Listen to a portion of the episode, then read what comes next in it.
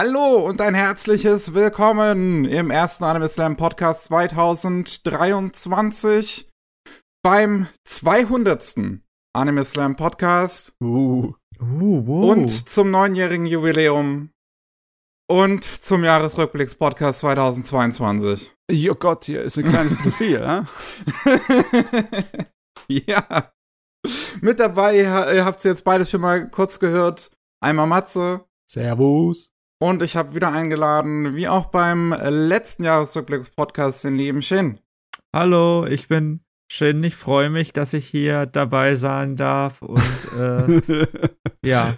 Äh, Ich grüße meine Mama und. Ich, ja, genau. Ich grüße meine Mutter. ich meine, er ist äh, vertraglich dazu verpflichtet zu sagen, dass er sich freut, hier dabei zu sein, aber das ist jetzt schon anstrengend heute. Ja, das ist okay. Es macht, es wird Spaß machen. Ich meine, ich sehe das halt immer so. Ich treffe mich mit Menschen, die ich gerne mag und mit denen man einfach quatschen kann, so ein bisschen. So. Ja. Das ist ja keine Ja. Arbeit. Nicht so. Also schon ein bisschen Arbeit, aber ich muss sagen, ich habe extrem viel Bock wirklich auf den Podcast heute, weil es ist einfach so viel geile Anime 2022 rausgekommen. das sagst du Also- in uns. Ja, ich meine, das mit dem geilen Anime, da stimme ich dir zu, aber das mit dem Bock, das überlasse ich dann dir, ne? Also, das Okay. muss da. Na Es gut. ist, es ist so dazwischen. Also es, es gab halt auch ein paar Anime, über die man nicht so gerne reden will. Ja, dann Aber ist vielleicht wir selber schuld, dass du die überhaupt geguckt hast. So. nee, ich, ich muss wirklich mal sagen, so normalerweise bei so Jahresrückblick-Podcasts, ich führe auch so eine Liste immer, wie viele Anime ich in, aus einem Jahr geguckt habe. Und wenn wir einen Jahresrückblick-Podcast normalerweise machen, habe ich da immer so 30 dann geschaut. Jetzt bin ich bei 40 für dieses Jahr, was schon mal signifikant mehr ist. Mhm. 40? Weil- Ja. Und es ist auch einfach halt sehr viel Geiles rausgekommen. Ja. Und ich, ich habe jetzt dieses Jahr keine 10 von 10 vergeben, muss ich dazu sagen. Aber das muss halt auch nicht jedes Jahr sein. Aber ich habe trotzdem sehr viele 9er und 8er vergeben. Einfach weil wirklich so viel guter Kram dabei war. Es, also ja, dieses Jahr war es für mich keine große Schwierigkeit, die besten Anime-Plätze voll zu machen. Das ging fut, fut, fut. Ja. Also, was ich sagen muss, ich glaube, ich bin da so ein bisschen wie Mickey. Ich habe aus, ich habe so 30 bis 40 geguckt. Ich habe jetzt keine Liste, weil ich sehr faul bin. Ich habe nicht, ich glaube, letztes Jahr saß ich hier und da war irgendwie Ortex und Megalobox, die beide, Season 2, die also wie beide höchstwahrscheinlich immer noch in so Top 10 meiner Anime of All Time sitzen. Jo. Bin mir nicht ganz sicher, ob dieses Jahr so dieses super High High ist, aber so viele, die so 9, 8 mäßig sind, das sehe ich auch. Und das, also, ich habe, es sind so viele Serien, wo man sagen kann, guckt die euch an. Und darüber reden wir ja auch heute, oder? Ja, ja, Ja. Oh, auf, über ein starkes Jahr. Definitiv kein Schwächling gewesen. Auf jeden Fall. Ich habe wieder, wie beim letzten Mal, ähm, Dokumente angefertigt, die dann wir alle drei ausgefüllt haben, wo halt alle Anime, die rausgekommen sind in einer Saison, drinne stehen und dann konnten wir ausfüllen ähm, von, also Punkte vergeben von 1 bis 10, worüber wir am meisten reden möchten. 10, wir möchten darüber unbedingt reden, 1 darüber nicht so sehr. Jeder hat halt ne, diese Punkte jeweils einmal vergeben und ich habe sie dann jetzt am Ende zusammengerechnet und so reden wir dann über die jeweils 10 äh, mit den meisten Punkten. Äh, nur als Erklärung, so ist das zustande gekommen für euch da draußen, dass ihr das nachvollziehen könnt. Das heißt halt, wir werden in jeder Saison über 10 reden, beziehungsweise wir haben zwei Saisons, da reden wir nur über 9, weil da die Punkte relativ knapp beieinander lagen. Ähm, und, aber da kam ich dann auch später noch zu. Und das ist dann auch der Grund, weswegen wir vielleicht über Anime XY erst gar nicht geredet haben. Weil entweder hat ihn keiner von uns gesehen oder einer hat ihn nur gesehen und halt nicht interessant genug gesehen, dass man darüber nochmal redet. Wir haben halt uns je jeweils durch dieses Prinzip 10 ausgesucht. Und damit würde ich sagen, gehen wir auch mal direkt in die Wintersaison rein. Und da auf dem quasi zehnten Platz, da habe ich sieben Punkte alleine für gegeben. Hat niemand anderes hier wahrscheinlich mal geschaut, denke ich. Die Nee, dritte Staffel von Teasing Master Takagi-san. nee Takagi-san, da habe ich mal den, die erste Staffel angefangen, ähm, habe aber nicht weitergemacht. Nee, also das ist so eine Serie, die, die würde ich mir gerne angucken, weil ich glaube, es passt bei mir und das kommt vielleicht in irgendeiner Season mal rein, in der nicht so läuft wie ähm, die jetzige Season, die jetzt gerade angelaufen ist. Ach Gott, ja, ich, ich meine, ich habe Spaß mit der Serie, aber das ist immer so die Frage von Zeit. Und seltsamerweise, mein Hirn ist so gepolt, dass ich mir dann billigeren Trash als Zeitfüller nehme. Obwohl Takagi-san wahrscheinlich besser wäre. Ja, das kenn, kenne ich. Es ist halt schon sehr beschaulich, die Serie. Ich weiß nicht, ob das nur am Anfang ist oder ob der Rest der Serie auch. Sie wird halt wirklich im, im Laufe der Zeit immer besser, weswegen ich auch jede dritte Staffel nochmal hervorgehoben habe. Ähm, weil ah, ich, ich mochte damals die erste schon sehr gerne, weil die halt sehr verspielt ist, einfach so mhm. dieses bisschen, bisschen romantische Tension, die zwischen den beiden Hauptfiguren da herrscht, auf die Art und Weise, wie sie sich necken, beziehungsweise wie sie neckt und er geneckt wird.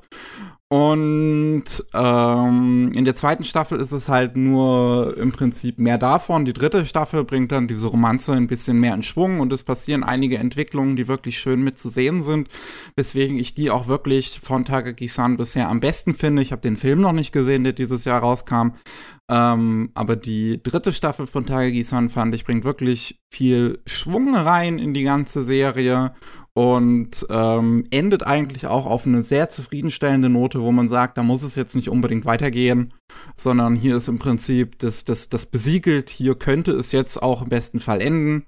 Mhm. Und das hat mir wirklich sehr gefallen. Oh ja, ein Ende ist immer gut. Oder zumindest ein zufriedenstellendes Ende. Ja. Ach Gott, ich meine, im Endeffekt ist es ja äh, Nagatoro aber niedlicher. Putziger, ja. ne? Ja. Und ich meine, jetzt müssten wir eigentlich nur noch die richtige Screwball-Komödie wiederbekommen, wo nicht nur einer den anderen äh, ärgert die ganze Zeit, sondern sie sich dauernd gegenseitig fetzen und Wortgefechte liefern, dass es einfach nur so brennt in der Luft. Kann ich jemand äh, mal Shakespeares äh, viel Lärm um nichts als Anime umsetzen? Ich meine, und Juliet ging auch. Ja. Das wird bestimmt funktionieren. Ja. Na, ich, ich denke mir immer so, ich habe immer super viele Probleme mit japanischer Comedy. Und äh, gerade halt mit diesen ganzen äh, ob es jetzt Nagatoro-san ist, Takagi-san und die Katze läuft gerade über den Laptop. Hoffentlich hört er mich noch. äh, und äh, und äh, genau, und da bin ich, habe ich immer voll Angst, es anzufangen, aber ich glaube, dass das mir gefallen kann, weil das sieht halt nicht so krass over the top aus wie andere. Nee, nee es ist sehr bodenständig und ja, verspielt genau. und niedlich. Ich würde sogar als entschleunigt bezeichnen. Ja, das auf jeden Fall. Also, My Anime Liste, äh, liste den, glaube ich, auch als Yashikei, was ich jetzt nicht unbedingt mhm. sagen würde, aber es geht in die Richtung. Ähm, wo ich auch gerade denke, wo das mit japanischer Comedy sagst, es ist, es ist schon so ein bisschen, dass es dieses Mansei-Dynamik hat, so ein bisschen. Der eine, ah, ja. Okay. Weil äh, logischerweise, einer ist äh, der, ähm, der etwas offensivere, der alberne, ne? Und der ja. andere ist halt der etwas ernste, der dann zurückschlägt. Ja. In gewissem Sinne ist es. Äh, Stimmt das Na schon. gut, wo wir bei zufriedenstellenden Enden waren, können wir vom Gegenteil reden. Attack on Titan The Final Season Part 2 haben wir dann, beziehungsweise hat Shin acht Punkte gegeben, weil er der Einzige ist, der es gesehen hat, ist damit auf Platz 9. Ja, ähm, Shin, wie, wie, wie, sieht's aus an der Front? Ihr, ihr habt das echt, ach stimmt, ja, dass Mickey es nicht geguckt hat, weiß ich, ja, aber Matze ja, ist auch nicht so der Attack on Titan Mensch. Doch, ich mag Attack on Titan, aber ich kann diese blöde Warterei auf ein fertiges Ende nicht ja, ertragen. Das, ich ja, warte, bis es fertig ist, weil genau. es geht mir langsam auf den Sack. Und das ist auch mit Abstand der größte Kritikpunkt an der Serie. Okay, ab, ah, okay, nee, einer der beiden. Der andere Kritikpunkt ist dieses bisschen komische politische, was der so mit drin schwimmt. So okay. Andere Leute meinen, das ist einer der besten Teile der Serie, was es die ein bisschen einzigartig macht im Vergleich zu anderen Animes. Ja, ja, das ist auch sehr, sehr besonders. Das ist auch irgendwie, äh, ähm, also Attack on Titan, ihr wisst ja, also hat einer von euch schon ein bisschen was geschaut von der Final Season. So, also ähm, Matze? Nee, ich glaube, ich habe den Manga gelesen bis zum Anfang der Final Season. Ich habe ja, halt, ja, ich ja. hab halt damals ein Video geschaut, äh, als die Final äh, Season Part 1 kam, da, darüber und die Gen politischen äh, Implikationen. Genau, genau. Also Final Season selbst, was ich halt cool finde, ist komplett anders als so Attack on Titan vorher. Das hat Attack on Titan schon mal gemacht, so mein Gefühl, und macht es ganz gerne, dass die Serie sich relativ stark ändert. Und das gefällt mir sehr gut. Und das äh, es ist ja, würde ich jetzt sagen, äh, es, es, hat, die Serie selbst hat ja auch so diese politische, diese Kampf von äh, Rebellion gegen Macht ein bisschen zu einfach erklärt, aber ich bin jetzt auch ein sehr einfach geschrägter Mensch, ähm, um, um, es zu erklären. Und das, das ist irgendwie, sehr gut, das ist toll umgesetzt, man fiebert mit den Charakteren mit, weil du dir ja von Anfang an kennst, dass er mit diesem Armin, der der größte Loser von allen war und jetzt so eine der wichtigsten Figuren in der neuesten Staffel wird. Das Problem ist, die Serie ist halt sehr, sehr langsam. Ich, Und, yeah. und ich weiß nicht, ob der Manga auch so langsam ist oder ob die das halt so langsam machen, weil sie, weiß nicht, gibt's vier Parts von der Final Season oder drei Parts? Ich weiß gar nicht mehr, wie viel die machen wollen davon. Ich Aber- auch nicht. Will man am Ende sehen. Ja, genau. Und das ist halt so ein ganz, ganz kleines Problem, was die Leute abschreckt. Weil ich glaube, wenn Attack on Titan einfach so am Stück gelaufen wäre, wäre das ein, wäre das halt immer noch so krass gehypt, wie es damals war. Also, weil so mein Gefühl ist, also meine, hey, Mickey mag Attack on Titan nicht ganz so, war es halt gesagt, es nervt. Ich glaube, es nervt, haben ganz, ganz viele Fans. So, hey, ich, ich bin da gar nicht mehr so drinne, irgendwie macht das nicht so viel mit mir. Aber Äh. mit mir, ja, was Ich schade wür- ist. Ich würde, also nicht, dass die Story mich nervt oder die Unterhaltung, sondern einfach nur, ich wollte, dass die Serie fertig ist, damit ich sie mir im Fertigen reinziehen kann. Weil es gibt genug Serien, wo ich einfach so weiter gucken kann, ne, wöchentlich. Das habe ich null Probleme. Bei Attack on Titan ist es einfach anstrengend für mich, das ohne irgendeinen Zusammenhang zu haben. Weil es ist ja nicht so, dass das Ding an einem bestimmten Punkt mal irgendwie äh, rund und abgeschlossen wirkt oder zumindest es mal ein Teil von sich abgeschlossen hat. Das hat irgendwie kaum Arcs, ne? Sondern das hat, Ja. das ist einfach ein langes Ding, ein langer Cliffhanger, der nie endet. Gott verdammt. Ja. Deswegen, ich werde es mir irgendwann mal in, in voller äh, Größe gönnen. ja. Nur also, jetzt nicht. Also was, was die, was die Staffel macht, das ähm, Character Development von so ein, zwei auch nicht ganz so Hauptfiguren, sowas wie der Rainer oder der Jean, das, also für die nehmen sie sich sehr viel Zeit. Für den Armin nehmen sie sich sehr viel Zeit und das gefällt mir persönlich ganz gut und das macht die Serie auch besser als andere. Schonen, kann man das Schonen nennen? Ich habe keine Ahnung. Was ist das denn offiziell? Oh, also ich würde Läuft offiziell- im Shonen-Magazin. Ja, ja, genau, deswegen ist das halt weird. Aber ja, und das, äh, und das ist sozusagen das, was mir sehr, sehr gut gefallen hat.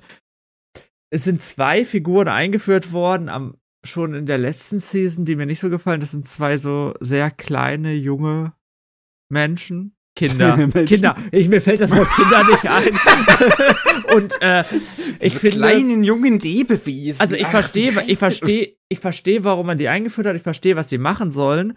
Aber da fehlt mir so ein bisschen die, diese Connection, die ich aufbauen kann. Aber äh, ja, ich glaube, ich wollte über Attack on Titan reden, einfach um den Leuten, die hier zuhören, zu sagen, ja, Attack on Titan ist halt wirklich immer noch eine sehr, sehr, sehr, sehr gute Serie, die leider aufgrund von sehr vielen Produktionshindernissen, was weiß ich, was da alles da dran steht, ähm, teilweise Vergessenheit gerät. Ich weiß es nicht. Ähm, ich habe das Gefühl, also ich kann es nicht hundertprozentig bestätigen, aber ich habe das Gefühl, dass es auch schon Absicht ist. Ne? Das ist, wir melken die Kuh. Ja, leider. Ich glaube, ja, das, ja, aber hm, ich weiß halt nicht, wie gut das funktioniert. Also ich kenne jetzt die Verkaufszahlen nicht, ich kenne nur die Ratings bei meiner Anime-List und klar, da ist Attack on Titan Final Season irgendwie bei 8.8 oder sowas. Also Ja, Kritikerliebling ist das Ding. ja, Kritikerliebling ist es schon. Aber genau, ist da denn dieses Hype, ist dieser Hype noch mit drin? Das weiß ich halt nicht. Das ja schwer Ich abzuschätzen. habe schon das Gefühl, dass jedes Mal, wenn die neue Staffel halt läuft, dass ich äh, drei, drei Monate mein Social Media nicht vernünftig benutzen konnte. Okay. Ja, Gut, äh, jetzt habe ich halt Twitter nicht mehr, jetzt wenn die nächste Staffel dann läuft. Das, hei- das heißt, ich bin befreit. nein. Aber Selbst bald, kannst du Pflicht. 4000 Charakter nutzen auf Twitter. Geil. Ähm, ja. Ähm, kommen wir zum nächsten. Wir haben zwei siebte Plätze, zwei Mhm. Anime, die jeweils neun Punkte bekommen haben. Ähm, Matze, ich würde dir einmal den Forttritt lassen, dass du auch einen Titel hast, über den du Oh. alleine reden kannst. Uh. Denn äh, du hast The Genius Princess Guide to Raising a Nation Out of Debt neun Ja. Punkte gegeben. Ja, äh, hauptsächlich, weil der mich so dermaßen überrascht hat. Ähm, ich kam daher von diesem anderen, von diesem Isekai-Gedöns mit dem Titel ähm, How Realist Hero Rebuilt the Kingdom. Und das Ding hatte unglaublich geile äh, Konzepte, sehr viel Theorie auch drin von Machiavelli und anderen Leuten, wie man Staaten führt und was man tun soll als Herrscher. Und es ist, war vom Kopf her super geil. Von der Ausführung her war es halt billiges Isekai. Ne? Er hat seinen Harem gehabt, die Animationen waren nicht besonders gut, mit dem Pacing und allem und den Zeichnungen. Kannst, war nix Besonderes. Nur die Idee war super. Und dann kommt hier das daher und ist gerade das Gegenteil, ne? Das hat auch die Idee von einem großen politischen Führer, äh, der ähm, wider Willen da äh, was anstellen muss. Aber das Handwerkliche war sowas von top. Die, äh, das Erzähltempo, die Regie, die Zeichnung und Animation, das Charakterdesign, besonders das Charakterdesign habe ich geliebt. Ja, und die Charaktere an sich, das Duo, ne, von unserem äh, Genie, das so faul ist, der eigentlich sein ganzes Genie nur dazu verwendet, um so wenig wie möglich in seinem Leben zu tun. Und logischerweise ihn verfolgt das Pech und er wird andauernd in Kriege und Konflikte und sonstige Sachen, die sein Leben und sein Reich bedrohen, eingezogen. Und seine äh, Gefährtin, ihr seine ganz trockene, kühle äh, Schwertkämpferin an seiner Seite, die wirklich, wirklich die coolste Sau ist aus dem Jahr fast die allercoolste. und okay. ja, äh, das Ding hat mich einfach total überrascht, weil es ist auch gar nicht so äh, schlecht geschrieben. Ne? Es ist recht clever, wie die das äh, verwenden. Es hat zwar nicht so viel von diesen hochtrabenden Konzepten und Theorien drin, was so äh, Politik angeht, aber dafür hat es viel mehr Intrigen und Macharten und Spionageartiges Zeugs und es, ja, ist cool. Viel cooler, als ich erwartet habe. Viel, viel cooler. Es hat es gar nicht verdient, so cool zu sein. Du kannst, das, du kannst das gut verkaufen. Ich musste für unseren Anihabara Podcast die erste Folge gucken, habe aus irgendeinem Grund die zweite Folge geguckt. Frag mich nicht warum, was ich da gemacht habe. Das, ich hoffe, es war der richtige, weil davon gibt es so viele. Es war dieser Anime, oh Gott, die haben irgend so einen Kampf gehabt oder irgend so eine Mine oder irgend sowas und dann hat er, äh, hat er ganz viele Strategien gemacht, wie er diesen Kampf verliert, aber hat dann doch nicht verloren. Ja, ja, das war der. Genau, genau. Und der war halt schon ein bisschen blöd, oder? Also, also die, anderen, die anderen Figuren waren ein bisschen blöd. Der, der, Anime ist nicht ernst zu nehmen, aber okay. der Unterhaltungsfaktor war für mich ah. einfach verdammt. Ja, um Mickey zu zitieren, Shin, du magst keinen Spaß. also, das Ding ist so edler Trash, dass ich es gar nicht mehr als Trash bezeichnen möchte. Das ist sogar schon eine gute Serie. Oh, ja. Das ist gut, gute Thumbnail für, für den Podcast, wenn wir den wie hochleiten. The Genius Princess Guide to Raising Nation of Depp ist eine gute Serie. nein, nein, nein, ich meine, ja, nein, nein. Nein, ich will dich auch nicht, also ich, wir wollen ja nur ein bisschen. Auf jeden Fall. Mir hat er gefallen. Das ist das Wichtige für mich, ne? Ja, das ist sehr wichtig. Und äh, mir hat er besonders gefallen, weil ich halt nichts erwartet habe. Also ich habe das Gegenteil erwartet. Ich habe gesehen, ah, noch so ein Fantasy-Trash. Ich, ich werde ihn mir sowieso angucken. ja, ich meine, es ist eine Sucht. Da kann man nichts gegen machen. Musst, äh, du brauchst Hilfe, Matze. Du brauchst Hilfe. nein, also, nein, ich habe so Spaß an meinem Leben. Lasst mich. Eine Serie, die ich dafür ähm, gut fand. Also auch gut, gut. ist äh, Kotaro Lives Alone das hatte mich sehr überrascht. Nachdem ich die ersten Trailer, ja, wegen dem Character Design nicht so abgeholt hatten, habe ich dann sehr viel Positives davon gehört und dann deswegen trotzdem reingeschaut und ähm, hatte mich sehr bekommen, weil ich halt einfach so ähm, Erziehungsgeschichten sehr gerne mag und diese Geschichte von diesem ja, kleinen Kind, der vier Jahre alt ist und da jetzt seine eigene Wohnung hat, aber das Ganze tatsächlich halbwegs ernst aufgezogen wird und dann die seine erwachsenen Nachbarn sich so um ihn um ihn kümmern wollen und auch Sorgen machen und da tatsächlich sehr äh, ernste Hintergründe und Beweggründe bei dem Kind dahinter stecken. Das finde ich super interessant. Das hat mich mehrmals emotional echt bekommen. Es gibt vor allem eine Szene, die war auch so eine dieser, dieser, dieser besten Momente, die ich considered habe. Wir kommen ja später noch zu Awards. Ähm, ist dann aber trotzdem reingeschafft hatte, aber wenn er da mit den, den Luftballons seine Familie nachspielt und das alles ganz alleine, das ist super, super traurig und ähm, hat echt was ähm, in mir ausgelöst und deswegen hat es sehr gefallen. Ja, also du davon erzählt hast zum ersten Mal, wollte ich es auch gleich gucken, aber es hat also die Gelegenheit sich ergeben, dass ich in der Stimmung wäre für sowas Ernstes. Das ist, weiß ich nicht. Dieses Jahr brauche ich dich Ablenkung. Ja. Äh, ich wollte den eigentlich immer gucken. Es äh, verkaufe ihn doch mal ein bisschen mehr an mich, Miki, weil, also, der Bruder wollte mich besuchen, wir wollten zusammen gucken, das haben wir aber nie geschafft. So. Weiß nicht warum. Aber ja, äh, verkauf mal, warum ich mir den angucken sollte. Ja, er ist halt, also, es ist zwar eine relativ simple Prämisse, aber wie gesagt, es äh, geht re relativ ernsthaft damit um. Das Kind ist eine relativ witzige Mischung aus tatsächlich realistischer Vierjähriger und völlig unrealistischer Vierjähriger, ja, der so, so halt, ne? ja, der, der so diese, diese, diese beiden Aspekte so immer wieder durchscheinen lässt.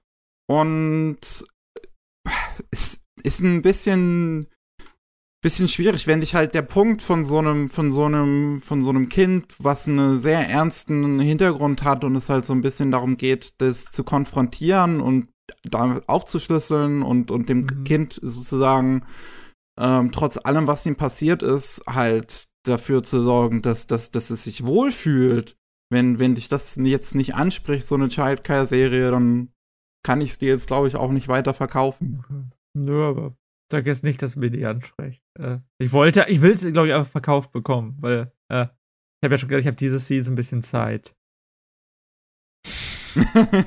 aha, aha, aha. Da lässt er was fallen hier. Naja.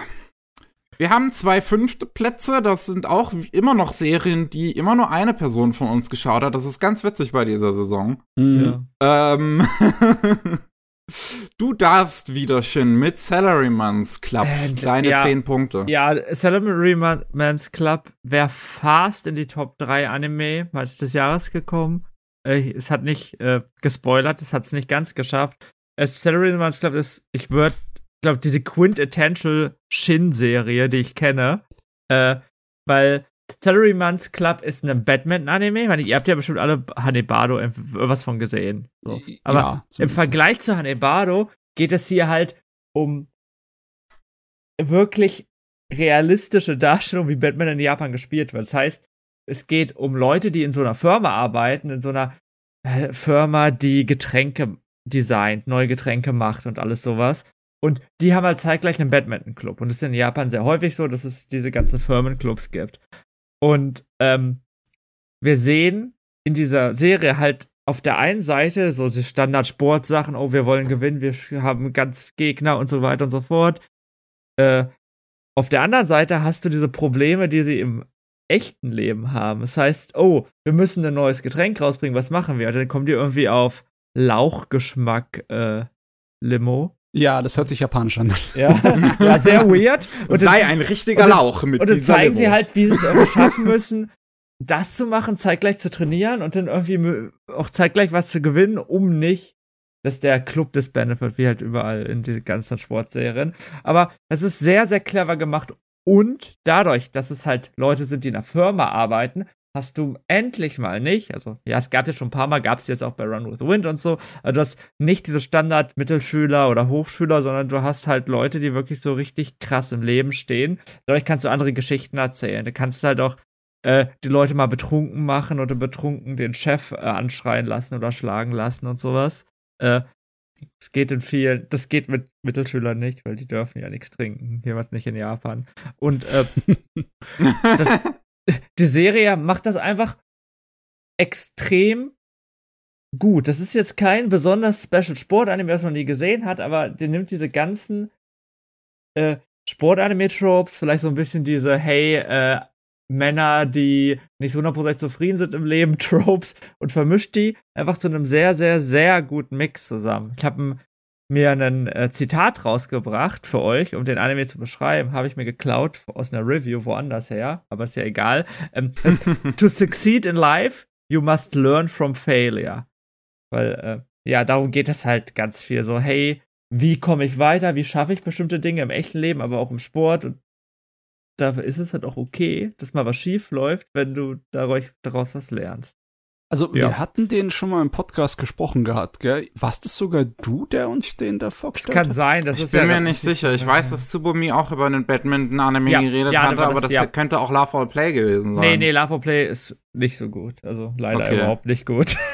Finde ich. Äh, ja, das war der. Tsubumi hat darüber geredet, ganz sicher. Ähm, ich, ist halt so ein sehr, sehr nischiges Ding. Tsubumi mag ihn, weil sie mit mir zusammengeguckt hat. Ich kenne ich, glaube ich, noch eine andere Person, die den gerne geguckt hat. Äh, falls ihr mal Bock habt auf Sport, der Anime, der halt nicht wie Haikyuu oder Kokono Basket ist, äh, ja, empfehle also, ich euch. Ich hätte schon durchaus Interesse dran. Ich kam halt bisher einfach noch nicht dazu. Ja, ja, ich verstehe. Ich verstehe auch. Warum. Ich meine, rein von Trailer und YouTube-Material ist das Ding halt sehr gut produziert. Also alleine wer Lust hat auf gute Sportanimationen, wird wahrscheinlich ja, so. Ja, genau. Sein. Also es ist halt nicht ganz so geil wie Hannibalo vom Aussehen her. Okay. Ja, also ich Aber bin auch bei Sagaburo gerade am durchgucken. Da sind schon ganz gute Animationen definitiv mit drin. Ja, Genau, also es ist ein Anime, den ich empfehlen kann, auch wenn man nicht Sport mag. Das ist, ich, ich freue mich in den letzten Jahren, ich habe letztes Jahr, glaube ich, über Taiso Samurai, was letztes Jahr? Ja. Letztes Jahr, ganz viel geredet. Äh, und ich freue mich, wenn es halt diese Sportserien so nach und nach gibt, wo wir halt nicht nur diese, sag ich mal, Mittelschüler sehen, sondern wo ein bisschen andere Probleme angesprochen werden.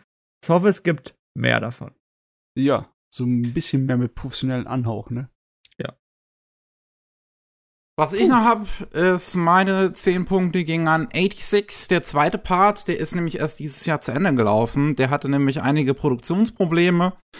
Ähm, und da sind die letzten zwei Folgen erst im März diesen Jahres gelaufen und da hatte der das dann besonders schwer gehabt im Prinzip, weil es ist halt ein Antikriegsanime, ein antifaschistisch, antifaschist, antifaschistischer Anime und ähm, dass der dann halt so knapp nach dem äh, Beginn des, des, des Kriegs in der Ukraine dann äh, anläuft, ist natürlich schon ein bisschen also ich, ich, ich kann verstehen, wenn dann Leute das vielleicht dann nicht mehr in der Stimmung dazu waren, das noch zu schauen.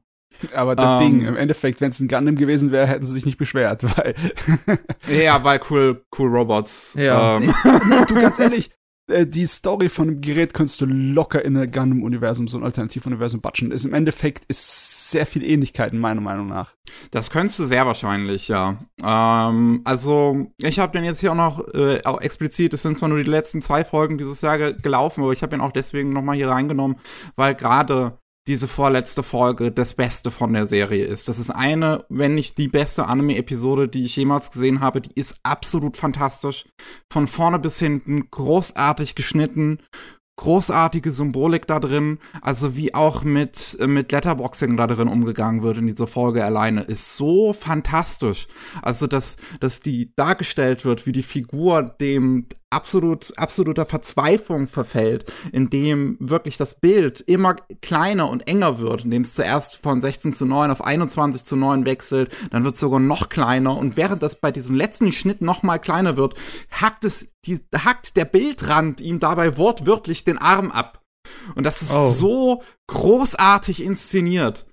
Das, äh, also wirklich, 86 ist eine absolut fantastische Serie und die auch wirklich Antikriegsthematik und gerade so dieses antifaschistische so gut umsetzt, wie ich das auch in einem Anime auch einfach noch nicht gesehen habe, weil das so gut mit mit Rassismus umgeht und wirklich, weil weil du hast auch eine, eine weibliche Protagonistin, die bei diesen ähm, Faschisten lebt und äh, so das Beste in ihrer Position machen möchte und dann halt selbst immer wieder vorgeführt wird, wie inhärent dieser Rassismus doch immer noch in ihr ist, obwohl sie besser sein möchte.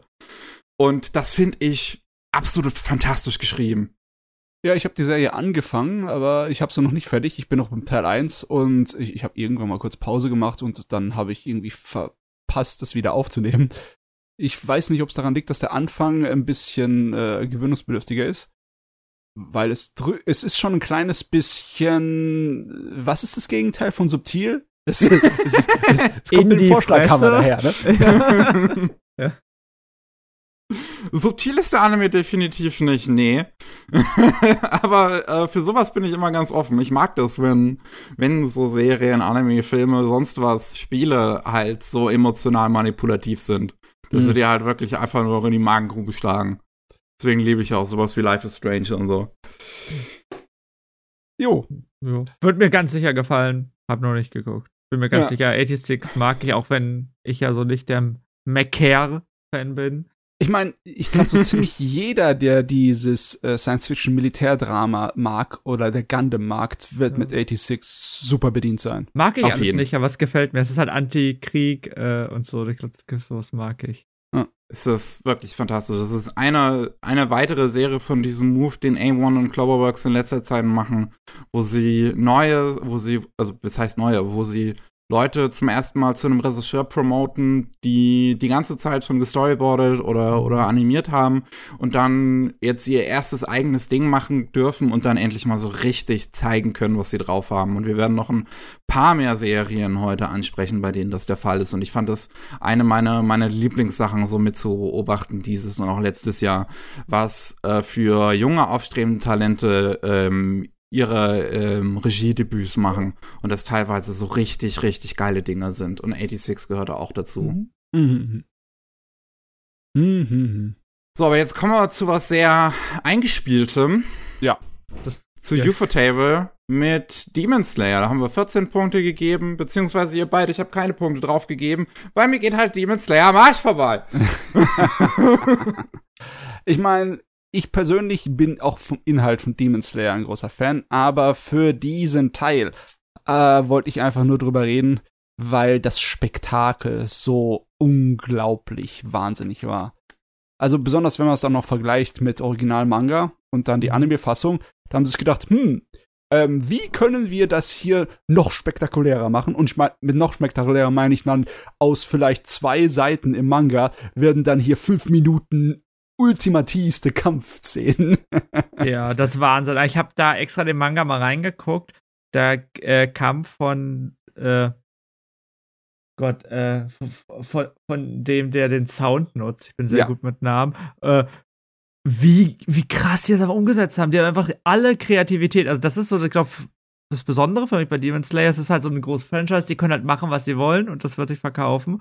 Aber die machen nicht nur Spektakel, sondern die sind auch kreativ in der Umsetzung, wie sie bestimmte Dinge machen. Und das fasziniert mich total ja. bei dieser Serie. Es ist nicht einfach nur ähm, eine, ähm, ja, ein Sweatshop, wo die Leute halt zeichnen müssen, bis sie umfallen. Je mehr Zwischenbilder, desto besser.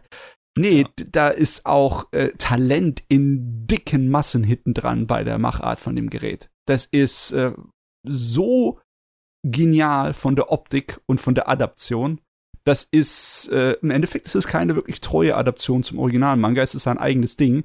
Auf eine Art und Weise, die wirklich äh, spannend ist, meiner Meinung nach. Ja. Ja, also, und der Inhalt von Demon Slayer, wie gesagt, der ist halt auch ganz gut. Also ich fand, bin jetzt nicht der allergrößte Freund von dem, hey, wir verkleiden uns als Mädchen äh, Teil in, äh, in der Staffel. Mhm. Aber ja, aber abgesehen davon ist das halt einfach ein gut geschriebener Mystery schonen, Fragezeichen, wie soll ich das nennen? Also, man fragt sich halt schon, hey, äh, wer steckt dahinter? Äh, wie geht es jetzt weiter? Also, dieses ganze Standard-Schon-Kram setzen die einfach sehr gut um. Es gibt einen Grund, warum das das größte Franchise der Anime-Welt gerade ist. Ich würde es tatsächlich auch vergleichen von der Struktur her mit JoJo. Es ja. Ist ähnlich so, dass äh, größtenteils die ganze Staffel hier ist eine große Verfolgungs- und Kampfsequenz, ne? Ja. Wo sie sich auf unterschiedliche Arten und Weisen versuchen, äh, ja, auszuspielen. Ist ja bei Jojo ähnlich so. Besonders bei Jojo ist immer die Verfolgungsjagd und das große Road-Movie mit drin. Und was auch sehr ähnlich ist, dass immer den äh, Antagonisten viel Zeit und viel Entwicklung und mhm. Hintergrund und etc. reingesteckt wird das ist äh, so ziemlich dasselbe wie bei Jojo. Deswegen, ich fand, also ich finde die Parallelen zwischen den beiden Serien ziemlich stark. Ja. Und natürlich, und, das ist, macht's anders als so ein typischer Battle Shonen. Genau. Und, und es wird halt auch relativ gut gezeigt, dass unsere Hauptfiguren, das macht es so ein bisschen wie Hunter Hunter, dass die Hauptfiguren halt nicht super stark sind, sondern ja. dass äh, die Hauptfiguren, die sind gut, das, die sind Ta Talente, aber die haben halt keine Chance gegen die krassen Dämonen, keine Chance gegen die krassen Säulen, mhm. die kämpfen würden. Also, und ja, müssen da auch sehr viel äh, einstecken, bevor sie vielleicht irgendwas vielleicht gemeinsam erreichen können. Das finde ich ganz nett. Also ich bin, äh, irgendwie ist es komisch, über Demon Slayer zu reden, es ist halt so lange her und jetzt ist äh, die ganze Welt regelt über einen anderen schonen Anime, über den wir vielleicht noch mal reden werden. Aber Demon Slayer ist schon halt nicht schlecht. So, also da kann man nicht so viel gegen sagen. Nee, ah, allein wegen dem Spektakel äh, ja. würde ich es nochmal angucken. Ja, genau. Also ich weiß, Mickey Ich nicht. geht Demon Slayer am Arsch vorbei, aber du, kann, du musst halt zugeben, dass das schon ziemlich gut aussieht. Ich, also ich, ich sehe, dass es sehr, sehr hochwertig produziert ist, aber es ist einfach nicht mein Stil, muss ich sagen. Okay. Also ich, ich, ich, ich habe für mich jetzt festgestellt mittlerweile, dass ich einfach diesen sehr klassischen, viel CGI, viel Beleuchtung Stil von, von UFO-Table nicht mehr so sehr mag, wie als ich das noch zum ersten Mal gesehen habe bei, bei sowas wie Fate Zero. Und dass ich viel mehr angesprochen werde von so Handzeichnung Sakuga-Festen wie jetzt ein Yosakura Quartett oder so, Ja. was sehr viel auf CGI verzichtet. wenn du halt Effektzeichnungen haben möchtest, dann bist du heute leider Gottes hast du kaum noch Anlaufstellen, weil handgezeichnete Effektspektakel, das ist eher ein äh, Ding der Vergangenheit. Das, was am nächsten noch dran ist an so Sachen wie halt so alten Spektakel wie Makros, ist halt das UFO-Table-Zeugs. Die machen da halt viel mit Computer rein, aber im Endeffekt ist es ähnlich dran an den Effektzeichnungen mit den ganzen äh, Zeugs, das rumfliegt, weißt du, die ganzen Bruchstücke und Funken und Rauch und etc., was die da mit reinwatzeln, das, äh, ja, das hast du halt mal weniger. Ja, ich mag's halt, wenn's halt alles so, so wobbly ist und man ganz, ganz viele äh, Smares sieht und sowas. Und das Ja, ja. hast du bei UFO-Table-Serien halt nicht unbedingt, weil die sehr stark auch probieren, on-model zu bleiben. Ja. Und das ist halt einfach nicht mein Stil unbedingt. Ja, ist doch okay. Aber ich, ich Ja. überlege mir gerade, wenn, wenn ich genauso Effektsachen haben, so effekthascherisch Ja. haben wollte, wie, wie Demon Slayer das macht, dann gibt's leider in den letzten fünf oder zehn Jahren nicht wirklich handgezeichnete Nee. Serien, die das machen. Die einzigen, die das noch irgendwie ein bisschen machen, sind halt Trigger. Ja. Zu denen kommen wir später auch noch. Wir Ja, haben jetzt definitiv. unseren dritten Platz, My Dress Up Darling, haben wir 18 Punkte gegeben. Yeah. Ja. Ja, ich meine, das ist wahrscheinlich sogar mein Lieblingsanime des Jahres. okay. Ja, ich weiß, nicht, also, Eine spannende Aussage. ich weiß nicht warum, aber ich finde die Serie sowas von heiß. Ich finde die so klasse. Oh, sowas von Aussage. heiß. Sowas Ah, von ja. heiß. Ah ja, ist die heiß, da verbrennst du die Finger, wenn du dran fährst. Also es ist eine sehr ähm, tolle Serie, My Dress Up Darling, wirklich. Ich meine, es ist, ähm, es ist sehr liebevoll in der Art und Weise, wie es Cosplay darstellt. Die Hauptfiguren haben eigentlich eine wirklich ganz, ganz putzige Beziehung. Äh, dass so ein bisschen auf Gender-Stereotypen eingegangen wird, ist ganz toll. Ich mag, dass Marin eine sehr selbstbewusstes sexuell, äh, sexuelles Mädchen ist, die halt sich über ihre Sexualität so im Prinzip im Klaren ist und halt damit spielt und, und, und bewusst sexy ist, sozusagen. Ja. Ähm, und das, das, das funktioniert alles in dieser Serie, die auch wirklich toll produziert ist. Eine der besten pro produzierten Cloverwork-Serien dieses Jahr. Die haben äh, sich allgemein eigentlich nicht viele Fehler erlaubt, außer vielleicht noch am Anfang dieses Tokyo 24th District. Ähm, aber ja, also gegen My Dress Up Darling kann man halt wirklich nichts sagen. Es macht halt einfach sehr viel Spaß beim Zuschauen. Das ist jetzt nichts, was mir das Jahr über sozusagen groß im Gedächtnis geblieben ist. Aber ich weiß, dass ich zu dem Moment, wo ich es geschaut hatte, sehr viel Spaß damit hatte. Ja, also ich, ich stelle es in dieselbe Riege wie Demon Slayer, was optisches Spektakel angeht. Es liegt einfach Okay. daran, dass ich mit dem Stil sowas von was Mhm. anfangen kann. Da musst du mal noch äh, AKB Sailor Uniform gucken, weil das ist die Serie, die, wo, wo auch in der gleichen Saison Winter 2022 Cloverworks all out gegangen ist. ja, genau. die Also, ich sieht finde auch, noch die, krasser die sieht aus. viel, die sieht wirklich, die sieht noch krasser aus. Ja, äh, es ist, es ist auch eine, wie bei dir auch, Miki, es ist eine Frage des Stils. Da muss ich ausprobieren. Wirklich. Mhm. Weil äh, ich bei My Dress Up Darling war es größtenteils der Stil. Nicht nur von der Zeichnungen und von der Animation, sondern auch äh, wie die Regie und der Kamera besonders gewählt wurde. Mhm. Ja, die Art und Weise, wie der Zuschauer in diese Welt reinblickt, das fand ich äh, so exzellent gewählt. Ich meine, es ist nicht umsonst, habe ich eine meiner besten, unter meinen besten Szenen habe ich da etwas drin, weil es einfach so äh, ein, das einzigartig ist. Also, können wir später noch drüber reden. Aber das Ding ist, ja, bei mir ganz weit oben. Ich habe auch zwei Punkte gegeben, hat noch nicht drüber geredet. Äh, fand die Serie, ich glaube, ich bin da bei Wiki, ich fand die ganz nett, ich habe auch Spaß gehabt. Aber die wäre mir jetzt nicht, die ist mir jetzt nicht weiter im Kopf geblieben. Also es sind coole Sachen. Für die Beziehung, wie gesagt, von den beiden ganz toll, weil es halt kein toxischer Scheiß damit drin ist, von keiner Seite. Man hat irgendwie nicht, oh, der ist ein Nerd, oh, der kann ja überhaupt nichts, äh, mit dem äh, muss man irgendwie, äh, dem muss man äh, zwingen, Dinge zu tun, was weiß ich. Nee, die Leute werden halt alle ernst genommen. Das ist für mich wirklich sehr, sehr gut. So, und das ist sehr ja. schön. Und ich glaube, es gibt ja einen Grund, dass diese Marin irgendwie das die Waifu des Jahres war. Die, die Marin Su, ne? Ja, weil. Weil einfach so perfekt ist. ja, genau, die ist perfekt.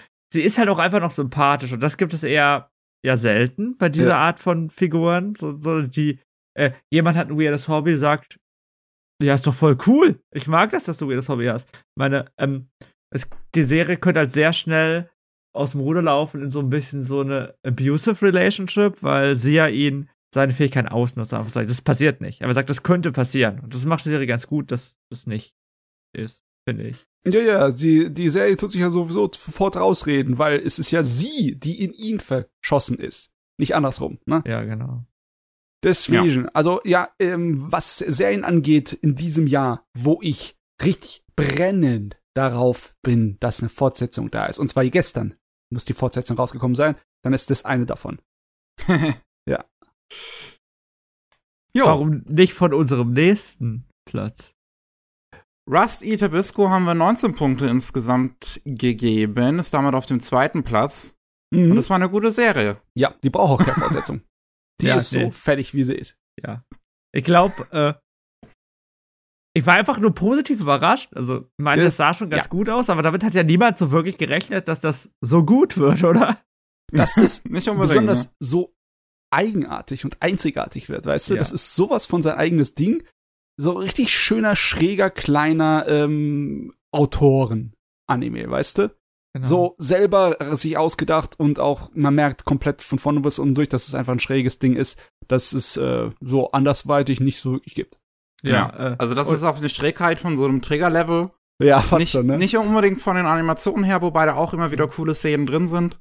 Äh, aber das, das Charakterdesign ist hervorragend. Allgemein ja. die ganze Kreativität in dem Worldbuilding ist, ist super mit den Pilzen und riesigen Insekten und was da alles unterwegs ist. Fliegende Wale. Das ist fantastisch. Genau, das, ähm, das, das funktioniert auch einfach alles. Nichts davon passt nicht. Die Charaktere ja. sind so weird. Wir haben die, das, das, das Mädel, das am Anfang äh, bei so einem Polizeiähnlichen, das ist nicht ganz Polizei, ich mach's mal ein bisschen einfach, arbeitet aber eigentlich eine Traveling Trader ist und die trifft man da zwischendurch immer die macht nur so weirde Sachen, aber trotzdem funktioniert es irgendwie, weil man die, die als Figur versteht, weil zusätzlich zu dem ganzen Weirden kriegt man auch immer so ein bisschen auch von der Backstory von den Figuren mit und das macht es alles irgendwie total rund, muss ich sagen. Ich meine, ich habe äh, eine der schlimmsten Szenen für mich in der Serie war, wo ich wirklich geweint habe, so halt, war als äh, dem Acta Gava, als er seine Schere verloren hat. Ja, Gott sei Dank wächst sie ja nach. Ja, ja, aber trotzdem so, also, die weil Krabbe. das ist einer der besten, also die, den Award haben wir nicht, aber wirklich einer der besten Charaktere des Jahres, der Akdagawa, weil ich, da habe ich irgendwie so viel Liebe reingeworden, auch wenn es halt nur eine Krabbe ist. Also, was ich in der Serie noch halt wirklich großartig fand, war der Kurokawa, der Bösewicht. Ja, äh, gesprochen ja. von Kenjiro Tsuda, der hier wirklich eine absolut fantastische Performance abliefert. Ja, aber diesmal, Und, da gurgelt er wirklich Kies ohne Ende. Meine Schnuten. Und das ist ein so derartig böse geschriebener Typ auch einfach. Ja. Also, das finde ich ist, glaube ich, einer mit der interessantesten Bösewichte dieses Jahr, weil er wirklich fantastisch geschrieben ist. Ja. Ähm, und ja. ja. Und diese ganzen Figuren, also diese ganzen Figuren, die halt alle kein, also die nicht so wirklich nur gut und böse sind. Ich meine, du sagst, hey, der Kurokawa, der ist schon nur böse, aber der Rest, ich meine, gerade bei irgendwie ähm, der ähm, äh, Melo, da fragen mich auch immer gefragt, boah, am Ende ist das jetzt, ist das jetzt ein Bösewicht? Ist das, also, ist nicht richtig Bösewicht, aber der ist auch nicht komplett gut, finde ich. Und das, vielleicht hat, bin ich da einfach nur verwirrt und der Anime hat mich nur komplett fertig gemacht. Aber, äh, ich ja, meine, der Anime positiv. ist so oft auf Internet-Meme-Niveau, ne? Wenn es dann heißt, da kommen die Hippos, ne? Und dann kommen die Flusspferde mit ihren automatischen Granatwerfern ja. auf der Brücken geschnallt. ja. ja, und er hat einen äh, Jabi, den äh, Ziehvater von Bisco selbst auch so ein toller Charakter. Ich liebe diese alten Lehrercharaktere, diese alten Meistercharaktere. Und das ist halt der gleiche Synchronsprecher, der auch den äh, Lehrer in äh, Megalobox spricht. Ich glaube, der spricht nur solche Rollen gefühlt. Und das ist, weiß ich, das finde ich so perfekt. Ah, ja. Hab Bock, den nochmal zu gucken, muss ich sagen. Ähm, als Anime fand ich ihn eigentlich gar nicht so gut. Als Geschichte, äh, da reicht's mir sogar, ihn einmal zu gucken. Ich fand's auch von der Struktur und von Regie und vom Teil, vom Pacing, hat er auch einige Probleme gehabt. Aber es halt, was, so. ich weiß, dass es so, so relativ gegen äh, nach dem Anfang im Prinzip gibt es so eine Strecke, die ich wirklich langweilig fand. Ja, ja, das Der hängt schon. durch, ne, Ja, ja, das stimmt. Da, da hängt er ein bisschen, aber der hat einen starken Anfang, also wirklich eine sehr gute erste Episode und dann halt ein wirklich ein sehr starkes Ende. Und ja, Ähm, der strotzt so von ja. Kreativität, da könnte man gerade ein Videospiel draus machen aus dem Ja. ja, das stimmt schon. Das ist eigentlich so ein Videospielding. Das ist recht. Also so Horizon Zero Dawn mäßig. Ja, Bestimmt daraus rausmachen. auf geht's, los. Ich finde, man könnte ihn vielleicht in der Filmfassung nochmal neu machen, dass man das Ganze nochmal ein bisschen aufpolished oder irgendwie Ja, so. ja. Oh, da, da gibt's genug, was man rausschneiden könnte. Da könnte man straffen. Ja. Er hat auch einen fantastischen Soundtrack gehabt, äh, weil er auch sehr divers war. Oder es Stimmt, ist ja. sehr, sehr, sehr ruhige Gitarrendinger dabei, dann halt so richtig krasser Metal. Ähm, also mit auch so richtig, mich richtig geilem Geschrei auch dabei. Also ich finde diese, dieser Action-Song, der da auch in der ersten Episode mit drin vorkommt, finde ich so geil. Mit diesem schrägen Elektro-Gejodel Ja. da, ne? Das, das ist, das ist mega. Das passt auch einfach zu der Welt, wie, wie divers und schräg dieser Soundtrack selbst teilweise ist. Also. Ja, also Bisco war wirklich eine super Serie. Ja. eigentlich, ja. Dann kommen wir zu unserem ersten Platz, ein Überbleibsel aus 2021, deren, dessen zweite Hälfte dieses Jahr aber erst lief, Ranking of Kings. Oh, nicht Platinum End. so, okay. Nee. Okay. Ranking of Kings, ähm, ziemlich gut. Ja, Ja. sehr gut. Ja, nicht nur ziemlich gut, ist halt einfach, äh, ist halt einfach eine grandiose Serie. äh, abgesehen von dem Ja. Anti-Korea-Propagandakram. Das war ganz Ja. komisch, ne? Ja. Aber du, ich habe mit Ranking of Kings tatsächlich ein Problem. Das ist die Serie aus diesem Jahr, an die ich mich am wenigsten erinnere. Und ich weiß nicht wirklich warum. Das ist schade. Äh, Das ist wirklich schade, weil, also bei Momenten habe ich sie nicht reingenommen, aber es war, glaube ich, meine Nummer 4. Äh, da gab es halt so krass gute Kämpfe der Serie. ja, Ja. das natürlich auch. Äh, Episode hab ich- 21 oder 22 ist es, glaube ich, wo so richtig krasse 3D-Kamerafahrten Ja. drin sind. Oh Mann, ich habe sie aber tatsächlich wirklich nicht wegen den Kämpfen geguckt. Demon Slayer habe ich wegen den. Kämpfen geguckt, aber äh, Ranking of Kings nicht. Nein, sollte man auch nicht für die Kämpfe gucken, aber, äh, also Ranking of Kings, keine Ahnung. Das Einzige, was mir nicht so super gefallen hat, war das ganz Ende, so die letzte Folge. Äh,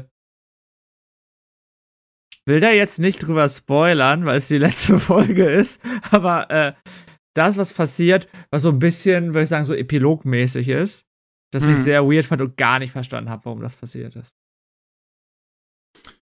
Ich finde, was da passierte, dass das schon eigentlich zur generellen Okay. Message von der Serie passt. So dieses Ja. sich gegenseitig akzeptieren Ja, und, und, ja. und sowas. Aber, aber manche Menschen sollte man nicht akzeptieren. Tut ja, Koreaner zum. Beispiel. oh, äh, das kann man schön äh, rausschneiden und äh, auf Tw- Twitter veröffentlichen. Einfach von dir. ähm, auch hier, das ist eine Serie, wo der Soundtrack halt auch wieder richtig, richtig gut ist.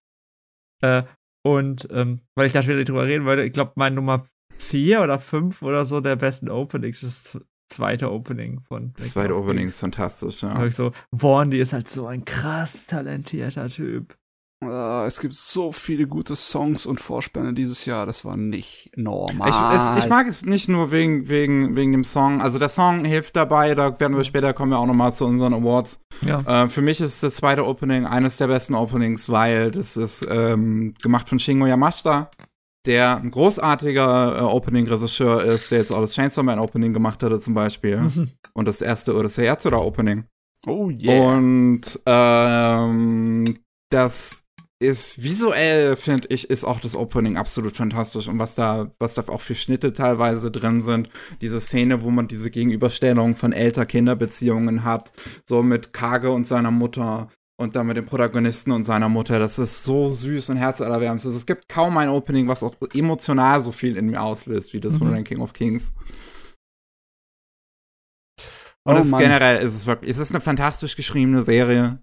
So, diese ganzen Konflikte, die da drin sind Oh, und die wie die aufgelöst werden so und dass wir einen böse. Protagonisten haben, der letzten Endes eigentlich nicht reden kann und auch nicht hören kann, aber der trotzdem so viel Charakter äh, ausdrücken kann. Ja. Genau, der hat, der hat schon am Ende auch so dieses ganze typische äh, Märchen-Message, so, hey, äh, du kannst was werden, du bist gut, egal was andere von dir sagen und so, aber der macht das so clever. Und ja, Wahnsinn. Äh, wir haben ja letztes Jahr, glaube ich, schon relativ viel drüber geredet, warum die Serie unfassbar gut ist, oder? Bestimmt. Das kann Ja. gut sein. Mindestens einmal. Mindestens. Halt unfassbar gut. So. Ja. Soll, sollte man sich angucken. Auf jeden Fall. Also, ich werde die wahrscheinlich nicht wiederholen. Ich glaube, ich werde nach einiger Zeit mal in den Manga schauen, weil der ist ja immer noch am Laufen, ne? ja. Hm. Ich frage mich dann, ob das im Endeffekt besser war, das so zu beenden, wie die Anime-Serie es gemacht hat, weil ich habe keine Ahnung, wie der Manga da in der Zeit, äh, bei der Situation da war, bei der Irgendwas Szene. wurde angekündigt, aber es ist bestimmt so ein Sequel-Film, oder? Weil, Ja, äh, Special Sequel-Recap-Film. soll halt Äh, dieses Jahr noch ja. kommen. Ah, Genau. Okay. Hm, hm, hm, hm, hm. Ja. Dann haben wir den Winter durch. Yay. Kommen wir zur nächsten Saison, zum Frühling. Und da fangen wir wieder mit einer Sieben-Punkte-Serie an, die sie gerade noch so zusammengekriegt hat, damit auf den zehnten Platz gelandet ist, Spy Family. Ja. Was jetzt mein- vielleicht äh, für den einen oder anderen äh, Zuhörer, Zuhörerin schräg klingen mag, dass das gerade noch so bei uns in die Liste gekommen ist, weil das ja auch so einer der Hype-Titel des Jahres war. Ich habe den jetzt auch noch nachgeholt und ich würde auch sagen, dass wir direkt halt über beide Parts halt sprechen. Ich habe den zweiten Part deswegen extra in die Herbstliste äh, nicht nochmal mit reingenommen, Ja, weil ich das ja, auch ja. sinnlos finde, zweimal Ah, drüber stimmt. zu reden. Ja, ich hatte aber nicht. Ja, ja, es liegt einfach daran, dass im Frühling sehr, sehr, sehr viele richtig gute Animes drin waren. Das, Das- soll jetzt Ja, nicht das so zum unbedingt. einen, ja. Spikes Ja, da- Family ist ja. nicht unbedingt auf dem zehnten Platz, weil er halt äh, unter anderem nicht so gut war, sondern einfach, weil über Spikes Family nicht so arg viel zu reden ist. Im Endeffekt, die Serie ist vergleichsweise Standard, traditionell, ne, ein bisschen. Ja, ja. Also, ich, ich, ich glaube, ich weiß, was du meinst. Auf der anderen Seite möchte ich dir auch widersprechen, weil sie das ja eigentlich nicht unbedingt ist. Weil das ja schon eher so, also ich finde, es ist ein relativ kreatives Ding auf eine gewisse Ja, Weise, super. weil das auch so, Ja. eine, so eine sehr schräge Familienkonstellation halt zeigt, wo ich auch wirklich einige ähm, Essays von queeren Leuten gelesen habe, die sich darin so ein bisschen wiederfinden können, in dem Mhm. Sinne, wie diese Familie aufgebaut Mhm. ist. Also, klar, die Familie ist super, die Animation ist super. Oh Gott, die Animation ist so super. Die Zeit, die, die erzählt Also, wo wir vorhin bei, bei Badminton waren, schräg, können wir, gibt's ja hier auch ein Tennismatch. Das Oh ist mein nicht Gott. ganz Ja, das- Badminton. ja, aber Das ist, äh, das, äh, ja, das ist auf meinen besten Momenten des Jahres. Das ist so geil, das Tennismatch. Ja, ja, das ist, das ist wirklich grandios. Und es gibt auch mal wieder ein Tier. Es gibt ein sehr süßes Tier. in der Ja, ein toller Hund. Bondo. Von dem habe ich, hab ich ein T-Shirt. Ich wollte eigentlich heute anziehen, hab's aber nicht gemacht. Ja, also- niemand. Es äh, ist auf jeden Fall klar, dass die Serie in so ziemlich allen Bereichen völlig überragend ist und super ist. Aber im Grunde genommen ist sie eine immer noch relativ standardmäßige, episodenhafte Actionkomödie, ne? Die sich ziemlich viel Zeit lässt mit Entwicklung von Story und Charakteren. Ich meine, erst am Fall, Ende der zweiten Staffel kommt erstmal so ein kleines bisschen mehr Leben in die Beziehung zwischen unseren zwei ähm, faken ähm, Ehepartnern da rein. Genau. Ne? Ja, es ist halt wirklich, also es passiert irgendwie nicht super viel, was nicht schlimm ist.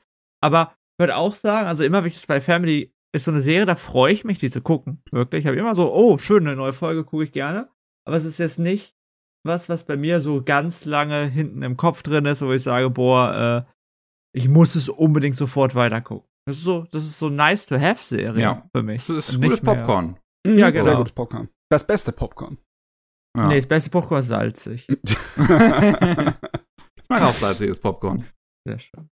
Ja. Äh, also ja, ich finde es ganz witzig, halt, dass es, dass es wirklich, dass es diesen Ost-West-Konflikt einfach nimmt aus den 50ern, 60ern, 70ern, 80ern. Und, und, und wir, dann haben sie sich überlegt, okay, wir können das fiktionalisieren, pack einfach ein T an Berlin dran. Ja. Ja.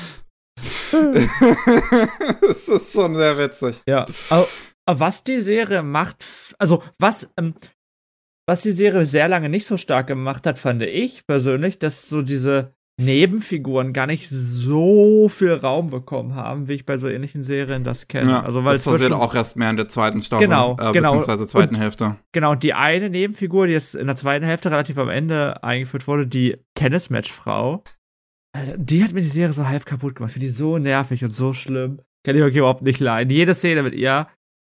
Ah, Ja, also ich kann sehen, dass man diesen Stereotyp vielleicht nicht mag. Ich fand es Ja. immer noch echt witzig. Ich Okay. fand das sehr unterhaltsam. Tut mir Okay, leid. ja. Ist okay. Nein, Humor darf ja jeder haben. Er will. Dafür finde ich ja jede Szene mit Bondo einfach grandios. Immer wenn ich nur ihn sehe, muss ich lachen. Bondo ist klasse. Borf. Besonders, Borf ja, ist definitiv einer meiner Lieblings äh, Sachen Uff. aus diesem Jahr. ja. Ich dachte Und Anja ist halt einfach so süß und putzig. Und ich finde, die ist auch wirklich eine so mit der bestgeschriebenen Kinderfiguren vielleicht auch in Anime. Weil ich finde, die ist so eines der überzeugend oder, oder realistisch geschriebensten. Ja. Weil die ist so richtig, die ist ein Kind einfach. Die, genau, ist die zwar, ist ein die, die Kind. hat zwar übernatürliche Fähigkeiten, die ist zwar in einer total banane Situation, aber die, die ist neugierig, die ist tollpatschig, die ist relativ dumm. Ähm, und das, das alle, und die ist auch emotional manipulativ, also die weiß total, wie sie da die Knöpfe bei ihrem Vater und ihrer Mutter drücken kann, um zu bekommen, was sie will. Das ist, die, die ist ein richtiges Kind einfach. Und Ja, genau. das Plus ich ein Anime-Protagonist. Also Genau. plus ein richtiges Kind Anime-Protagonist. plus Anime-Protagonist, weil ganz ehrlich, ne, die ist äh, auch äh, sehr, sehr drauf gemacht, äh, so richtig als äh, Ikone durchzustarten, so eine kleine, ne?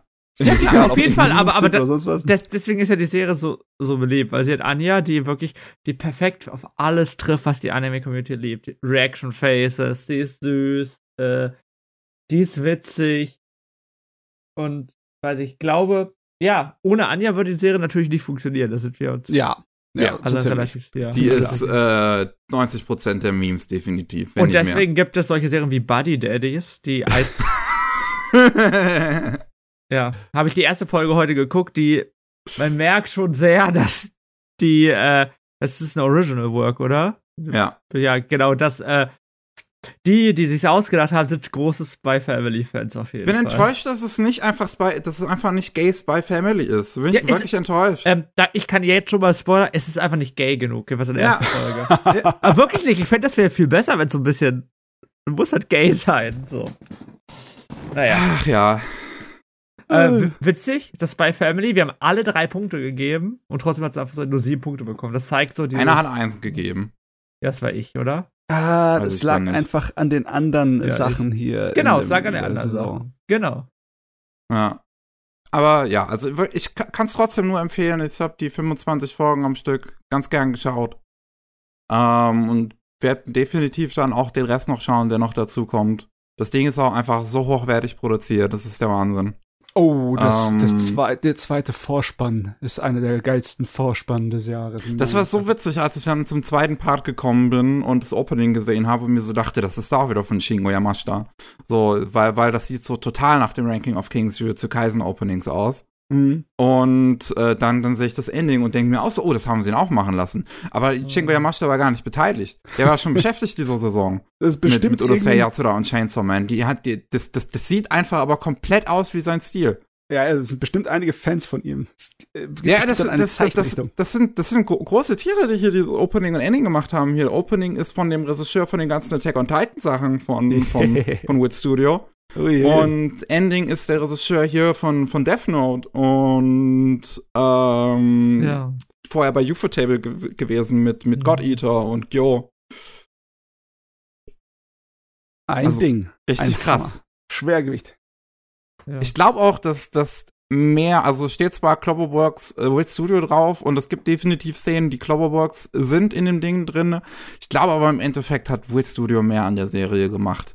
Die schon die beiden Op äh, die, das Opening und Ending von der zweiten Part gemacht haben und es sind relativ viele Animationssequenzen drin, wo man sieht, dass es der Wit Studio Stil ist. Mhm. Das sieht man immer an diesen 3D-Kamerafahrten. Das macht Cloverworks halt nicht so.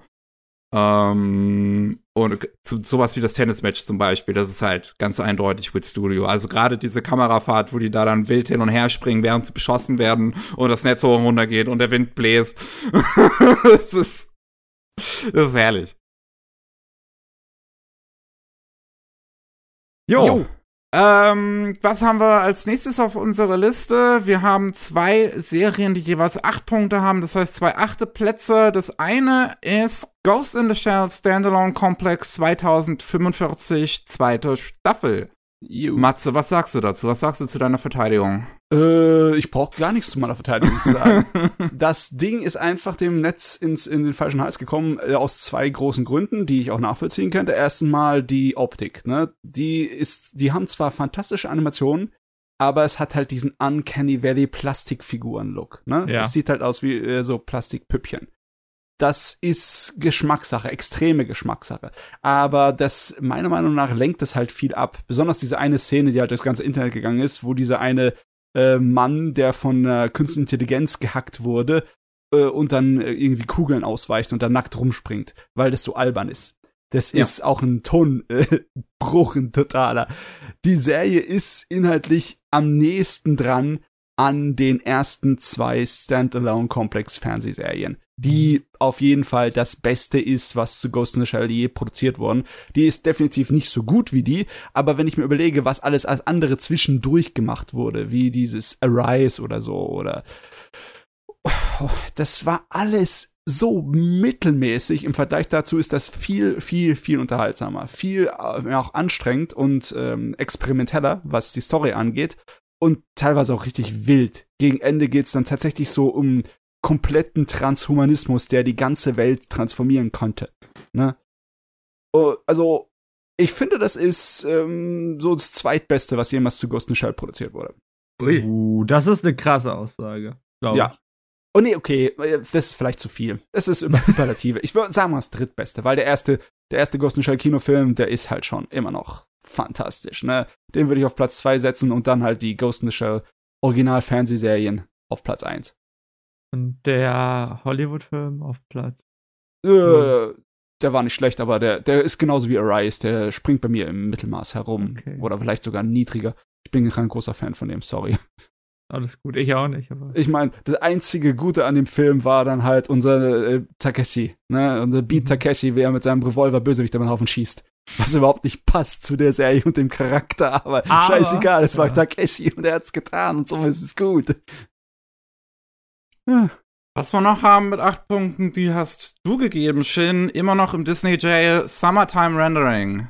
Yay! Äh, das ist so die Serie, wo ich mir sehr, sehr sicher wäre, dass die Deutschland durch die Decke gegangen wäre, wenn sie nicht im Disney Jail gewesen wäre.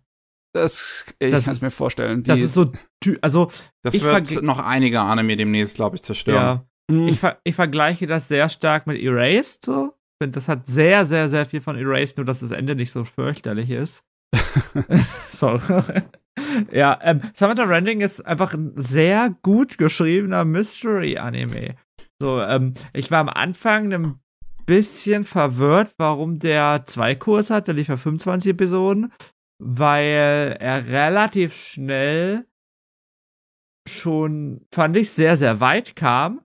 Aber ich glaube, ich war halt einfach nur nicht so stark in der Tiefe drin, weil der Anime dann immer noch mal eine Spur weiter, noch eine Spur weitergegangen ist. Und ähm, für die, die nicht kennen, das ist Mystery Zeitreise-Serie. Und so alles, was mit Zeitreise zu tun haben, ist ja immer äh, logisch gesehen ein bisschen problematisch. Ja. Oder sehr viel. Und hundertprozentig perfekt ist das hier jetzt auch nicht. Also, wenn man so ganz, ganz genau in dieser Zeitreise-Thematik sich drinne ist und schaut, ob das alles passt, würde ich sagen, nee, passt natürlich nicht alles.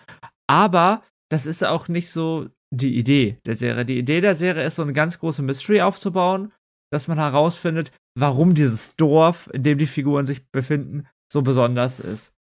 Und das macht die extrem gut. Es, obwohl jetzt auch die Einzelcharaktere jetzt gar nicht toll sind. Also es sind halt normale Figuren, die du in jedem anderen Mystery-Anime auch siehst. Mhm. Aber ähm, diese ganze Geschichte drumherum ist einfach unfassbar spannend. Und das ist auch der Grund, sich die anzugucken. Also, weiß nicht, was, also jeder, der also kann da nicht so viel zu spoilern, weil das ist halt der Grund, die Serie zu gucken. Also, also der Grund, die Serie ja. ist zu gucken, diese ganzen Twists zu haben. Und es ist halt nicht so kein M. Night Shyamalan-Twist, sondern wirklich vernünftige, die auch teilweise einfach nicht vorhersehbar sind.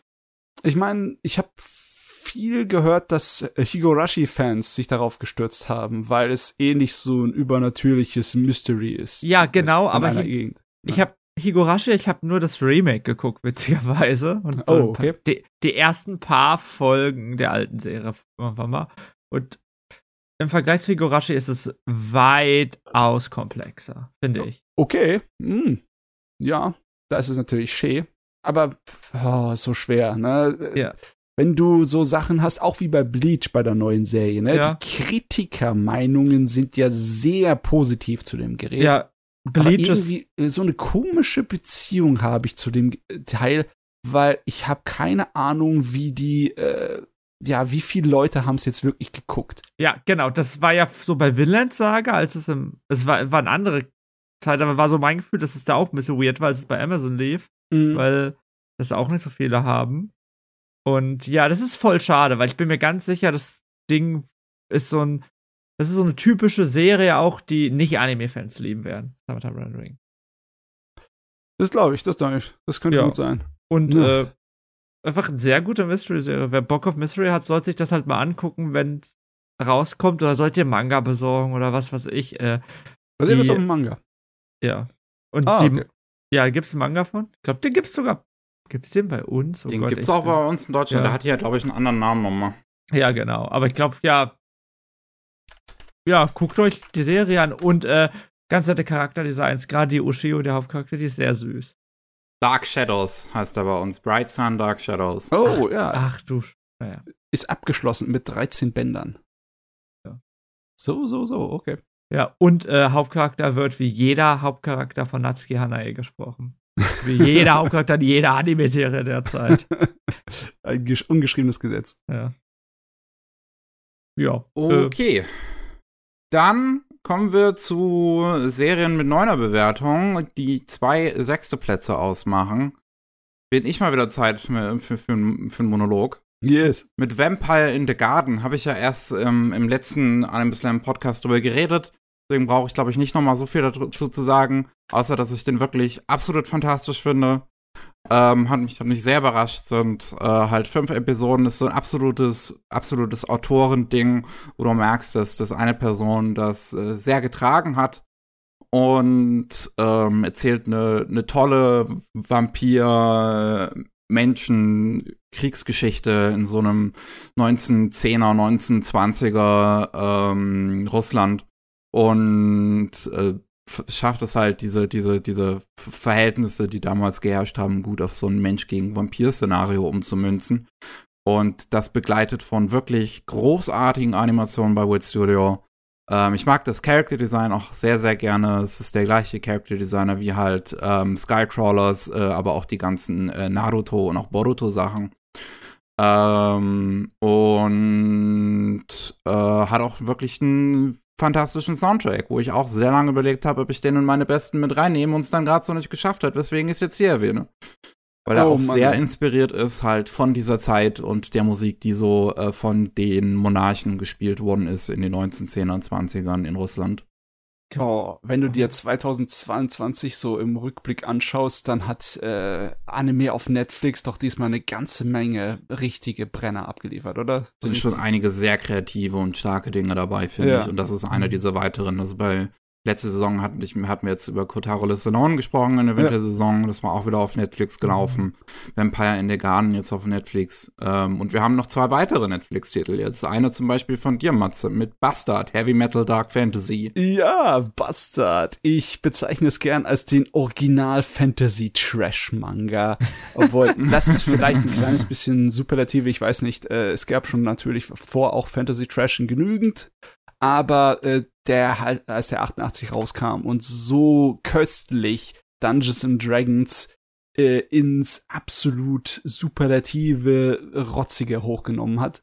Das war so herrlich. Das Ding feiert sich einfach selber in allen möglichen Dingen. Es ist halt ähm, notgeil bis ins Ende und es äh, geht nur auf Spektakel und es ist nur auf dumm gestellt. Der Hauptcharakter ist absolut fantastisch und inhaltlich wird es dann auch total wahnsinnig. Die ganze Welt wird auf den Kopf gestellt nach einer Weile. Es ist einfach äh, vom Unterhaltungsfaktor gigantisch und die neue Fassung, die Neufassung ist wirklich gut gemacht die, besonders der Sprecher vom Dark Schneider, von unserem bösartigen Zauberer, Mhm. unser Hauptcharakter, der hat so viel Spaß darin. Der hat so unglaublich viel äh, da reingemacht, was er auch anders gemacht hat als die erste OVA-Verfilmung, die von Anfang der 90er war. Besonders auch, was anders ist als die erste OVA-Verfilmung, ist, dass dieses Ding sich viel näher am Manga hält.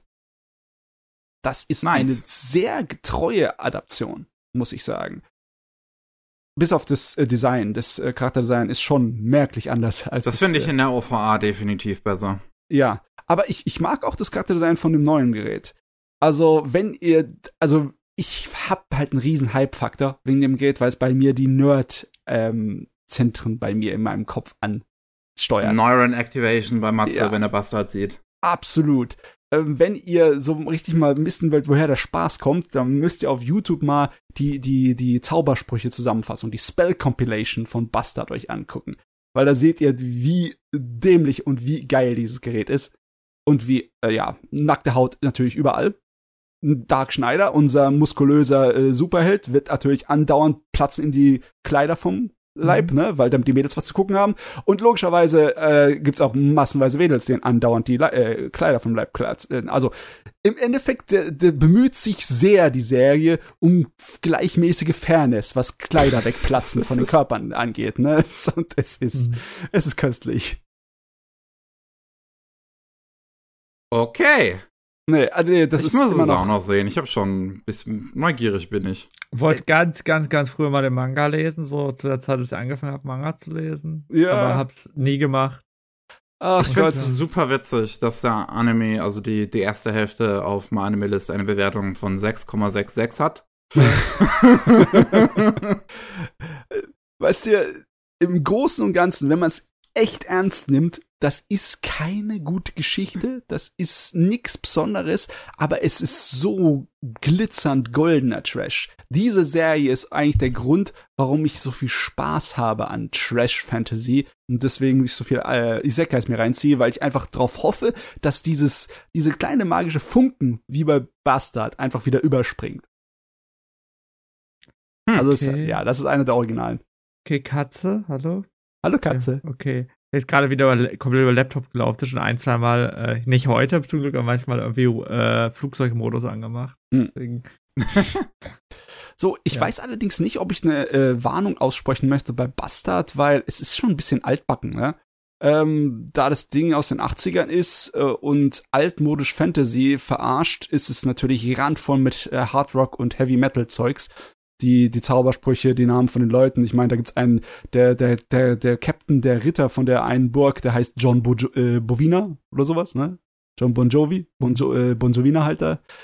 Oder die, äh, ja, eine der, der, der bösartigen Gottheiten, ne? der Gott der Zerstörung, ist irgendwie so ein gigaartiges äh, Gerät, das direkt von so einem Albencover genommen wurde, geklaut wurde. Oder logischerweise äh, hat lauter Bands in seinen äh, Zaubersprüchen mit drin, ne? Oder seine, äh, ja, der eine Zauberspruch heißt dann zum Beispiel Halloween, wie die, wie die Band.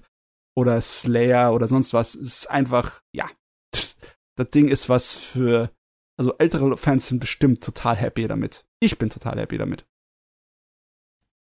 Wenigstens einer. ja, es freut mich. Ja, Freut mich, dass du happy damit bist. Ihr habt ihn ja noch nicht gesehen, ne? Ja, Also ihr das könnt ist völlig richtig. Ihr könnt noch gar nicht sagen, Matze, du laberst nur Scheiße. Nö, Ja. überhaupt nicht. Aber ich glaube, das ist so eine Serie, da bin ich ehrlich für mich, wird nicht so wahrscheinlich, dass ich da mal reingucke. Nett? Ah, Gibt, okay. gibt einfach zu viele andere gute Sachen. Ich meine, Das auch so ist- viel, Allerdings auch wahr, ne? auch so viele alte Sachen, die man halt noch nie geguckt hat. So, und dann muss, ja, muss halt schon hoffen. Jo. Ähm, was dann unseren nächsten Platz betrifft, äh, wir haben einen Titel auf dem fünften Platz mit zehn Punkten, die von uns allen, glaube ich, stammen. Kaguya-sama, Love is War, Ultra Romantic. Ja, es ist ja klar, dass der drin sein musste. Das ist. Ja. Äh, die bisher beste Staffel von Kaguya-sama, die auf einer wirklich, wirklich schönen Note endet. Ich habe ihm absichtlich wenig Punkte gegeben, weil ich wusste, der ist sowieso drin. Da brauche ich nicht vier Punkte geben, die Punkte kann ich für was anderes benutzen. Ich war nie, also bei mir verschwimmt das ein bisschen, weil ich habe bei die Kaguya-Sama-Fan, hab dann dieses Jahr einfach haben wir einfach die ganzen drei Staffeln gebinged und es war echt gut. Also wirklich, wir haben ja über japanischen Humor geredet, das ist wirklich guter Humor. Das hat, äh, hat mich wirklich sehr, sehr, sehr positiv überrascht, wie gut mir das gefallen hat. Echt? Weil ich finde tatsächlich den Humor von Kaguya-sama schon fast etwas speziell. Ich, äh, na, ähm, ich finde so, ich liebte ja, ähm, wie hieß denn, oh Gott, wie hieß denn die Serie von Kaiji, von dem Typen? Äh, oh Gott, wie hieß denn die Serie? Tonegawa. Tonegawa, äh, ja. genau. Das, das ist eine meiner absoluten Lieblingshumor-Serien. So, ich finde, das ist grandios und das hat so ein bisschen was ähnliches, weiß das ist ein bisschen weird. Ja, auf jeden Fall äh, extrem gute Serie. Was die dritte Staffel ein bisschen besser gemacht hat, finde ich, wo, soweit ich mich erinnere, ist, dass sich auch in diese ganzen sind sie zusammen, sind sie nicht, dass sich da so ein bisschen was getan hat. So, und das ja. fand ich auch gut, dass es sozusagen nicht auf einem Punkt stehen geblieben ist. Ja, also die dritte Staffel bringt dann wesentlich mehr Bewegung in die Romanze mit rein, mhm. ähm, was ich auch sehr gut fand. Die dritte Staffel hat eines der besten Endings überhaupt. ähm, mit dem, mit dem äh, Ending von Workreek, dieses das Rap-Ending, was absolut, absolut, absolut fantastisch ist. Ja, das ist schon gut, aber ey, die, die Openings, jedes Opening. Masayuki Suzuki, ich hab, äh, wir haben den live gesehen äh, bei dem Koaku Utagassen, die ist jetzt so, so, der Typ ist einfach einer der geilsten. So wie der auch immer mit seiner Sonnenbrille auftritt und so. Das ist so der Sch Schwarm von allen 50-Jährigen, glaube ich. ich. Ich liebe diesen Typ auch, die, äh, wenn ihr, ähm, der covert ja auch öfter Songs auf YouTube, auf seinem YouTube-Kanal von Yoasobi hat er was gecovert. Das ist einfach, oh, dieser Typ ist so gut. Ja. Ja. Das Ding ist auch fantastisch produziert, einfach. Ähm, es hat halt sehr diese, diese Trigger-Energy, wie ich es gerne nenne, weil auch der Regisseur ehemals von Trigger ist. Und das wird hier total fantastisch übertragen. Es gibt ja auch diesen geilen ähm, Bakemonogatari-Joke in der zweiten Staffel, wo sie eine Szene eins zu eins kopiert haben. Und die dritte Staffel macht es dann mit Gundam. Oh Mann, ey. Ich, ich finde, das Geilste von der dritten Staffel war immer noch, dass sie im Endeffekt eine ganze halbe Episode nur als Vorschau hatten. Ah, ja. Ja, also das fand ich sowas von genial.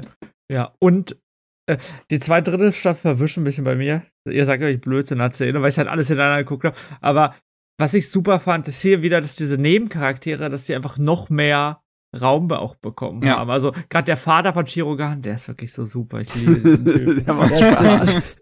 ich finde es schade, dass der Arc immer noch nicht drin ist, wo er zum VTuber wird. Oh! ich, oh Gott, das, das wäre die Lieblingsarc. Ja, aber auch äh, äh, die Schwester, die Hayasaka und äh, Kede Ishigami, der ist schon fast Hauptcharakter jetzt geworden, aber das, den finde ich sehr, Seine sehr, Entwicklung sehr in der dritten Staffel ist ja. auch so gut. Ja, genau. Und da, das finde ich, macht die dritte Staffel noch ein bisschen stärker. So, deswegen, ja, guckt euch Kaguya-sama. Hat doch eh jeder schon geguckt, der, der hier zuhört. das ich kann hoffe, sehr gut sein. Hoffentlich. Wenn nicht, macht's endlich. Meine Güte. Ja, aber wirklich, das Macht auch hier mal gesprochen werden. Von Charakteren, die die da angeschleppt haben, das ist sucht seinesgleichen, ne? Da gibt's echt wenige von solchen äh, Romantikkomödien, die so viele lustige Charaktere beieinander ja. haben. Und Chica für mich auch nach wie vor wirklich eine meiner absoluten Lieblingsfiguren. Die Synchronsprecherin, wie die das rockt, also das trägt auch für mich so viel noch mit von der Serie mhm. mit, wie, wie die äh, Chica spricht. Das ist so gut. Ja, auch ja. wieder ihre Reaktion, wenn, wenn der Protagonist, also der männliche Protagonist mal wieder was gelernt bekommen möchte und sie, und sie sofort ah, Schlaganfall ja. bekommt.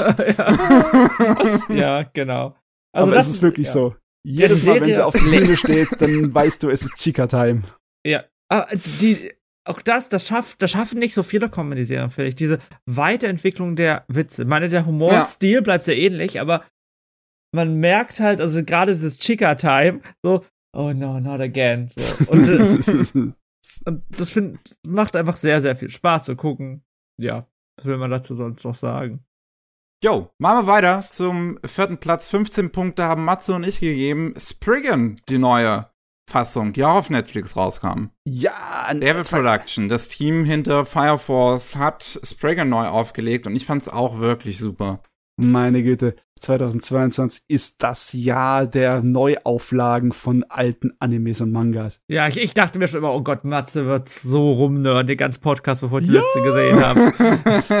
ja, äh, über Bastard habe ich ja noch nicht geredet gehabt, aber über Spriggan habe ich ja schon im äh, Podcast geredet und ja, es ist einfach eine sehr gute Actionserie. Ja. Sehr, sehr gut.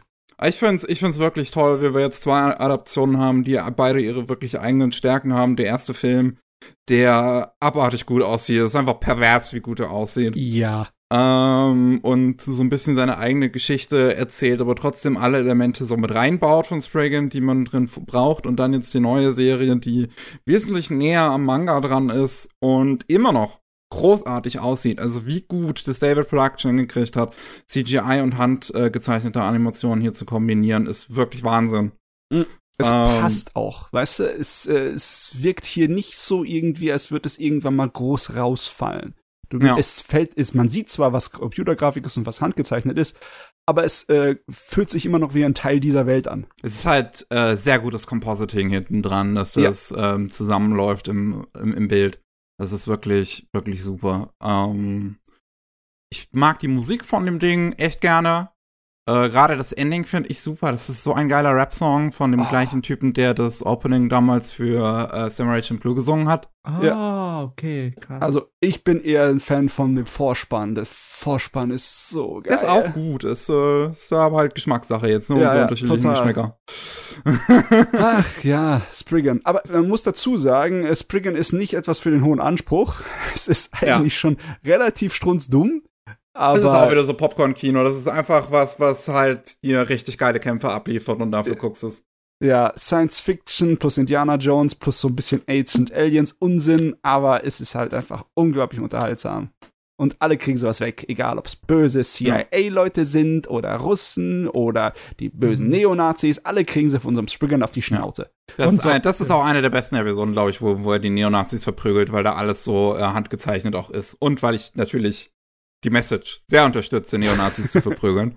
Ja, ich, ich, mag die, ich mag die Episode einfach, weil halt es hat am meisten Kung Fu. Richtig gut. Ja, Kung es Fu. ist wirklich, es ist fantastisch animiert. Sollte man Springen gucken, wenn man nicht so sich, also wenn man das Original nicht kennt und wenn man auch nicht so der Du brauchst es, den vorherigen Kram ist. nicht zu gucken. Nee, nee, nee. nee. Aber wenn, wenn du nicht so Actionfreund bist, boah, weiß ja. ich nicht. Also es, es kommt halt sehr viel des Charmes von Spriggan kommt durch die Action. Würde ich sagen. Ist, ja, schon eher so ein Action-Abenteuer. Wenn du darauf nicht Lust hast, dann bietet der der auch eigentlich nicht du mehr. Du kannst halt höchstens bisschen, mal die ja. erste Folge gucken. Wenn du dann, wenn es dann halt nicht mit dir klickt, dann brauchst du auch nicht weiter gucken. Okay. Ja, äh, wollte nur fragen, so. Äh, weil, genau, das habe ich ja auch noch. Ich habe doch das alte Spring, habe ich doch irgendwann mal geguckt. Lief bestimmt auf Vox, oder? Das ja, kann gut sein. Der ist ja, halt ja, äh, auch in Deutschland damals definitiv im Fernsehen gelaufen.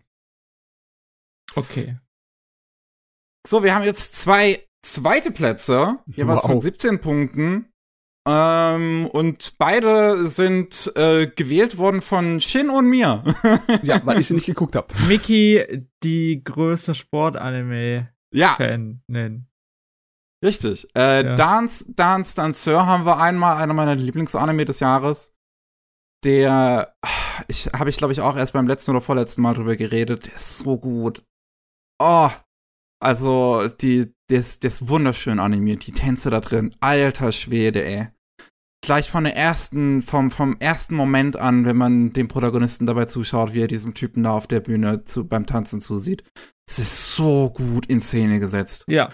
Und, und gerade, oh, der letzte Tanz dann, heilige Scheiße. Ja, ja, ja, das ist so viel Emotion. Ich meine, ey, und wir, und die Figur ist einfach so clever geschrieben, weil, also, ja. wir haben am Anfang dieses, na, klar, das ist ein Typ in Japan, der wie Fußballfreunde hat, der auf der Tanzen geil findet. Man kann sich ja, ja. vorstellen, wie beliebt er sich damit macht. So, halt gar nicht. Aber es ist trotzdem voll also es macht extrem viel Spaß, irgendwie dem zuzugucken, weil der halt nicht dieses ganze Toxische mit reinbringt, wie bla bla bla, nee, tanzen ist kacke, ich mach das nicht mehr. Nee, es geht ja aktiv um ja. dieses Patriarchale genau. auch gerade am Anfang. Das ist genau, wirklich genau. stark. Genau, und das auch nicht mit irgendwelchen Tropes erzählt, sondern einfach komplett so das es mir weh tut, dazu zu gucken, also positiv weh tut, dazu zu gucken. Ja. Und ja. Ja, schmerzhaft ehrlich nennt man das doch, oder? Ja. Ja, das ich, auf jeden Fall. Also, das ist wirklich so ein Ding, da guckt man mal zu und es zerbricht einem die ganze Zeit das Herz, was da teilweise passiert. Genau. Das ist so eine emotionale und auch, auch sinn, nicht sinnige, so eine, so eine, so eine, so ein, jetzt fällt mir das richtige Wort nicht ein, ähm, so eine sensible Geschichte so ein bisschen, weil es halt alles so, so low-key ist, so ruhig und realistisch auch irgendwie zu, zu, zu bodenständig. Genau. Und das äh, ist so schön erzählt. Ich mochte ja schon Welcome to the Ballroom damals ganz gerne, aber das ist halt noch emotionaler und noch, noch bodenständiger und gibt einem, finde ich, noch ein bisschen mehr auf jeden Fall. Das also, Opening ist auch echt stark von dem Ding, dass das alles aus der Ego-Perspektive gezeichnet ist. Und dann, oh ja, fuck. Das ist so gut umgesetzt. Also ich hab's äh, beim Anime Slam Podcast, beim letzten oder vorletzten, ich weiß es nicht mehr, schon mit äh, Kesson the Slope verglichen. Ich, da finde ich, ist ein sehr passender ja, Vergleich. Ja, das ist wirklich weil sehr, sehr dieses gleiche, gleiche Hauptfiguren-Trio, Opening von der gleichen Sängerin beides von Mappa. Es ist beides so ruhige, besinnliche Geschichten. Ja, immer wenn ich Yuki als Sängerin im Opening höre, dann denke ich mir schon, der Anime muss ja gut werden. Was war Kids und Slope und gab's äh, Sangatsu hinterher. Und dann, ja. ja, es kann ja nicht schlecht werden. Äh, unfassbar gute Serie. Auch gegen Ende sind die in so einem äh, äh, Trainingslager, Trainings. Hm. Ding, ja, nicht richtig Lager, aber genau, Sommercamp. Ja, ja, Sommercamp, ja, genau, die trainieren und die anderen Figuren, die damit sind, die kriegen halt sehr, sehr wenig Aufmerksamkeit, aber trotz, trotzdem spürt man sozusagen, was die fühlen mit, weil es gibt auch ein, zwei Personen, die wirklich nicht sympathisch sind, aber ich finde, man versteht ja auch, warum die nicht sympathisch sind. Diese ganze Tanzwelt ist halt einfach scheiße. So. ja. Und es ist einfach super toll gemacht, sollte man sich angucken, auch wenn man mit Sportserien nicht so ähm, was machen kann. Wir sind halt, also ich als Sportanime-Fanatiker bin halt gerade auch in diesem Jahr in so einem krass, in so einer Utopie aufgewachsen mit so vielen guten Serien. Das ist Wahnsinn. So. Und das ist als glaube ich, von den ganzen Sportserien die, die man am, am ehesten auch einem Nicht-Sport-Anime-Fan äh, äh, empfehlen kann. Ja. Obwohl es eher so eine, die absolute Nische ist, ne? Ja, aber diese absoluten Nischen-Sachen, die funktionieren halt immer. Also nicht immer, aber äh, ich hab ja, wir haben, wir haben im Anihabra Podcast darüber geredet, dass ähm, sehr, sehr, sehr häufig diese Nischensport-Anime einfach mindestens gut sind. Also sie sind wirklich schlecht. Also wirklich selten richtig schlecht, meine ich. Ist so. Meine, ja, ja, weil die müssen sich ja auch beweisen. Genau. Also, ohne den Anime gesehen zu haben, kann ich mit Sicherheit behaupten, dass das einer der beeindruckendsten Umsetzungen des Manga, des Shoujo-Manga-Stils ist, die ich bisher gesehen habe alles, was den Shoujo-Manga-Stil ausmacht, ist hier sowas von fantastisch dargestellt. Die langen, feingliedrigen Finger und die Augen und die Gesichter, das ist, also ich, ich hab's, ich kenne nicht viele Anime, die so genau den Shoujo-Stil gefunden haben. Also, das ist schon ziemlich heftig. Allein wer sich nur für den Zeichenstil interessiert, der wird hier wahrscheinlich bedient ohne Ende. Ja, also es, es, hat mich sehr an, an uh, Welcome to the Ballroom im, im Stil erinnert. Ja. Es hat mich wirklich überrascht, dass, dass da keine Überschneidung vom Staff oder so, also nicht der gleiche Mangaka, nicht die gleichen Leute irgendwie dahinter, die das irgendwie animieren oder sowas. Es sieht halt einfach so aus. Ja, gab sehr lange Hälse. Ja, das auch. ja. Ja, sehr lange Hälse und dünne und lange Gliedmaßen. So wie sie es um, können. Ah, ich bin auch noch gerade mal auf Saga Es ist halt wirklich, das ist so eine schöne Serie. Es ist ja. so gut gezeichnet. Ich, und das ist so eine Serie leider irgendwie, als ich über Beste eines Jahres nachgedacht habe für den anderen Podcast, habe ich die am Anfang so mal fast vergessen gehabt, weil es so lange her ist. Dann habe ich mir angeguckt und dachte, oh mein Gott. Und die hat ganz, ganz knapp nicht in meine Top 3 Liste geschafft und das hat mich auch ein bisschen geärgert. Ja. Da werden wir ja später noch zu kommen. Genau. Wir haben hier noch ja, auf dem anderen zweiten Platz Ao Ashi. Fußball! Fußball, Fußball, Fußball, wir nehmen Fußball. äh, ja, das habe ich auf Platz. Äh, habe ich auf jeden Fall 10 Punkte gegeben in dieser Season, wenn ich das richtig im Kopf habe. Ich glaube, ich habe 9 oder 8 gegeben. Ich, ich habe 9, okay, nee, ich habe nee, 9 gegeben. 9, ich habe 8. Ähm, ich, ich bin ein riesiger Sport-Anime-Fan. Ich bin ein riesiger, ich war sehr riesiger Fußball-Fan, was dann jetzt vielleicht nicht, aber ich bin Fußball-Sport-Anime-Fan. Äh, mein Hot Take ist, Fußballsportarten sind größtenteils ziemlich scheiße. äh, also jedenfalls das, also scheiße übertrieben. Die sind oft sehr mittelmäßig. Was rauskommt, ist hier äh, Ginga E Kickoff, Area no Kishi, das Ganze so, wenn ich was davon geguckt habe. Finde ich, alles ist guckbar, aber nichts davon haut einem wirklich um. Und äh, Aoashi macht auch gar nicht so viel anders. Aoashi ist ja ein sehr, sehr auf Oberfläche sehr, sehr Standardsport-Anime über jemanden, der in ein neues Team kommt und da nicht so, nicht so super gut ist und versuchen muss, sich durchzukämpfen, um ein toller Sportler zu werden. Aber diese Serie, die packt einen, also mich packt die emotional halt so krass, weil ähm, der Hauptcharakter richtig dumm ist. So, ich finde das richtig dumm. Äh, falls einer von euch jetzt uns äh, mal Ace of Diamond gesehen hat, der Sava Müller von Ace of Diamond ist sehr ähnlich, finde ich. Überhaupt die ganze Geschichte von ihm ist auch sehr ähnlich.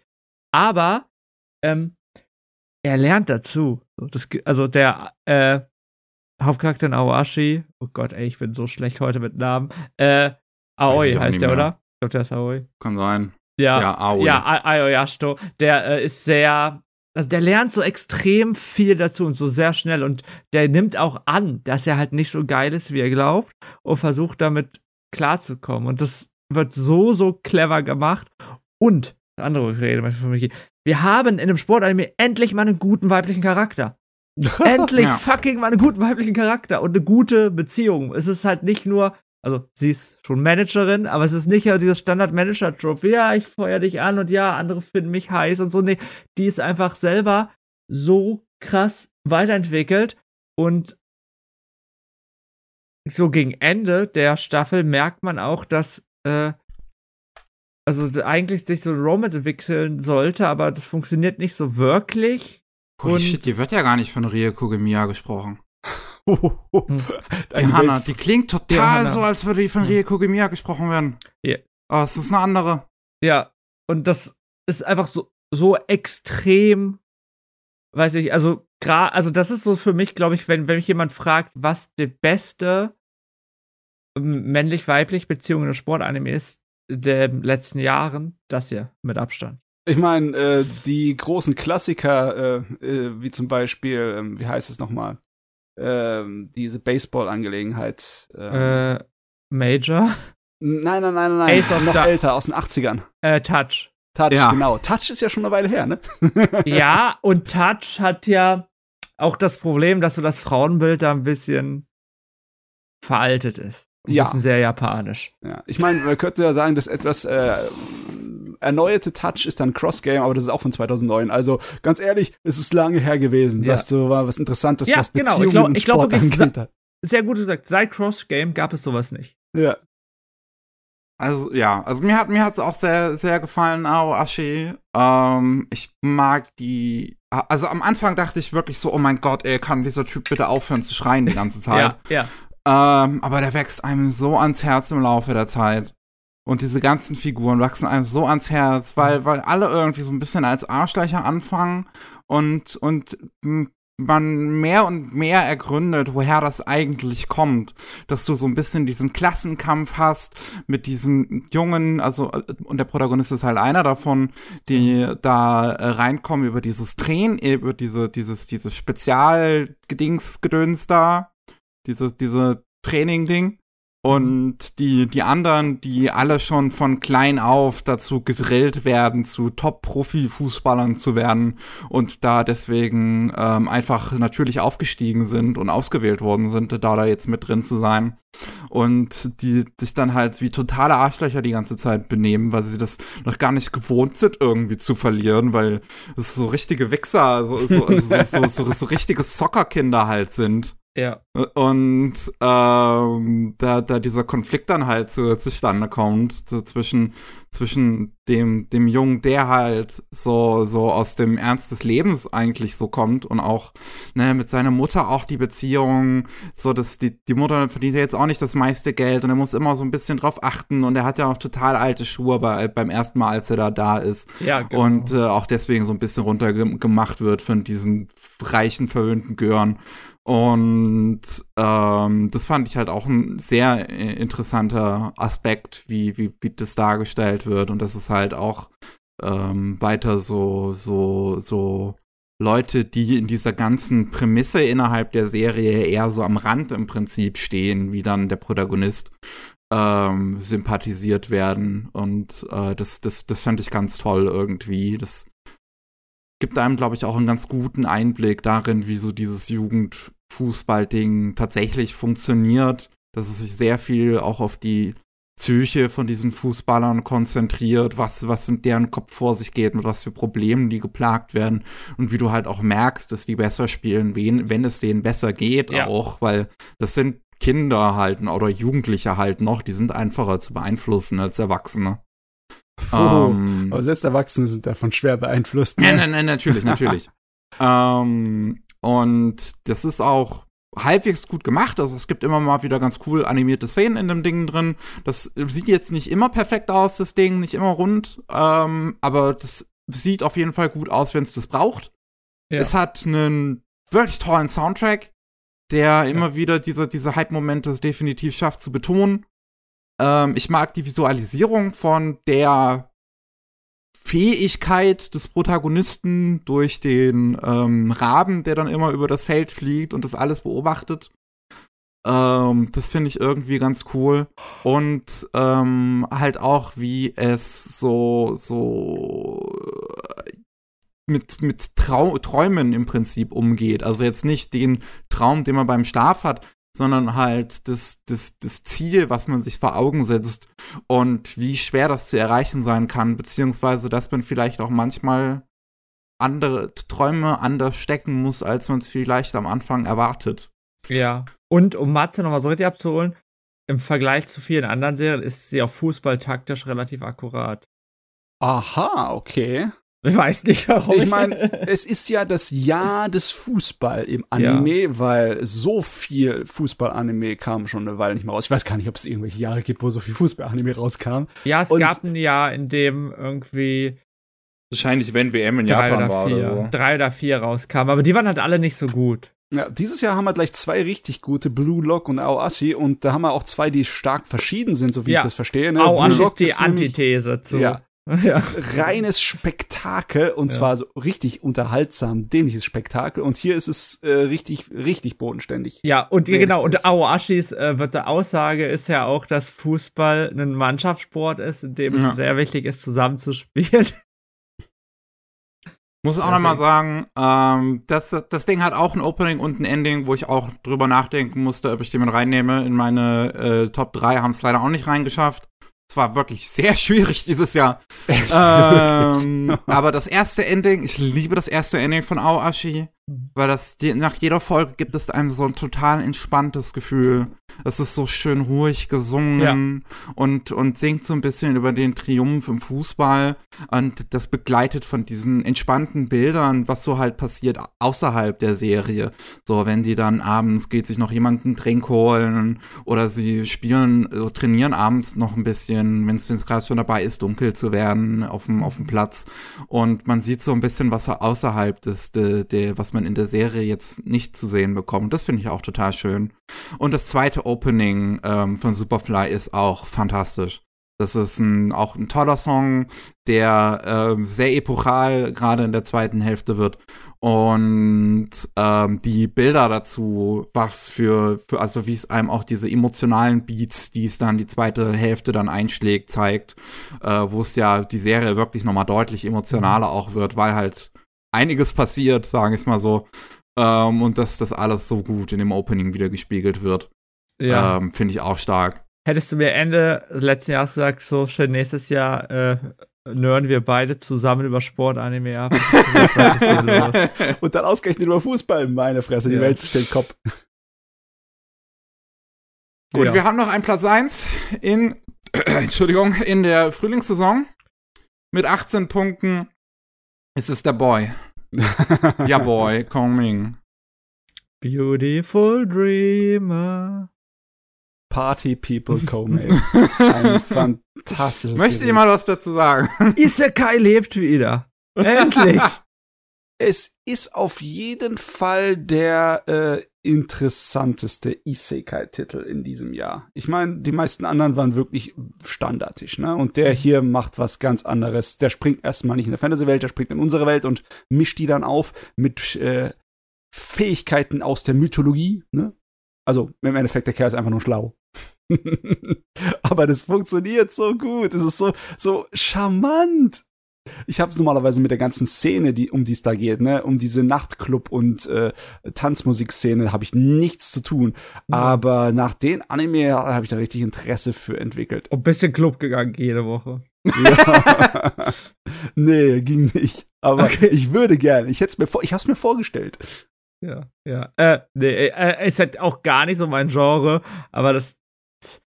Also irgendwie funktioniert der Humor unfassbar gut, wie du gesagt hast. Wir haben äh, der, der Chef der Bar ist äh, so ein Yakuza-Typ. Der Chef der Bar, in der die Serie größtenteils spielt, so ein Yakuza-Typ, aber der zeigt gleich so ein Three Kingdom-Nerd und dann kommt aber Coming, der natürlich nicht der echte Coming ist für ihn, aber trotzdem, der kann mit ihm über Kingdom-Kram abnörden. Das ist irgendwie so witzig, wie diesen Yakuza-Typen da zu sehen, wie er so einfach in so seine Nerd-Rolle äh, reinfindet.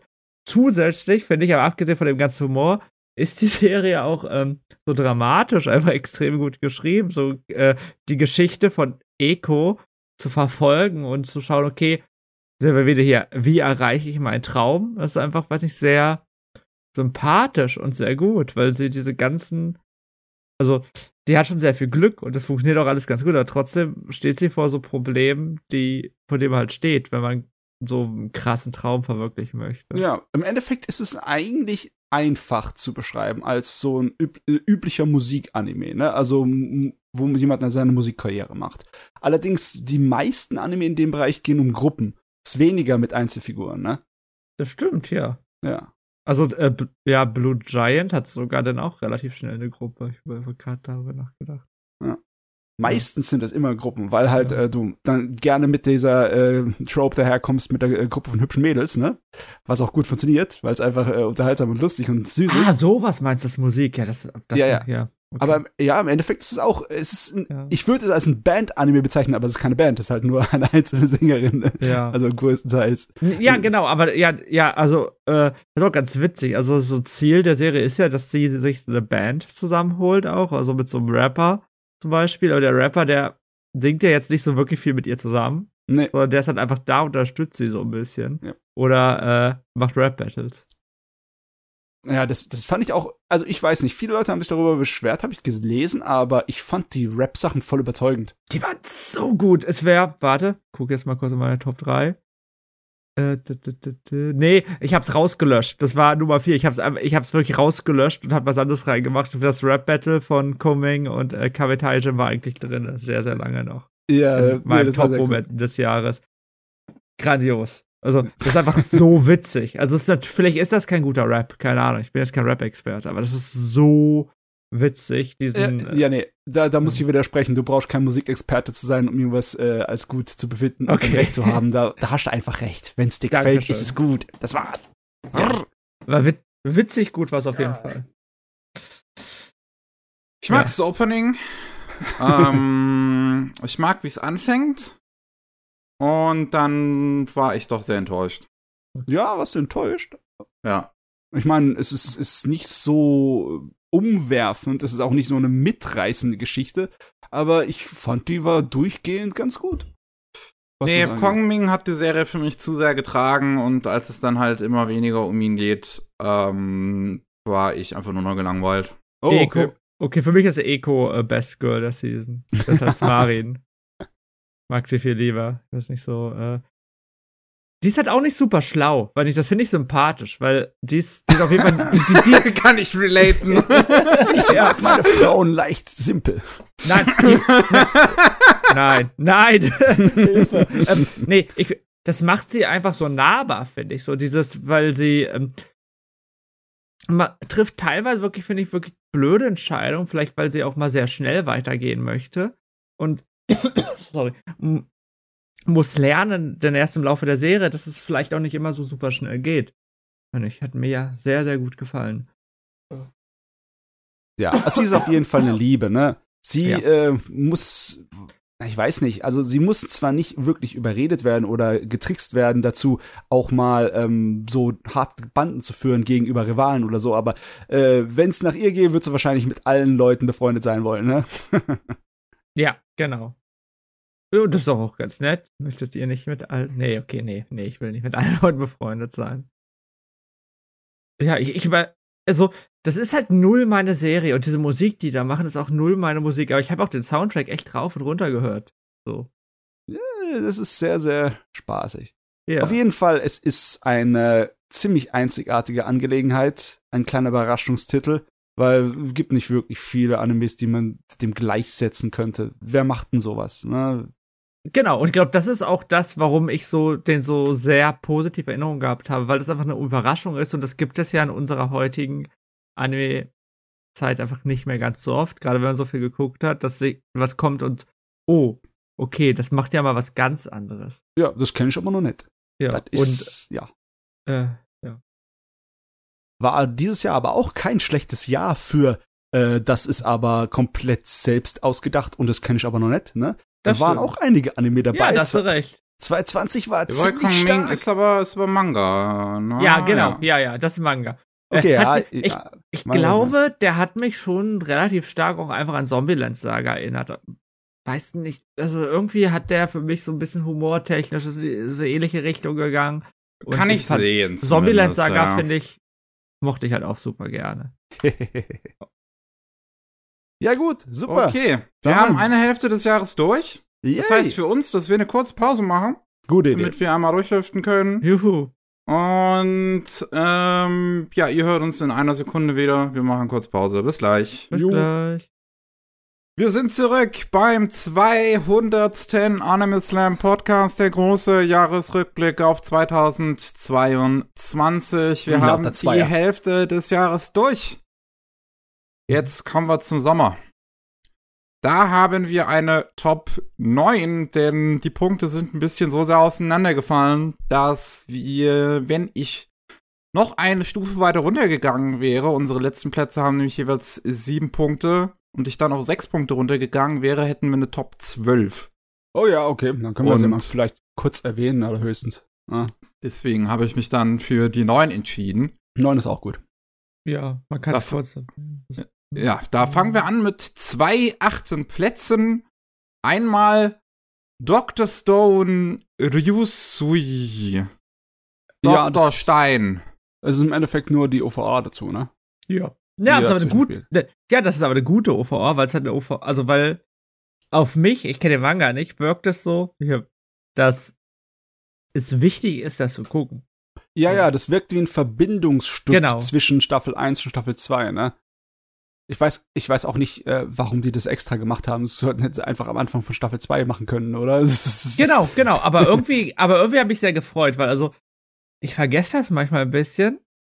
Ah, Dr. Stone ist schon ziemlich gut. Ja, So, das ist weil- spaßig. Das ist genau, das ist das ist spaßig. Spaßig glaube ich das Richtige, weil es halt eine schonen Serie ist, die halt anders ist, die gibt auch nicht ganz so viel auf dieses ganze Realismus-Kram. Der, der ist es auch ein bisschen egal, ob da jetzt Dinge perfekt stimmen oder ob, äh, aber die macht halt einfach Spaß. Das ist und in, da äh, in, in der OVA geht es größtenteils um so einen Schiffskapitän. Der heißt glaube ich auch Ryusui, der äh, genau den sie wiederbeleben den sie brauchen, um das Schiff zu steuern, um in die neue Welt zu kommen, weil das war ja so das Ende der letzten Staffel, hey, die wollen so eine neue Welt. Und es ist ganz nett, weil das ein richtiges Arschloch ist und der äh, fängt an, ein Geldsystem aufzubauen, mitten in, in der Dr. Stone-Welt, die es vorher nicht gab, und äh, zeigt halt, wie dumm Menschen sind, wenn sie Geld haben und wie einfach es ist, eigenes, äh, äh, also doch ganz viel zu produzieren, dass man selber ganz viel hat. Das war halt einfach, der war ein Crypto-Bro in der, in der Dr. Stone-Welt, so ein bisschen.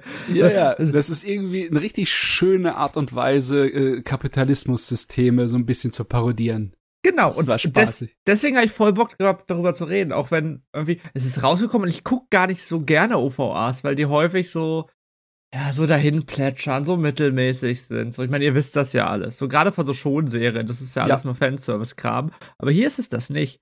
Und die Entwicklung gefällt mir generell ganz gut. Also, die, wir haben das, wir haben den Demon Slayer Movie, wir haben den Jujutsu Kaisen Movie. Das wird schon alles im Durchschnitt besser. So diese Movies und OVAs zu diesen Schon-Serien. Äh, können Also sie gerne beibehalten. Wirkt's lohnender, ne? Genau, Als also einfach nur eine extra Special. Genau, man sitzt nicht da. Also die My Hero Academia Filme jetzt als Beispiel. Hab die alle geguckt, glaube ich.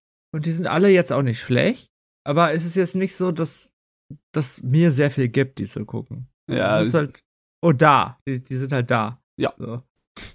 Und das hier ist mehr. Also, wenn man Bock, also falls es hier Leute gibt, die Dr. Stone geguckt haben und noch nicht weitergelesen haben und so, die sollten sich unbedingt mal hier vorangucken, weil geht so knapp eine Stunde, glaube ich. Mhm. Und äh, ja, erzählt halt eine typische Dr. Stone-Geschichte.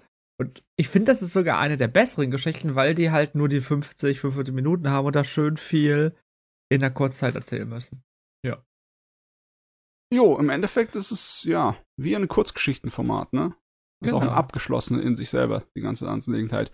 Und es ist notwendig als Bindeglied. Obwohl, ist es zwingend notwendig? Hm, Das ja, weiß okay. ich nicht. Ich meine, wenn du einfach die zweite Staffel Ja. ankommst, dann hast du halt dann den Kapitän, der nicht erklärt, wo, wo er herkommt, aber wo, ja, ja. Genau, das, ja, ja, höchstwahrscheinlich ist, also man kann es höchstwahrscheinlich auch gucken, ohne das, äh, ohne dass man das kennt. Aber ich würde jedem empfehlen, sich das anzuschauen. Wer Dr. Stone mag, wer Dr. Stone nicht mag, der kann damit nichts anfangen. What Ah a ja, surprise. Nach Hause. What Genau. a surprise. Ja. Okay. Wir haben den zweiten achten Platz. Das ist Parallel World Pharmacy. ja, Mathe, da hast du auch einen Punkt reingesteckt, glaube ich. Ne? ja, weil du es geguckt hast und dann mir empfohlen hast und dann habe ich es an einem Stück durchgesuchtet. Ui. Das, das ist halt echt, also, das ist echt eine Matze-Serie, würde ich sagen, oder? Es ist, äh, ja, es ist nicht besonders gut, aber es ist halt von Anfang bis Ende feine Unterhaltung, ne? Richtig Ich finde, da sind halt interessante Aspekte einfach drin, so wie es mit der Hauptfigur um, umgeht, wie die versucht, Wissenschaft in diese Welt zu bringen, die halt noch relativ mittelalterlich gehalten ist. Ähm, und wie dabei, ja, das, das soziale Umfeld eine Rolle spielt, Kapitalismus eine Rolle spielt Mhm. und ähm, so, so Politik rund um das Business eine Rolle spielt. Ähm, und am Ende ist der Arc, wie sie mit einer ähm, Endemie umgehen, eigentlich auch ziemlich interessant, weil Der ist super, ja. es ist leider viel zu gut zu, unserem, äh, zu unserer Zeit passt.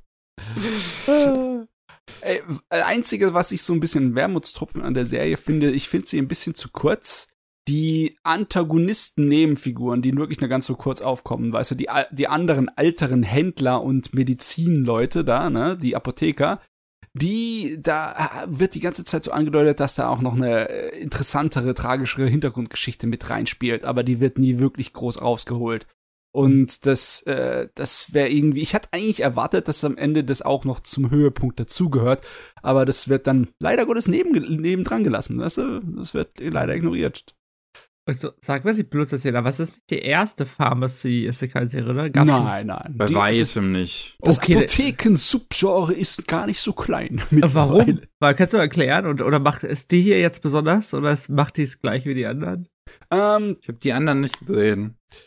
Äh, das, ich weiß auch nicht, ich habe nicht so viele von denen gesehen. Okay. Die anderen sind mehr Slice of Life. Hier geht es tatsächlich nicht mehr so sehr um Slice of Life, sondern mehr um die Entwicklung des Geschäfts und der, die gesellschaftliche äh, Aus Einfluss davon. Ne? ist eher so ein, ja, äh, Königreich-Bau-Simulator mäßig gemacht wie die anderen äh, Isekais in diesem Ding. Es ist nicht unbedingt nur ein, ähm, ja, Apothekengerät. Naja, ach ja, es ist der Wahnsinn, was der Isekai-Kram uns alles gebracht hat, was für schräge Sachen. Ja. Also ich glaube, das ist einer der wenigen, wenn nicht der einzige, den ich dieses Jahr geguckt habe. Den fand ich ganz gut. Ähm, kann man mal gucken. Mhm. Wenn man sich so auch für vielleicht das ähm, Pharmazeutische interessiert und halt Politik und ähm, Wissen, ja, mehr oder weniger Wissenschaft drumherum. Es ist auf jeden Fall nicht äh, Schema Standard F. Das ne? auf jeden Fall, ja. das ist schon mal, das alleine ist ein Ganz okay Bonuspunkt, geschrieben. das reicht Leider schon. Figuren ein bisschen schwach, aber Weil er keinen gigantischen Harem hatte. Nee, Ja, warum hat er keinen so? Also die Figuren sind einfach ja noch relativ eintönig geschrieben. Ja. Geht halt mehr um die Sache, weniger um die Figur Ja. ne? Gut, wir haben Hm. zwei sechste Plätze. Einmal gehen acht Punkte von Shin an Prince of Tennis. War das ein Troll? Oder ist. Na, also das Ding ist, ich wollte halt drüber reden. Vicky Ah, sagt okay. mir immer, re, äh, vote das, worüber ihr reden wollt. Deswegen Ja, habe ich, ja. ich habe im Winter, ich habe auch für Platinum End ges gestimmt, weil ich habe das Ding Ja, komplett stimmt, okay. durchgeguckt. Ja, ja, das ist ja alles schon legitim. Das Ja, schon Ich habe beim letzten Mal auch meine zehn Punkte in der einen Saison an Examen gegeben. Ja. Ja. ähm, also ich sag mal so, ähm, ihr wisst ja, ich rede ja öfter darüber, ich liebe Sportanime. Ja. Und für jemanden, der Sportanime guckt und der gerade auch in Deutschland aufgewachsen ist, ist Prince of Tennis schon ein bisschen besonders, weil das war der dritte große Sportmanga, der zu uns gekommen ist nach Deutschland. Erst Slam Dunk, der wurde immer abgebrochen. Den Leider, Captain Tsubasa und den gab's Prince of Tennis. Prince of Tennis, Fun Fact, hat fast äh, Tokyo Pop zerstört in Deutschland. so, weil, äh, naja, weil das Ding hat halt 40 Bände oder so und es hat niemand gekauft. Was ich komisch fand, weil im Rest der Welt hat Prince of Tennis aus irgendeinem Grund eine relativ große Beliebtheit, besonders bei dem weiblichen Ja, Publikum. in der Cos deutschen Cosplay-Szene, ich war ja immer auf diesen ganzen Conventions auch riesig.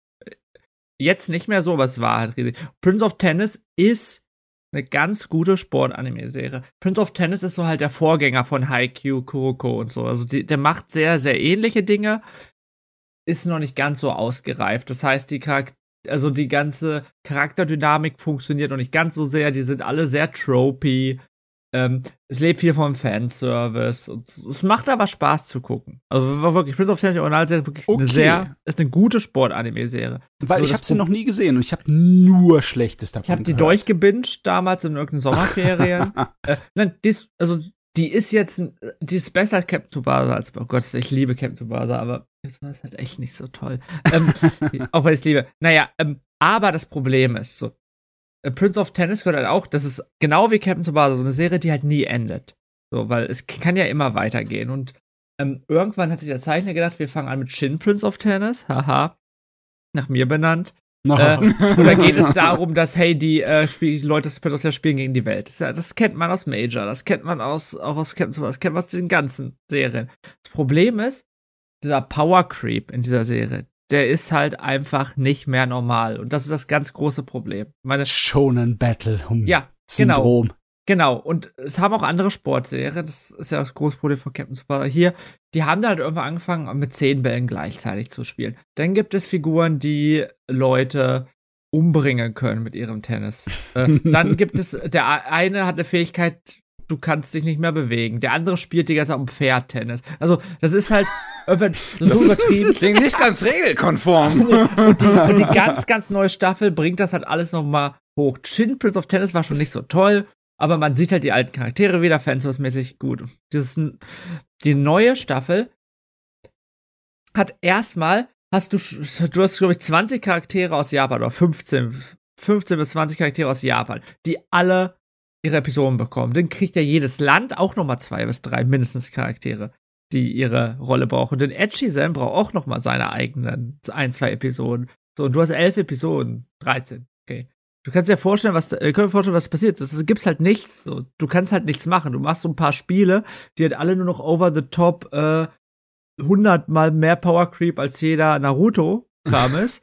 und äh, das ist sehr schade, weil ich habe Oh die mein Gott. Charaktere wirklich lieb gewonnen, teilweise, aber man kann das halt wirklich nicht ernst nehmen. Das ist Trash. Das ist ganz witziger und guter Trash, aber das ist nicht mehr. Ich selber habe noch Spaß, das zu gucken, weil es halt so trashig ist.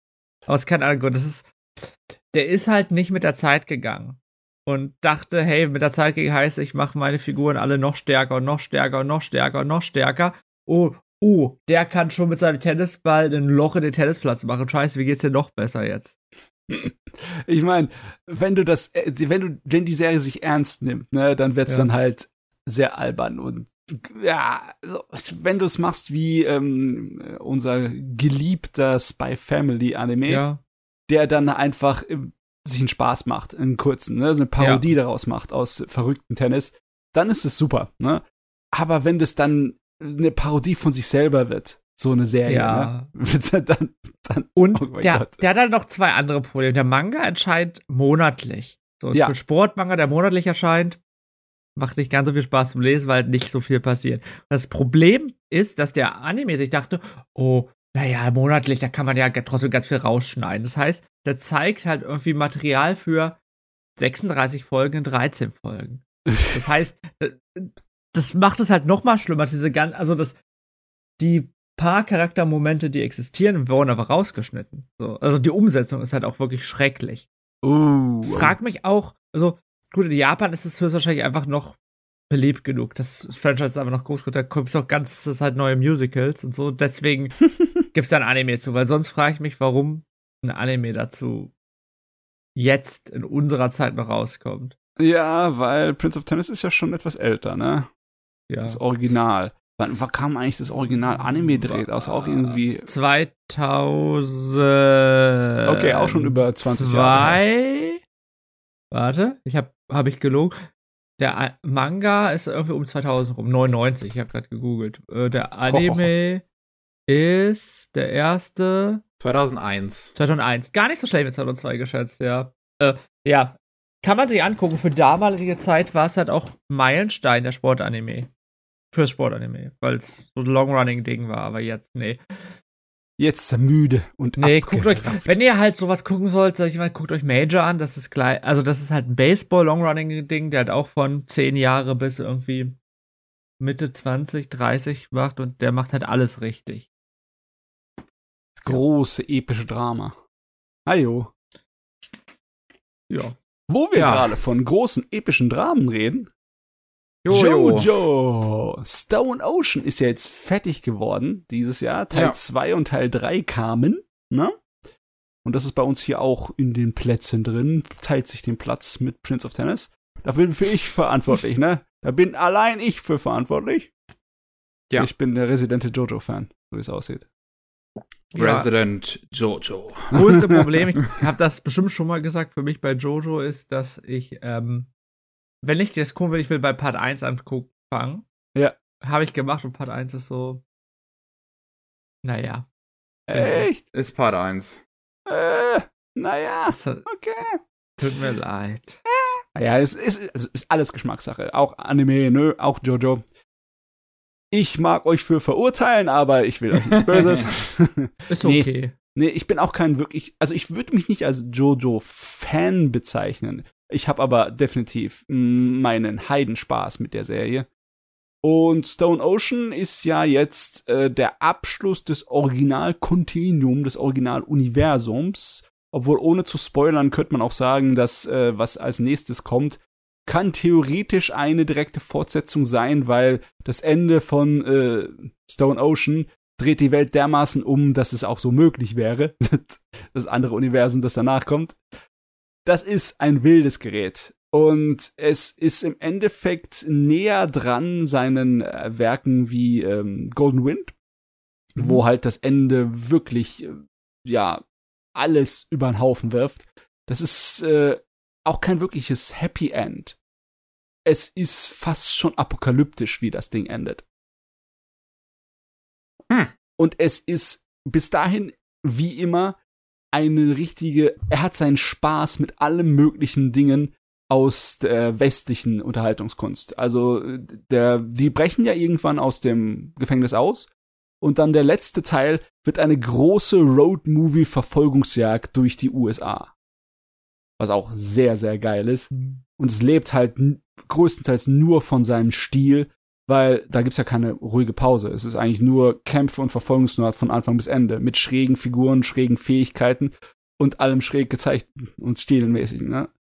Das Einzige, was ich ein bisschen schade finde an der Serie, ist, dass ähm, sie ist eine ziemlich, äh, ja, sie ist richtig gekettet an den Manga. Sie ist eine ziemlich getreue Umsetzung. So getreu, dass ich fast sagen würde, wenn du den Manga gelesen hast, brauchst du den Anime nicht zu gucken.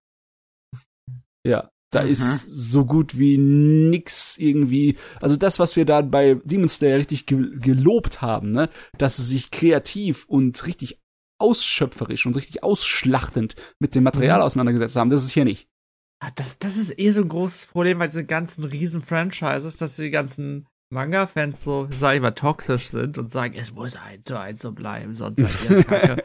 ja, oder ne, oder sie sind auf die andere Weise toxisch im Sinne, wegen lest den Manga, das besser. ja, genau. Boah, Anime sind sowieso scheiße. Und ich glaube, das macht es halt auch einfacher, einfach eins zu eins an den Manga zu übersetzen, weil dann äh, freuen sich die Man Manga-Fans. Ja. Aber äh, auch wenn das dann optisch halt vielleicht das Ding nicht so interessant macht, äh, Jojo lebt halt natürlich auch von seiner Soundkulisse, von seinem richtig Mhm, geilen ja. Soundtrack, von den Effekten, von den extrem übertriebenen Leistungen der Sprecher, die halt äh, Menschen sprechen, die überhaupt nicht realistisch sind, sondern nur sowas. Also es kommt im Endeffekt, so wie sie angezogen sind und wie sie auftreten, sind es einfach nur mythische Rock-Action-Figuren, ne? Die dann äh, ihre Sprüche wie auf einer Bühne von sich geben. So richtig übertriebenes Theaterspiel. Es ist halt, in der Hinsicht ist es schon sehr spaßig, was den Trash-Faktor angeht. Aber es ist nicht wirklich Trash. Das Ding ist einfach zu gut geschrieben und inszeniert, um es als Trash zu bezeichnen. Es hat aber so diesen, diesen, Anhauch, weißt du, so diesen, den Spaßfaktor, den du hast, bei einem billigen Actionfilm zu gucken mit, mit Sylvester Stallone oder mit, mit, mit, Schwarzenegger. Also einen von ihren nicht so guten. Haben sie ja genug gemacht. Ah. Ja. Ja. Ich, ich, ich, bin so ein, ich, ich habe ja schon gesagt, wie sehr ich von Action, wie viel ich mag, ich so, was Sylvester Stallone hat gut gemacht. Da- das hier ist ja kein, kein Schon-Battle-Ding. Das hier ist ein reines, ähm, wie kann ich den Zuschauer überraschen? Weil das ist ja das, äh, der versucht, jeden verdammten Kapitel eine äh, Haken zu schlagen, als wäre ein Häschen, das von einem äh, Fuchs wegläuft. Aber so einen richtigen Haken. Der, äh, die versuchen sich alle mit den schrägsten, kreativsten Art und Weisen zu übertreffen in den Kämpfen Mhm. und auch wie das dann am Ende aufgelöst wird, ne, wie äh, die Kämpfe dann zu Ende kommen, ganz am Ende, ist, also ich hab's nicht vorhersehen können. Es ist so ein kleines bisschen wie so ein Mystery-Drama, errate den Mörder, äh, aber du kommst nicht drauf, bis er es irgendwie dann äh, rausbringt und genauso ist es mit dem, wer gewinnt und wie gewinnen die Leute. Sehr, sehr spannend und sehr unterhaltsam und auch sehr brutal. Gottverdammt. Besonders Stone Ocean geht in der, was Körperhorror angeht, ist der richtig heftig teilweise. Okay. Meine Fresse. Hm. Alter. Okay. Ja. Ach ja, so, so. Jojo, Jojo ist klasse. Das Jetzt, existiert halt. jetzt ist Jojo erstmal vorbei. Ich glaube, Also- ja, Vorerst. Jojo ist eigentlich genau, also ich glaube schon, dass Jojo mein Ding wäre, aber sag ja, da reinzukommen ist halt ein bisschen schwer, es ist so viel Zeitaufwand und Ja, Mhm. aber weil ihr halt den Anspruch an euch habt, das äh, komplett zu machen. Ne? Also, ja, da bin ich auch blöd, selber schuld, das stimmt schon. ja, es ist wirklich nicht notwendig. Man, man, alles, was man wissen muss, wird einem sowieso eingetrichtert dann in der Serie. Ne? Jeder Bösewicht kriegt so viel Hintergrundstory. Besonders hier. Das ist eine der ausführlichsten erzählten und tragischsten Hintergrundstories im ganzen Jojo-Universum für diesen Bösewicht. Das ist richtig so griechische Tragödie mäßig episch Okay. aufgezogen. Ja? Das ist äh, sehr gut gemacht. Also es ist äußerst überzeugend. Doch schön. Sehr, ja, ja, Oh, das ist ja schön für dich. Ja, das ist eh schon. Da kann ich so viel loben, wie ich möchte. Nein, nein, erklären, ich, bin, ich, ich bin mir sicher, ich würde Jojo lieben. Ich bin wirklich sicher, ich habe ja, also ganz schlecht fand ich erst den ersten Teil nicht. Ich fand den halt Ja. nur, der, der hat schon Spaß, weil ich habe eine Review über den ersten Band geschrieben vom Manga. Das war wirklich, das war schon alles ganz gut. So. War so ein bisschen sehr stark over the top, aber das ist ja auch Jojo, ich weiß. Das ist Jojo. Ich meine, er findet halt erst zu seinem großen Publikum, wenn er dann die übernatürlichen Kräfte da einbaut von den Stands, von genau. diesen Ja. Avataren, ne? Davor, das, im Endeffekt, das hat er dann alles ignoriert, was in den Ja. ersten zwei Teilen passiert ist, ne? Diese ganze äh, mystische Kampfkunst gegen Supervampire Angelegenheit, das wird alles fallen gelassen. Das wird nie wieder erwähnt. Das ist alles tot, Ende. Und ja, später ist es eigentlich nur ähm, der Kampf gegen Dio und seine Ma äh, ganzen, was er alles hinterlassen hat in der Welt. Okay. Jo. Okay. Jo, okay. Wir haben noch einen fünften Platz. Gott sei Dank haben wir einen fünften Platz. Der hat neun Punkte, die Shin ihm gegeben hat, weil er der Einzige ist hier, der es gesehen hat. Ja, Ein Stück Film rot. ein Stück Filmrot. Dankeschön. Sehr gut. Ja. äh, Dann, dann sag mal, der Film, der die Kinokassen in Japan so richtig erschüttert hat dieses Jahr. Ja. Ne? hat der das verdient? Ja, ist hat- das, Das hat er verdient. So, hat ich, verdient? ja, ist verdient? leider. Es ist, äh, also, so, meine Background-Geschichte, ich bin gar kein großer One Piece-Fan. Ich habe aber vor so einem halben Jahr einen Podcast gemacht über One Piece, wo es darum ging, warum ich aufgehört habe und habe gedacht, komm, ich lese das mal weiter. So, und ich bin jetzt auch, ich bin ja nicht aktuell, bin jetzt aber schon relativ weit gekommen. Äh, ich liebe ja schon in Sachen, trotzdem bin ich nie so groß in One Piece reingekommen. Ähm, hab den Film, ich glaube, das, das hat alles damit viel ganz zu tun. Ich wollte den Film gar nicht unbedingt gucken und war dann aber in Berlin für, von der Arbeit und hab dann eine Nachricht bekommen, hey, wir haben die Premiere, so ein Platz auf der Gästeliste, willst du, willst du vorbeikommen? So, dann bin ich halt in den Film gegangen, weil es nicht, weil es umsonst war. Und muss sagen, er war halt schon ziemlich gut, so auch als nicht One Piece Fan, weil ich glaube, ich stehe einfach auf diese ganzen Musikfilme. So, das ist ja im Grunde genommen gerade die erste Hälfte ist so ein halbes Musical, so, weil sehr, sehr, sehr viel gesungen wird. Wir haben einfach unfassbaren Soundtrack von so viel unfassbar grandiosen Leuten geschrieben. Also, wir haben Ado, weil ich ob einer von euch von Ado sich schon mal was angehört hat. Äh, Ado ist einfach eine extrem weit, also eine Sängerin, die extrem viele Stile singen kann und die immer extrem viele Stile abnimmt. Äh, mein Lieblingsmusiker Motorhiro Hatta hat einen Song für den Song geschrieben. Äh, für den Film geschrieben, für den Song. Ja, sehr schön. Äh, das alleine hat mich so mitgenommen, dass dieser Film einfach mir sehr, sehr, sehr viel gegeben hat. Auch wenn die Geschichte insgesamt, das ist halt eine norm relativ normale, schonen Anime-Filmgeschichte. Jo. Wobei es ein bisschen besonders, dass Shanks eine große Rolle spielt, weil Shanks ja immer sehr stark so im Hintergrund ist in äh, One Piece Manga, weil ich glaube, Oda hat auch sehr, sehr, sehr lange verboten, Shanks in Film auftreten zu lassen, von dem, Ja. was ich so gelesen habe. Und hier war jetzt so eine Ausnahme. Das hat alles super gepasst. Also der Film passt halt eins zu eins perfekt zu One Piece. Also dieser Charakter Uta, der gehört einfach auch zu One Piece dazu. Und das, finde ich, macht der Film sehr, sehr, sehr gut. Das macht ihn auch ein bisschen extra, weil Genau. irgendwie die meisten anderen One Piece Filme haben einfach nur so wie ja so Leckerchen, so Häppchen Ja. gewirkt. Selbst wenn du so diese richtig guten wie vom ähm, Hosoda den Ja. einen nehmen willst, die sind trotzdem einfach nur Geschichten, die brauchst du nicht um für One Piece, ne? Die müssen nicht in dem Universum drin sein, aber äh, wenn du dann halt wirklich sowas hast wie das hier, ne, die das sich wagt, Shanks zu benutzen, was Oda im ganzen Manga im Endeffekt nicht mehr getan hat seit dem Anfang. das ist schon ein bisschen heftig. Ja. Der, der Film ist halt auch relativ witzig. Der Beppo, wenn du ihn kennst, dieser Bär-Typ Ja, von ja. Trafalgar, der ist halt ein riesiger Idol-Fan und das äh, schlachten die so ein bisschen aus, wie der Idol-Fan ist und die machen sehr witzige Sachen mit dem. Ist gut. Der Film, jetzt ehrlich, ist jetzt nicht so gut wie der Jutsu Kaisen-Film oder wie äh, Mugen Train. So. Also Okay, als ja. Film, als Film selbst gesehen. Aber der Soundtrack alleine Hm, bedeutet, okay. dass man sich den Film entweder angucken muss oder dass man sich wieder den Soundtrack mal angehört haben muss, weil das ist, das ist Wahnsinn, auch was für Leute die da reinbekommen haben, die äh, die Songs geschrieben haben. So, das ist äh, wie vielleicht eine andere Serie, über die wir später noch mal reden. Uh, also ein musikalischer Leckerbissen, das Ja, freut genau. mich zu hören. Und es ist halt nicht nur diese eine Musik, weil ich stehe überhaupt nicht auf eine Musik, gar nicht. Die äh, wirklich ganz, ganz, ganz viele unterschiedliche Stile. Macht Spaß, äh, kann man sich angucken, auch als nicht One Piece Fan. Macht Spaß und ist fair. Genau. Mickey würde da, glaube ich, nicht so gut gefallen, weil es One Piece ist. Ich habe halt keine Ahnung von One Piece. Ja, das ist Also, keine Abneigung bei so, Mickeys. ja, äh, so ganz, ganz bisschen über One Piece. So, Aber man sollte halt wissen, wer die Hauptfiguren sind und so. Ich kannte auch ein paar von den Charakteren nicht, aber ich verstehe zum Beispiel, dass es Lysop gibt und dass Lysop einen Vater hat, den er vorher noch nie getroffen hat und im Film das erste Mal irgendwie eine gemeinsame Kommunikation hat. Hat mir auch sehr viel getan, weil Lysop äh, mein zweitlieblingscharakter ist. Piece. der, der, der Kappe Yamaguchi, der wird sein Leben lang nur noch Usopp sprechen. Ja. Er hat keine Ja, ja. Chance mehr, irgendwas anderes zu machen. Das ist auch eine nette Rolle. Ajo. Ajo!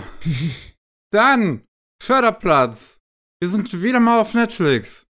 Cyberpunk Edge Runners. Ja, also war auch so ziemlich klar, dass das Ding da Der auftaucht. Anime, der ein Spiel äh, verkauft hat. An mich zumindest. Gerettet Ja, hat. Und dem ich vorher kein auf das ich vor, an dem ich vorher kein Interesse eigentlich hatte. Ja, das Ding ist, hat das Spiel es verdient. Es ist so verbuggt rausgekommen. So Das ist halt, verbuggt. ja. Also, Cyberpunk Edge Runners ist, glaube ich, noch vor dem Release sogar angekündigt worden, ja, vom Spiel. Das ja auch zahlreich verschoben worden ist. Ja. Und es ist ja wirklich. Also, das Spiel hatte jetzt zum Beispiel auf Steam gab's, gibt's am Ende des Jahres immer so Awards, wo die, wo die Community abstimmen kann in verschiedensten Kategorien. Da gibt's eine Kategorie, das heißt Werk der Liebe Ah. das an Spiele vergeben wird, wenn die jetzt viele Content-Updates und sowas bekommen und so und irgendwie noch aktuell gehalten werden. Ne, sowas, was man, was, was Final Fantasy XIV zum Beispiel eher verdienen würde. Das hat Cyberpunk bekommen. Hat Und es aber nicht. Ja. Als, als einer der Entwickler, die an dem Spiel sich den, den Arsch blutig gearbeitet haben, damit das in 2020 noch irgendwie rauskommen konnte, in dem verbuggten Zustand, in dem es dann Mhm. aber war, obwohl man die ganze Zeit der Chefetage gesagt hat, Bro, das schaffen wir nicht, wir bräuchten bis 2022, Mhm. ähm, würde ich mir dann verarscht vorkommen, wenn das Spiel jetzt seine Reputation neu aufbaut, obwohl es eigentlich von den Leuten in der Chefetage, die durch die Verkäufe am Spiel und auch durch die Beliebtheit an dem Anime die meiste, äh, des meisten Gewinn machen, ähm, vorher dafür gesorgt haben, dass es in diesem katastrophalen Zustand überhaupt rausgekommen ist. Das liegt nicht an den Entwicklern. Die hatten schlicht und ergreifend nicht die Zeit. Ja, es ist, äh, es ist ein bisschen anders als die Situation um No Man's Sky. Ne? No Man's Sky hat ja auch so eine äh, Redemption-Angelegenheit gehabt, ne? wo sich's wieder gut gemacht hat, indem es immer wieder neue Inhalte und Verbesserungen da reingeschmeckt hat. Ähm, Ja, sowas wie No Man's Sky war halt, okay, das hat ein bisschen zu viel versprochen am Anfang. das und hatte- der, ja. der Produzent bzw. Director konnte einfach nicht seine Fresse halten, was, glaube ich, das größte, größte Problem an dem Marketing war. Der ist Ähm. aufgewachsen äh, mit Peter Molyneux als Vorbild. Fable ist das größte Spiel aller Zeiten. Das wird Spielen verändern. ähm, aber aber da, da finde ich, hat es schon eher verdient, weil das ist ein kleines Team und die haben wirklich was dafür getan, dass dieses Spiel ähm, immer und immer mehr bekommt und besser wird und sonst was und immer mehr auch diese eigentliche äh, Erfahrung bietet, die ursprünglich äh, äh, versprochen wurde. Und Cyberpunk ist halt jetzt in dem Zustand, in dem es vor zwei Jahren hätte sein sollen und es ist immer noch relativ verbuggt. ah. Ähm, und es ist auch an sich nicht das interessanteste Spiel. Das ist gut geschrieben. Ich habe das durchgespielt dieses Jahr. Ich habe 80 Mhm. Stunden darin investiert. Wow, das ist wirklich okay, viel. Mhm. So, ich, hab, ich hatte Spaß an dem Spiel. Ja. Weil das ist gut geschrieben. Das hat gute Figuren. Aber das spielt sich langweilig. Das hat eine leere Welt, in der nichts passiert, obwohl die wirklich schön aussieht. Und da ist so viel verschenktes Potenzial drin, was sicherlich hätte ausgearbeitet werden können, wenn halt die Devs nicht so hart an dem Ding hätten crunchen müssen, damit das irgendwie noch 2020 rauskommt. Ist schade, dass es im Endeffekt nur eine GTA-Fallout 3 Klon geworden ist, ne? Weil das ist ja im Endeffekt Rollenspiel mit Knarren in der GTA-Welt, ne? Hm, Ja, mehr oder weniger. Okay. Und Edge Runners kommt da jetzt auch dazu. Und ja, das, das weiß ich nicht, hat, man muss irgendwie auf diesem Baggage stehen, den Cyberpunk vorher angerichtet hat. Schafft es, das Ganze dadurch Mhm. gut zu machen, dass es halt eine verdammt gut gemachte Serie ist. Oh ja, Trigger Wirklich? hat so richtig reingegriffen in die Vollen. Absolut. Ein, wahrscheinlich die bestaussehendste Trigger-Serie bisher. Das Ding sieht so gut aus. Und das ist so gut animiert. Das hat einen so fantastischen Soundtrack, der halt Lieder aus dem Spiel nimmt und äh, auch Eigenkompositionen von Akira Yamaoka, der Typ, der die Silent Hill Soundtracks macht. Und das ist, es ist, es ist eine sehr gute Serie, die auch ein paar Probleme hatte, wie ich finde. Mhm. Ähm, aber das ist wirklich, es ist eine sehr gut gemachte Serie und ich kann verstehen, wenn man die guckt und dann Bock bekommt auf das Spiel. Und weil so Okay. ging es mir ja auch. Das Spiel war auch im Angebot, genau in dem Moment, als die Serie rausgekommen Ja, ist, was natürlich clever. clever durchdacht war. Ja. Und auch ein Patch genau zu dem Mo Moment nochmal zum Spiel rauszubringen, wo die Serie mit eingearbeitet wird ins Spiel. Aber auf eine total langweilige Art und Weise, muss ich zugeben. Da gibt es eine Sidequest kurz, wo man in BD findet, die einem die äh, ähm, Anfangssequenz aus der Serie zeigt. Das war's im Prinzip. Und man kriegt dann die Jacke von David geschenkt. Jo. Ähm, und das. Ich. Ich weiß, ich find's irgendwie halt. Weil ich wünschte, diese Serie würde nicht mit diesem Baggage daherkommen. Das Ah, ist sowas wie ja. Arcane, wo ich wirklich glaube auch, dass das eine gute Serie ist. Ich habe Arcane halt noch nicht gesehen. Ähm, wo ich durchaus glaube, dass das eine gute Serie ist, aber bei Arcane, ich möchte das nicht schauen, weil das mit League of Legends im Zusammenhang steht. Bei Ja. Cyberpunk bin ich da jetzt nicht ganz so brutal dahinter, wie das, äh, das zu boykottieren, was auch meine eigene Entscheidung ist. Ich sage nicht, dass ihr das tun müsst. Ähm, und deswegen habe ich es mir angeschaut. Und wie gesagt, find's gut. Auch einer meiner absoluten Lieblingsmomente des Jahres ist da drin. Da werden wir später noch dazu kommen. Es erzählt an sich eigentlich eine ganz nette Handlung, so um, um David und wie der in dieser Welt von Cyberpunk zurechtkommt. Es ist so ein bisschen diese Kapitalismuskritik wieder mit drin, aber die auch im Cyberpunk-Spiel halt auch nur so oberflächlich irgendwie drin ist, was Punk eigentlich ausmacht, aber es ist halt der kommerzialisierte Punk. ähm, und deswegen, ich merke, wie es mir schwerfällt, über diese Serie selbst zu reden, weil so viel Baggage mit da dran ist. Ja, aber da, ich finde es vielleicht gar nicht so fair, weil es ist eine andere Situation als wie bei Arcane. Hier, das Cyberpunk ist definitiv schon noch Triggers Werk. Es muss sich zwar dem Spiel unterordnen, das merkt man auch storytechnisch, aber wirklich 90% von dem Ding ist nur, weil halt Trigger Okay. ihre Seele da reingeschmissen hat, ne?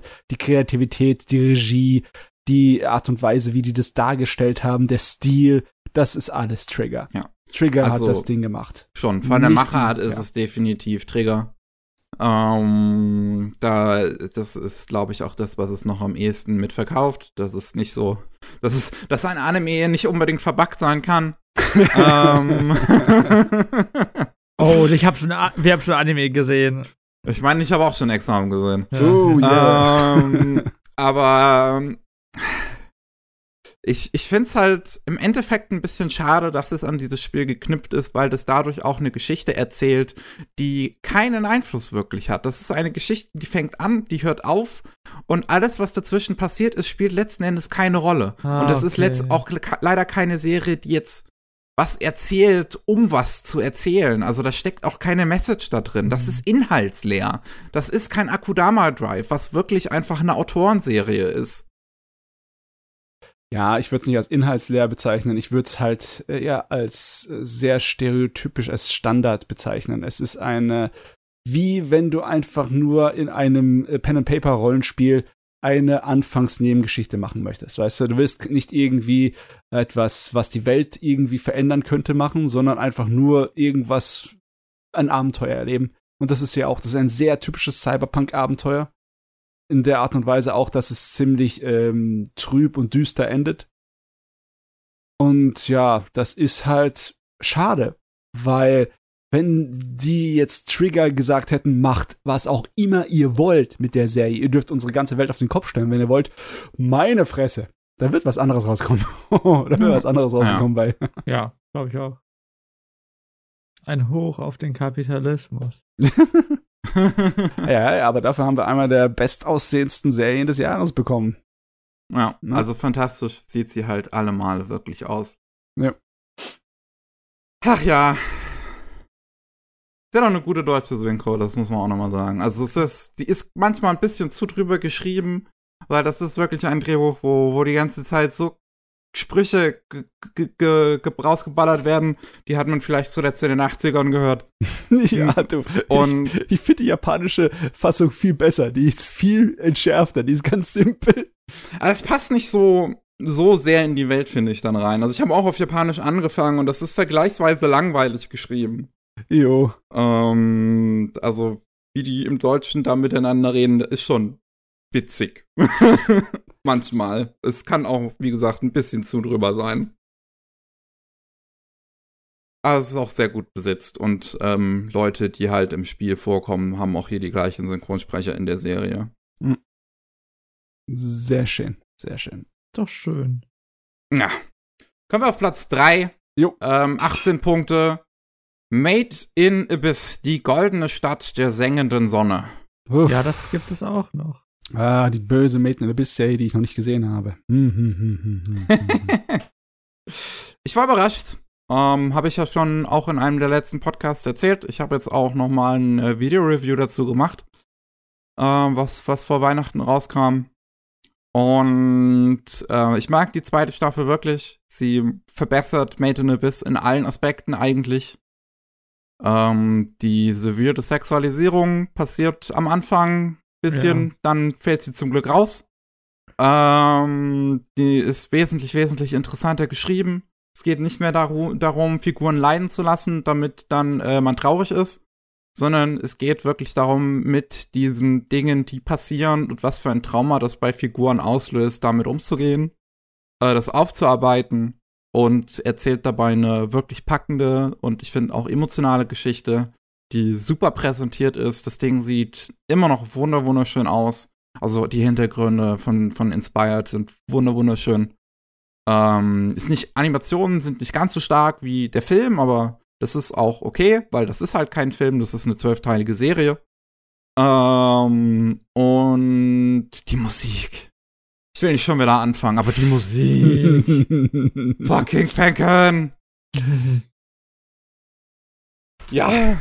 Du hast es auch äh, Punkte gegeben, Shin. Was Ja, ist denn genau. deine Meinung? Äh, ich fand Made in Abyss ist halt einfach Made in Abyss. Also ja, diese komische Sexualisierung, ich finde, die hat mich schon so ein bisschen gestört. Auch in der Staffel jetzt, muss ich sagen.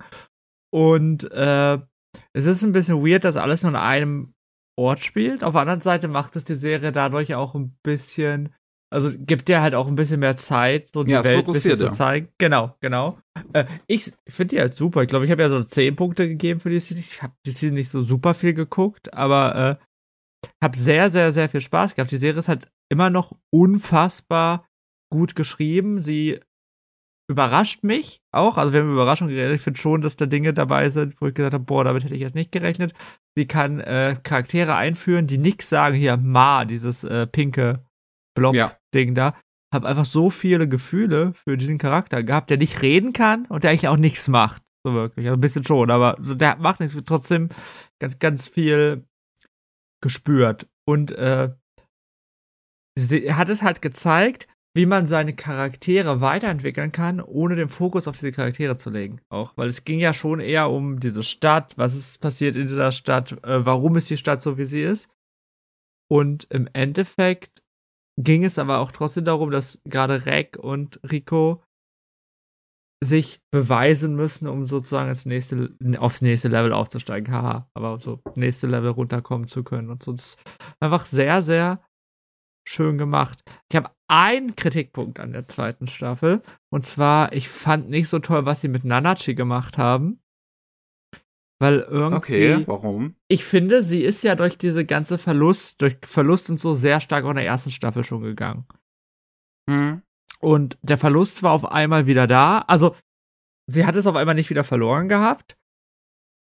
Und weiß ich nicht, also das, diese Hoffnung, ihr dann wiederzugeben und dadurch so diese Entwicklung, die sie nehmen konnte, wegzunehmen, hat mir einfach nicht so super toll gefallen. Aber das.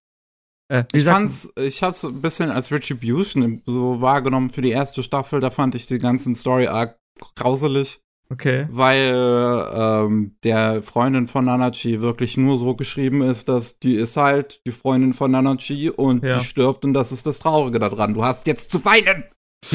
Und ähm, in dieser Staffel ist es jetzt so, dass der Figur noch mal ein bisschen mehr Bedeutung gegeben wird, dadurch, dass sie der ähm, äh, Schnittpunkt im Prinzip zwischen Nanachi und Belaf ist Mhm. und äh, die beiden ähm, ne, da dadurch eine Verbindung aufbauen können. Hm, hm, hm. Aber ich glaube, ich, ohne es gesehen zu haben, glaube ich, kann ich so ein bisschen nachvollziehen, was äh, der Shin meint, ne? Danke. Weil das ist ein bisschen wie das, äh, es war alles nur ein Traum, ne?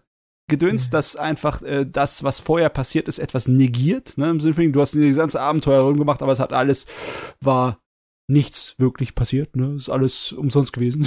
Ja, so Und, ganz äh, bisschen. Es ist nicht ganz so einfach, weil es halt zum Glück Made in Abyss ist. Made in Abyss immer noch gut ist. Aber ich meine, ich versuche ja die Serie auch so zu kritisieren auf einem sehr, sehr, sehr hohen Level. Ich glaube, da sind wir uns alle einig. Und das ist so das, hey, wenn ich sagen müsste, was hat mir nicht gefallen, war ich da nicht so hundertprozentig mit zufrieden. Und ich bin mir nicht ganz sicher, ob ich den neuen Charakter, der Teil des Teams ist, mag. Aber das ist halt eine persönliche Sache. Ich fand die super interessant. Ja, ich fand die Ähm. auch super interessant, aber ich weiß nicht, ob ich sie mag. Das ist ja ein Unterschied. okay. Ach ja. Aber, aber ja, äh, das sehen wir ja in Staffel 3. Die wir in fünf bis zehn Jahren bekommen werden. Vielleicht vielleicht habe ich bis dahin das schon mal angefangen. Oder vielleicht nie. möglich ist es. Ach ja. Äh, ey, für mehr Penken äh, werde ich die auch wieder gucken. Und ich bin schon jetzt interessiert, wie es jetzt weitergeht. Also jetzt bin ich Ja. an dem Punkt. Ja, aber ich bin Ursprünglich auch hatte ich nicht vorgehabt, das, äh, das zu gucken. Oh. Dann habe ich den Soundtrack gehört und dann dachte ich mir, fuck, fuck, ich muss es gucken. Und ähm, dann war ich wirklich positiv überrascht. Das ist doch schön. Positive Überraschungen sind immer gut. Ah. Wenn wir gerade von positiven Überraschungen sprechen.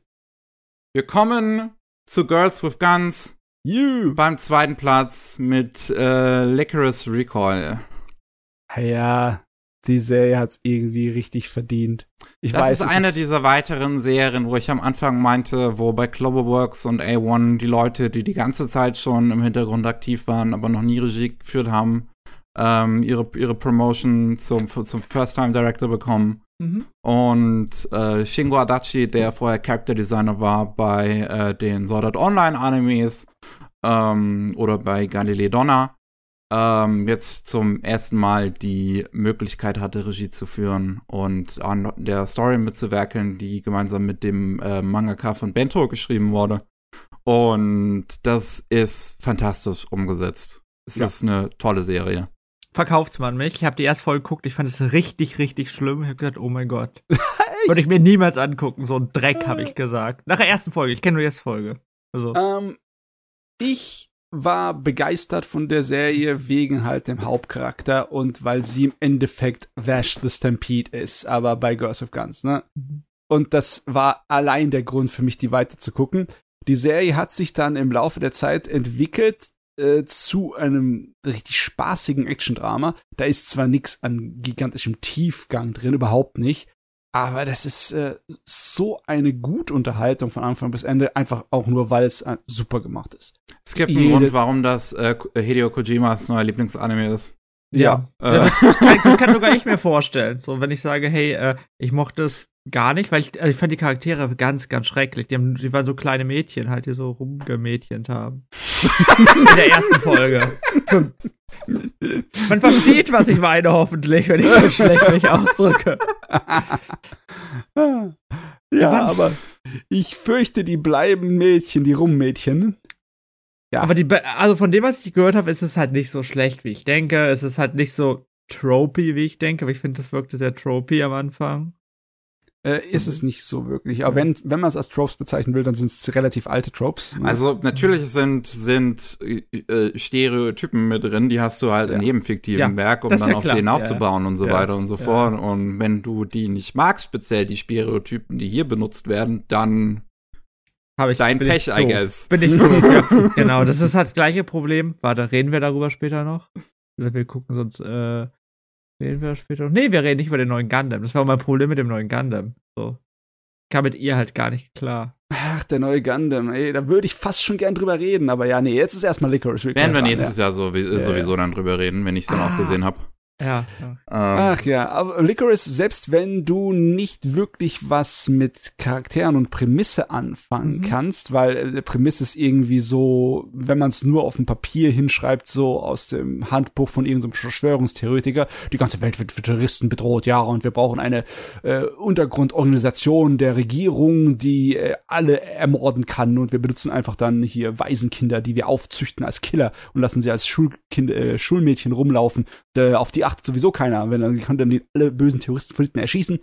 Also es ist ein bösartiger, fieser Überwachungsstaat. Mhm. Und dann denkst du ja eigentlich, oh, da kommt so eine Psychocast-mäßige, bedrückende, ernste Dystopie dabei raus als Serie. Aber nee, im großen Teil ist es einfach nur eine spaßige Slice of Life-Action-Serie, weil die Charaktere einfach so unterhaltsam sind. Und es wird nie so düster oder bedrohlich. Es wird zwar dramatisch, aber es bleibt immer auf so einem locker fluffigen ähm, Tonfall.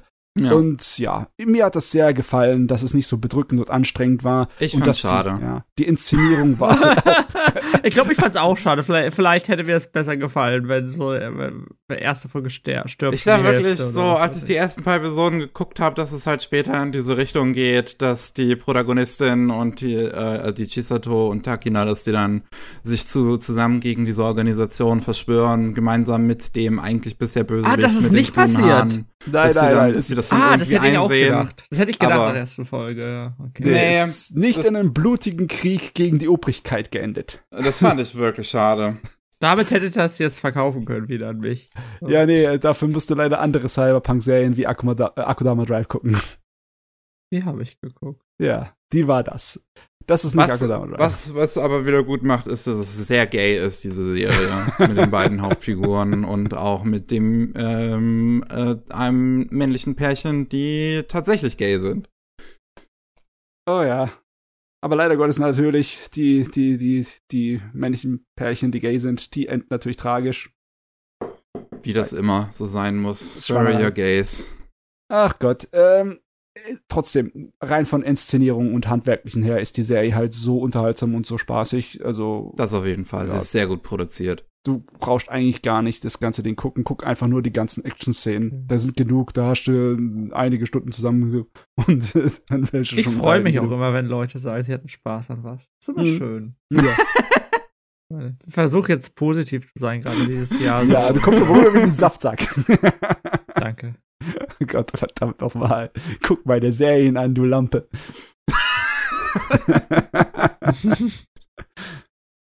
ja, Mats und ich haben irgendwie nie gemeinsam eine Serie. Doch, haben wir auch, du. Haben wir auch. Spy Family. Auf Platz 1 mit 20 Punkten, zwei Zehner, einmal von Matze und von mir. Call of the Night. Ja. Meine Güte. Ja, auch einer meiner, meiner Lieblingsanime aus diesem Jahr. So hervorragend. Der ist einfach wie für mich gemacht. Das, ich liebe die Atmosphäre in dem Ding. Ähm, der ist wunderschön. Also es, immer wieder sind da Momente drin, wo, wo, ich, wo ich auf die Screenshot-Taste geflogen bin.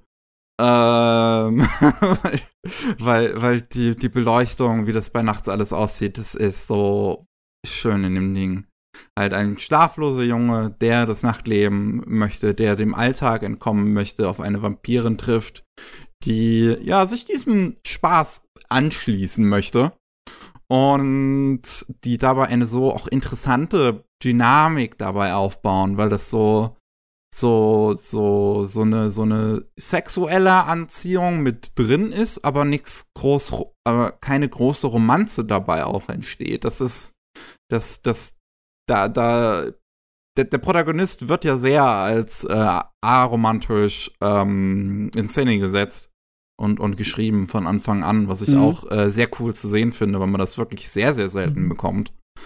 Ähm, und das, ja, das, das sind das, das, ist einfach interessant. Ich mag die Dynamik zwischen den beiden Hauptfiguren einfach sehr. Das ist was ganz anderes. Das Weil, ist definitiv eine der oh, coolsten ich, Serien. Warte, warte, ich, ich will es wieder kaputt machen, wie ich die erste Episode geguckt habe. Äh, findest du es gut, weil du auf Rape stehst? So, sorry. Äh, für mich hörte das ja super krass. Also für ich habe die erste Folge wieder nur geguckt und die hatte so richtig krass rapey Vibe auf mich. Die The ganze fuck? Serie. Ja, weil, hm. weil, weil sie fällt doch so über ihn her, so extrem. Und er hat gar keinen Bock ja, sie drauf. Sie spielt halt mit ihm, weil sie ein Vampir ist und er im Prinzip ein Opfer von ihr wäre. Okay, ja. Ja, also, aber ja, vielleicht machen Vampire genau das. Kann es ist, äh, die zwei haben nicht ein Verhältnis, das auf Ungleichmäßigkeiten berührt. Also, das ist doch gut. Also, gesagt, ich habe, ich glaube, die Serie übrigens würde mir höchstwahrscheinlich auch nicht schlecht gefallen. Die erste Episode hat mich da sehr, sehr abgeschreckt. Aber ich glaube, wenn ihr die gut findet, ist, geht die halt nicht in so eine komische Richtung. Dass das ganze Vampir-Universum, das dann später da in der Serie aufgezogen mhm. wird, das hat massiv äh, Potenzial, äh, apokalyptisch zu enden. ja, okay. weil äh, meiner Meinung nach sind all die Vampire äh, rotzdämlich. Ne? Sie, äh, sie sind schon nicht die intelligentesten, der, ja. Ja, sie leben nach der Maxime, wir dürfen nicht entdeckt werden, wir dürfen keine Aufmerksamkeit auf uns lenken. Und das heißt, wenn wir nicht äh, unsere Partner und Opfer zu unseren eigenen machen können, zu unseren Vampiren, dann müssen sie aus dem Weg geräumt werden.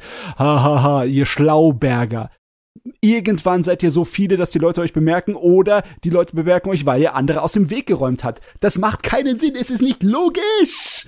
Aber ja, okay, das hat nichts damit zu tun mit unseren Hauptcharakteren, weil die sind einfach nur cool und die haben ihr eigenes Ding und die müssen andere Leute davon überzeugen, dass sie ihr eigenes Ding haben. Die sind so ein kleines bisschen Außenseiter, nicht nur in der normalen Welt, sondern auch in der Vampirwelt, ne? Das ja. macht sie natürlich sympathisch und es macht sie sympathisch, wie sie damit umgehen. Weil ähm, die sind echt ziemlich erwachsene Figuren dafür, dass sie an oh, ihren ja. ganzen Problemen zu knabbern haben. Ne? Die sind äh, überhaupt nicht nervige Teenager, die zwei. Die sind, die sind aber putzig sind sie schon, ne? muss ich ja, dazu sagen. Ne? Die haben eine super Dynamik. Auch das, wenn, wenn Nasuna dann irgendwie versucht, Sexjokes zu machen und dann irgendwie das dann doch dabei rot wird, weil sie überhaupt nicht über Romanze und sowas reden kann. Ähm, ist auch witzig. Also ich mag, ich mag so die Grundprämisse, dass es dann halt letzten Endes darum gehen soll, dass Ko sich in Asuna verlieben möchte, damit er Vampir werden kann. Und das halt, ja, nicht funktioniert, weil er halt keine romantischen Gefühle hegen kann, weil er halt aromantisch ist und das finde ich irgendwie so, das, ich finde das sehr interessant, so auch was zu, zu weil das auch so ein bisschen Beziehung zu anderen Figuren in der Serie ja äh, ähm, anders da macht. Also ja. wenn jetzt sein, seinen männlichen Best Buddy da hat und äh, er dem auch Komplimente macht und sowas, weil er da halt gar nicht so, so da keine romantischen Hintergedanken oder sowas hat, sondern weil er halt einfach denkt, das wäre nett. Und dann seine beste Freundin steht dann daneben und denkt sich so, sag mal, bist du schwul? Und das und, und er aber auch dann, da gibt's ja diese, diese, diese, äh, diese eine Vampir, die, die äh, crossdressed. Und aber er auch am Ende sagt, es ist mir eigentlich egal, ob du männlich oder weiblich bist. Ich finde, du bist ganz hübsch. Ja, dein Gesicht gefällt mir, das bereicht schon. ich finde, nee, ich finde es super. super sympathisch. So, die ganze Serie, die äh, schmeißt so ein äh, Blickfeld, so eine Lupe darauf, was sind eigentlich Beziehungen zwischen Menschen, ne? Und was ist daran überhaupt wichtig? Ne? Das ist, ja. es ist nicht unbedingt so, dass das Ding äh, speziell gemacht ist, um dann Beziehungen von einem Blickwinkel von, ähm, ja, jetzt Minderheiten oder sonst etwas zu beleuchten. Das ist nicht absichtlich damit. Es ist, es ist viel, viel grundlegender. Ne? Ja. Grundlegende, die Seele von Beziehungen zwischen Menschen zu erkunden. Und das ist richtig geil gemacht. Besonders weil vom Stil her, das ist so eine coole Sau, die Serie. Die ist, Ach, die ist sowas so von nice, die Atmosphäre da drin. Ja, also ich liebe die Farbpalette wirklich. Das Grün, Lila, Blau, wie das zusammenmischt bei Nacht, ist wunderschön. Ähm, die Musik. Ich habe, glaube ich, noch nie einen Anime mit einem Lo-Fi-Soundtrack gehört. und das ist fantastisch. Ich liebe es. Bitte mehr davon. Yes. Ähm, das Opening und Ending auch einfach Banger. Äh, und Ah, es ist, es ist toll. Ich mag das. Auch der, der Stil, wie es halt Regie geführt ist, von ähm, Itamura, der auch äh, Vanitas Regie geführt hat zuletzt. Und halt ähm, früher bei, bei äh, Chef gewesen ist, da einige Monogatari-Serien Regie geführt hat. Was man hier halt auch wieder merkt, dass viel ähm, Monogatari-Einflüsse mhm. mit in dem äh, Regiestil mit drin sind. Ähm, wenn auch ein bisschen weniger als bei Vanitas, weil er nicht alleiniger Regisseur war. Ah ja. Die Sache bei der Serie ist, das möchte ich auch noch sehr positiv und lobend hervorrufen. Der Manga ist ja noch nicht abgeschlossen, ne? Nee. Aber die Serie hört auf auf eine Art und Weise, wo du denkst, genau richtig, ich bräuchte nie wieder mehr. ja, also es, stimmt aber schon. Das so kann man sagen. Ich finde einen sehr guten finalen Punkt, ja. Ja. Also oh, wirklich. wenn ihr Spaß hattet.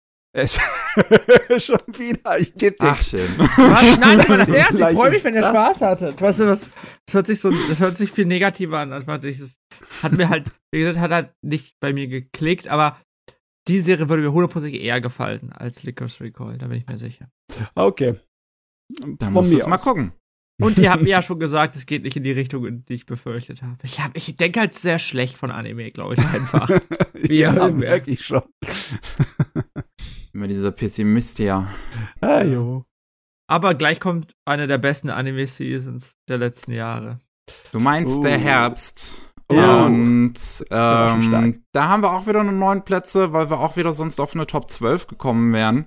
Oh, okay. Äh, weil unsere Punkte hier teilweise sehr wieder auseinander lagen. ja. Es gibt aber auch einige Titel, wo sie sehr eng beieinander lagen. Mhm. Gerade, Ähm, gerade dieser Season, würde ich ja. sagen.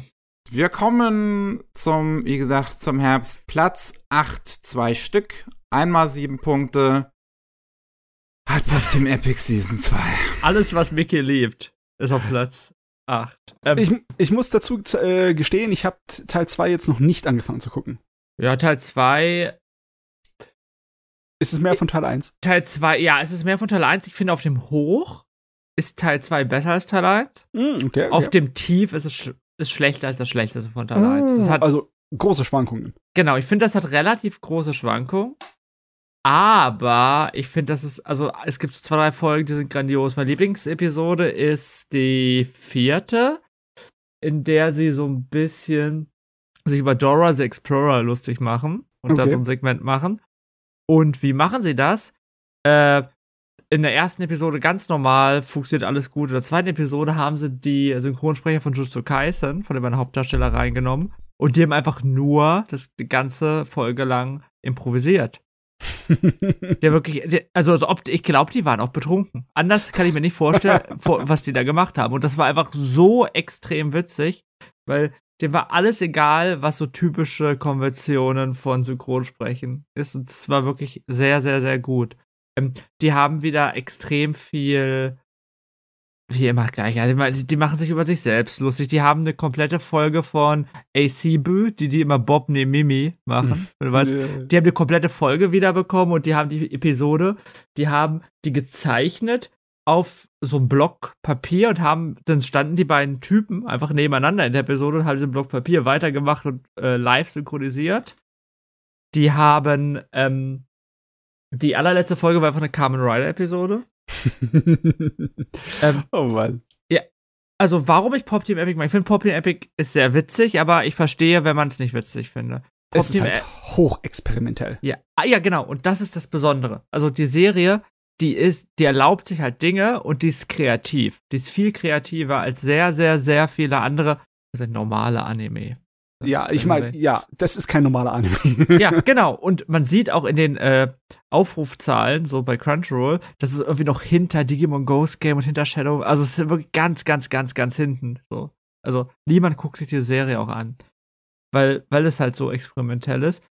Obwohl es auf eine andere Art und Weise so ein Synchronsprecher-Showcase ist von allen großen beliebten Synchronsprechern, die es gibt gerade in der Branche.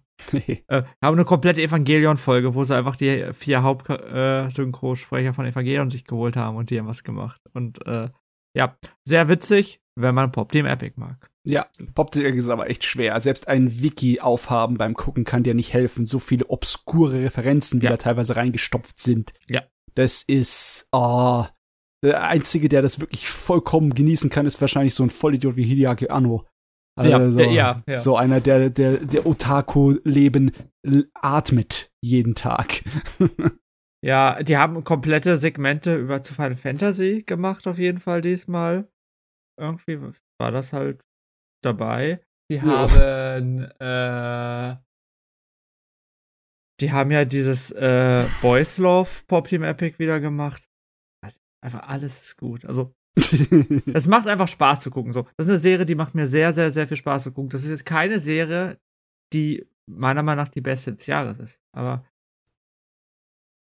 ihr redet ja auch immer über Spaß und Spaß ist wichtig und ich hatte dabei sehr, Ja. sehr, sehr viel Spaß. es, ist, es ist ein Shitpost in Anime-Form. Es Ja. sind massive Es ist ein Shitpost. Die letzte Folge ist aber eine Kamen Rider Episode. Das hat nichts mit, das hat nichts mit Pop Team Epic zu tun. Die haben halt einfach Kamen Rider gemacht. Was ist daran lustig?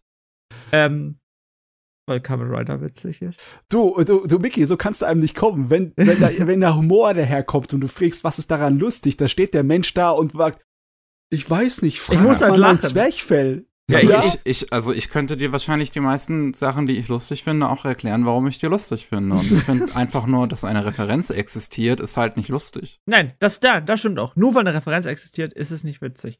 Aber wenn die Referenz sehr clever umgesetzt wird und umgemodelt wird, dann ist es witzig. Für Ja. mich. Ähm, man sagt ja, dass Humor von äh, Faktoren abhängig sind, äh, ganz grundlegenden wie äh, Zeit. Ne? Also im Sinne von wegen nicht nur der Zeitpunkt, wo du da halt vom Tempo her deinen dein Witz setzt, ne? sondern auch die Zeit, die zwischen dem, über das du dich lustig machst, und äh, wann du dich darüber lustig machst, vergangen ist, ne? Wie alt es etwas ist oder sonst was, das ist dann teilweise sehr wichtig, weil äh, du machst dich auch sehr oft lustig über Tragödien oder über Sachen, die Leuten passiert sind, die eigentlich für sie schrecklich waren. Aber wenn du halt den Abstand dazu hast, dann geht's. Also zeitlicher Abstand, ne? Und dann natürlich auch ähm, ja wirklich physischer Abstand. Und du brauchst immer irgendetwas schrecklich. Ehrlich, ehrlich, Humor geht eigentlich nur über schreckliche Sachen. Es geht immer über irgendwas Schlimmes, das passiert ist. Ne? Aber bei Pop Team Epic ist es nicht unbedingt so diese äh, Standardregeln von Humor. Nicht Ja. unbedingt. Es ist eher so, ähm, Ich glaube, ich bin zu alt für den Scheiß. Nein, dieses, eigentlich dieses äh, AC Club. Das sind ja zwei Typen einfach und die auch schon Kurzfilme gemacht haben. Da dachte ich so, das ist doch so Mickey-Kram. Das ist so over the top weird, was die machen. Das würde dir eigentlich gefallen. Na gut, die machen haben halt immer nur ein Segment pro Episode. Plus die eine komplette Episode. Naja, äh, man muss es ja nicht mögen. Äh, ich, das ist auch kein Anime, den du weiterempfehlen kannst. Geht aber nicht. solltest du wahrscheinlich gar nicht. Es Das verstehst kann man, eher mit kann man eher mit Gerlandino machen. Das andere, was Ja. die gemacht haben. Pop Team Epic ist wie Fight Club. Wir reden nicht über Fight Club. Wir reden nicht mehr. ist die Regel gebrochen, es gibt nachher Ärger. Scheiße. Ah. So, ähm, ihr könnt dann noch über My Hero Academia Staffel 6 reden, auch auf Platz 8 mit 7 Punkten. Mm, der große dramatische Höhepunkt. Und der, ja. ja, ja. Ich meine, im Endeffekt ist es eine große Schlacht zwischen den Bösewichten und den, den Helden. Das ist so ein kleines bisschen so ein Avengers-mäßiger Film, ne? ja, genau. Die ganze Staffel.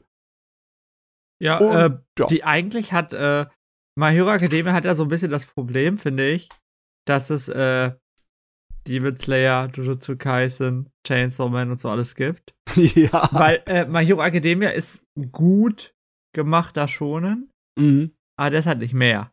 Das ist ein gut gemachter Schonen, finde ich. Der, äh, hat einen Hauptcharakter, der die Geschichte, gleiche Geschichte durchgeht, die man schon ganz oft gesehen hat. Der hat äh, ähnliche Konflikte wie viele andere Serien. Der macht aber auch nichts falsch und deswegen ist er ja ganz nett.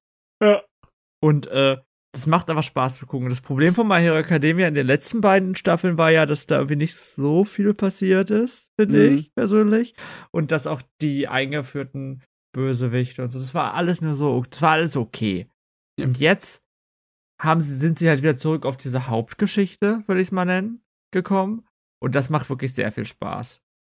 Besonders, weil hier, da fliegen richtig die Fetzen. Du kriegst Ja. auch viel mehr Action in dieser Staffel geboten.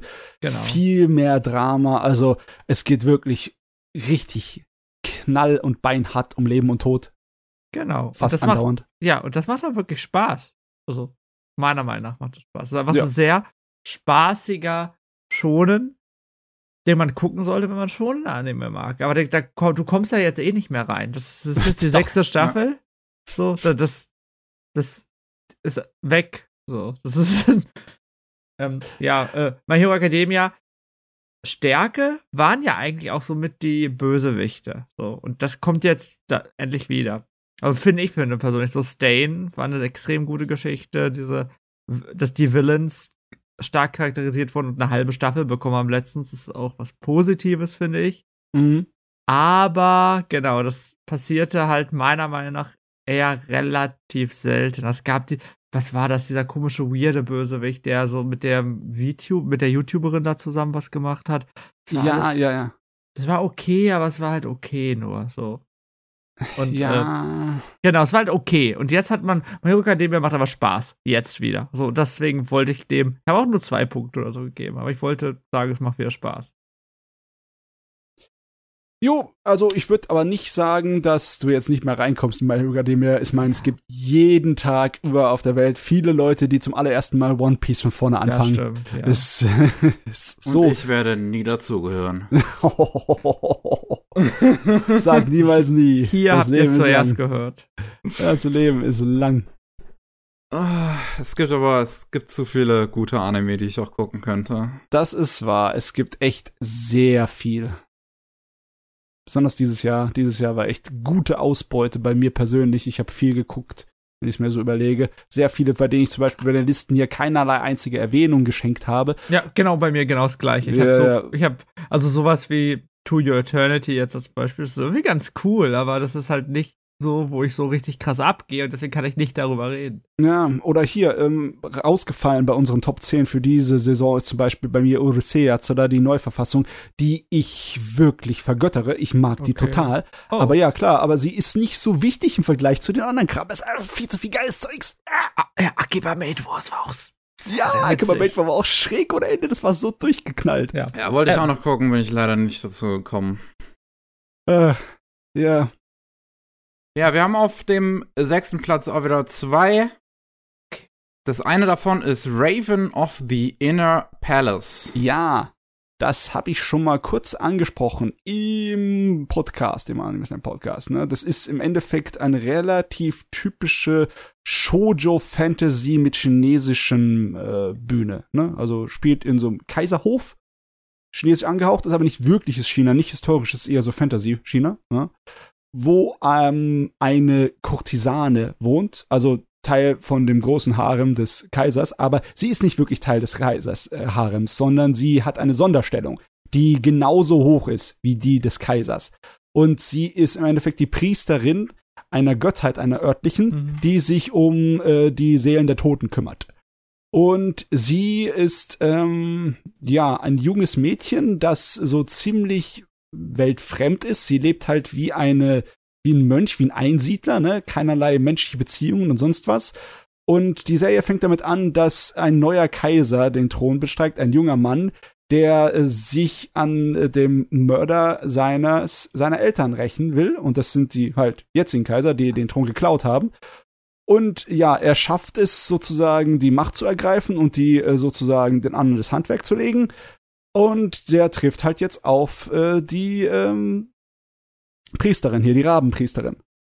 Und die zwei ähm, fangen eine ganz interessante Beziehung an. Die Serie läuft dann so einem relativ simplen, ähm, episodenhaften Format aus. Jede, jede Woche muss irgendein ein Mördermysterium oder ein Geist irgendwie bes äh, besänftigt werden. Die macht eine ganze Menge De Detektivarbeit in der Serie.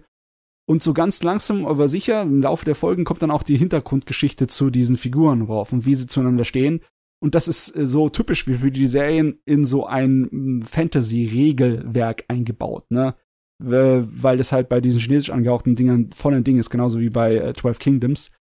Was für eine Funktion sie hat, wie die Leben von den beiden miteinander verbunden ist, aus welchem Grund sie eigentlich keinerlei äh, menschlichen Kontakt haben sollte und so weiter und so fort. Und es ist sehr spannend gemacht. Und es ist sehr schön gezeichnet und animiert und der Sound ist toll, die Musik ist super. Einziger Nachteil ist, es ist halt nicht vollständig. Das ist, das hat so viele Dinge, die es angerissen hat in der ersten Staffel, die halt null Zeit haben, irgendwie zu bearbeitet zu werden. Das ist, ja, ich hoffe, dass das Ding irgendwie es schafft auf eine zweite Staffel, weil ohne das kann ich das einfach nicht empfehlen, weil es halt einfach dann so, ja, ja, wir haben den ganz, ganze Fass aufgemacht und lassen wir euch hier stehen. Es ist zwar nicht unbedingt ein Cliffhanger, aber es ist schon ein bisschen störend, ne? Äh, aber ja, ich habe die sowas von genossen. Das ist halt ein Atmosphäregerät ohne Ende. Wenn du diese chinesische Fantasy magst, dann fühlst du dich da sofort zu Hause wie. Ja, es klingt doch mal wieder nach was anderem. Es klingt eigentlich ganz nett. Hm. So ein Josei-Ding bekommt man auch nicht häufig. Nö, nicht so oft. Würde ich schon mal reingucken, aber wenn du jetzt sagst, dass es dann relativ unzufriedenstellend erstmal ist. Nee, das, das würde ich nicht behaupten, sondern einfach nur, ähm, es ist nicht so, dass du dann am Ende sitzt und dann denkst, was, wozu habe ich jetzt die Serie geguckt? So ein Gefühl ist es nicht, aber du, äh, du merkst schon, es braucht eine zweite Staffel. Es braucht eine zweite Staffel, um sein Potenzial zu entfalten.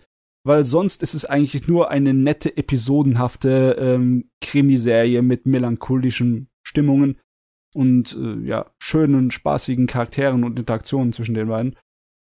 Ja, aber sonst, äh, dann wür- ja, damit reicht's eigentlich nur zu gutem Mittelmaß, wenn ich so überlege. Potenzialmäßig da steckt da viel mehr drin. Okay. Da habe ich auch damals die erste Episode geguckt. Ja. War ganz nett. So. Ja. Nicht mag gar nicht mein Stil. cleanen Stil irgendwie nicht so ganz von Sunrise beziehungsweise Bandai Namco Pictures. Das hat echt gar nichts für mich so vom Stil her, aber es wirkte ganz nett. Also, Ah, mir, auf mich, äh, ich habe mich daran nicht gestört. Das ist auch nicht so, als ob da äh, massive, fantastische Animationen drin wären. Das ist halt nur eine simple Serie, die auf ihrem Stil sozusagen daher schwimmt, ne, auf ihre Atmosphäre.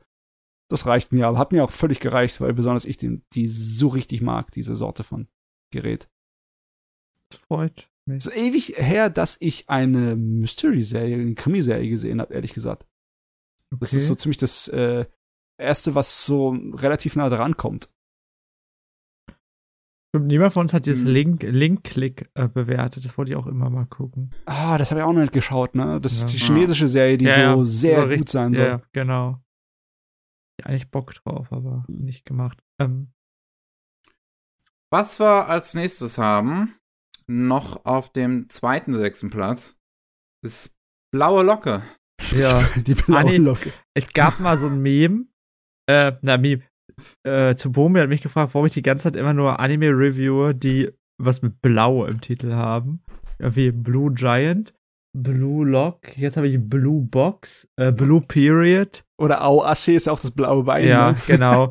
Ja, Blau steht ja irgendwie für die Jugend in Japan oder so. Ja. Genau. Und ähm, Blue Lock wurde ja sehr, sehr, sehr stark gehypt. Vorweg.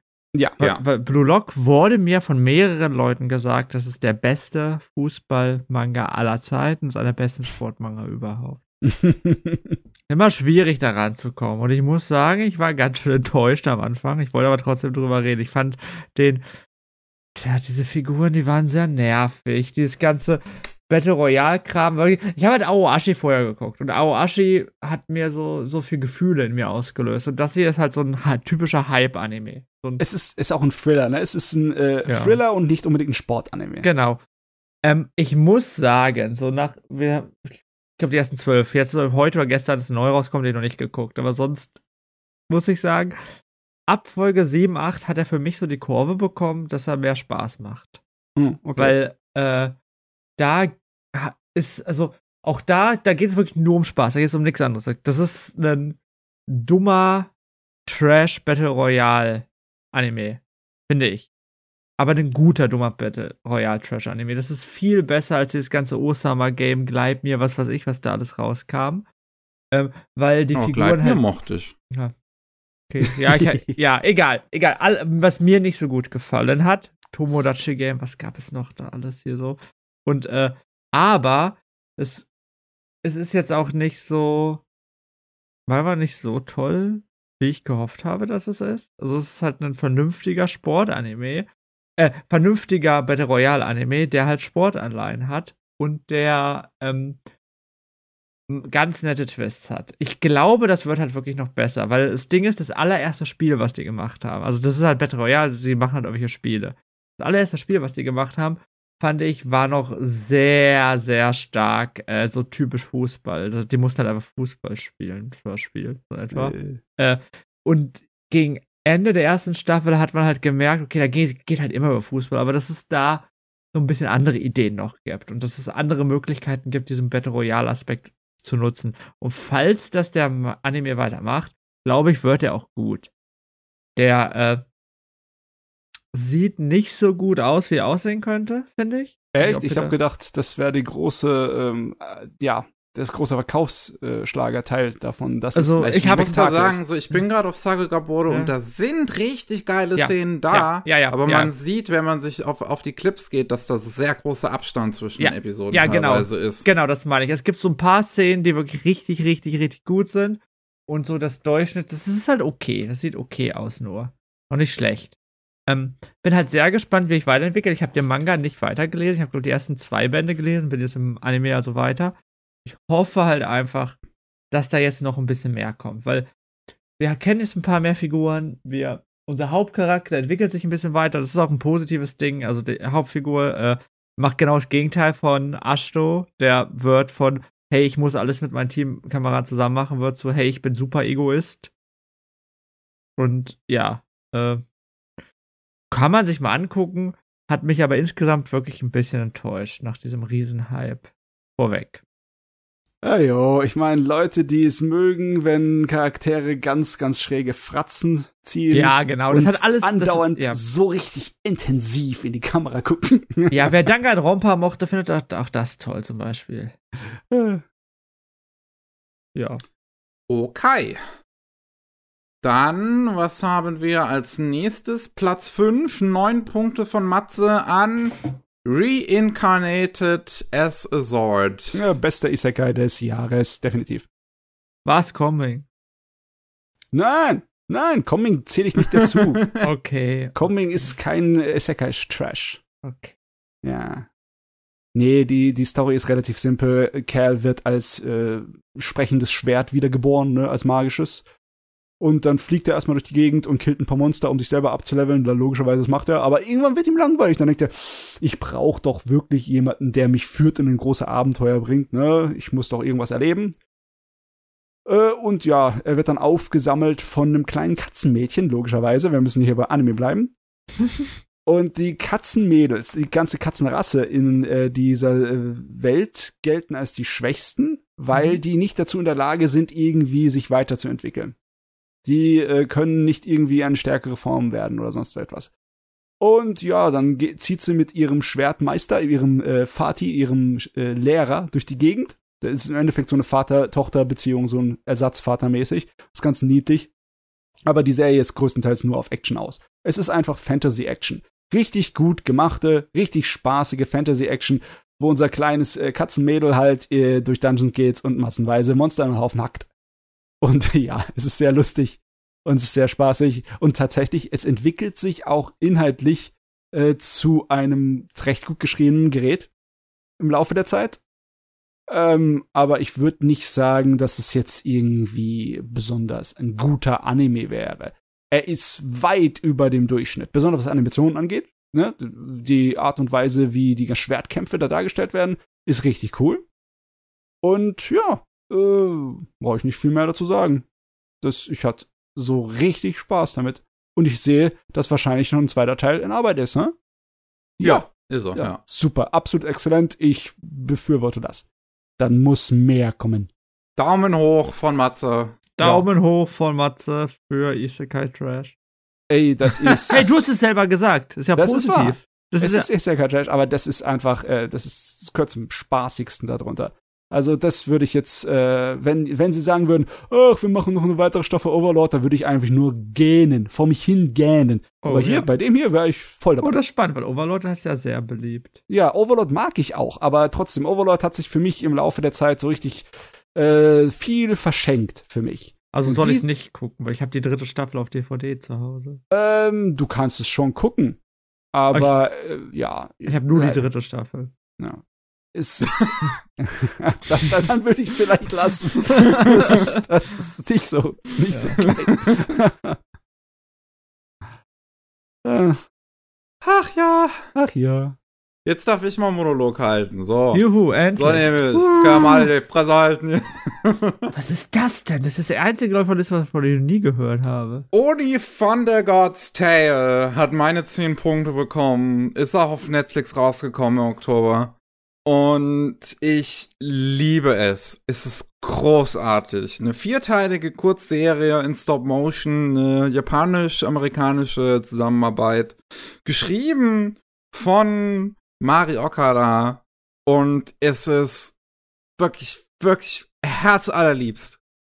Ist eine ähm, sehr kinderfreundliche Geschichte über ein Mädchen, das in einem Dorf voller Yokai und sonstiger Monster und sonst was aus der japanischen Mythologie aufweckt, äh, aufwacht und aufwächst So.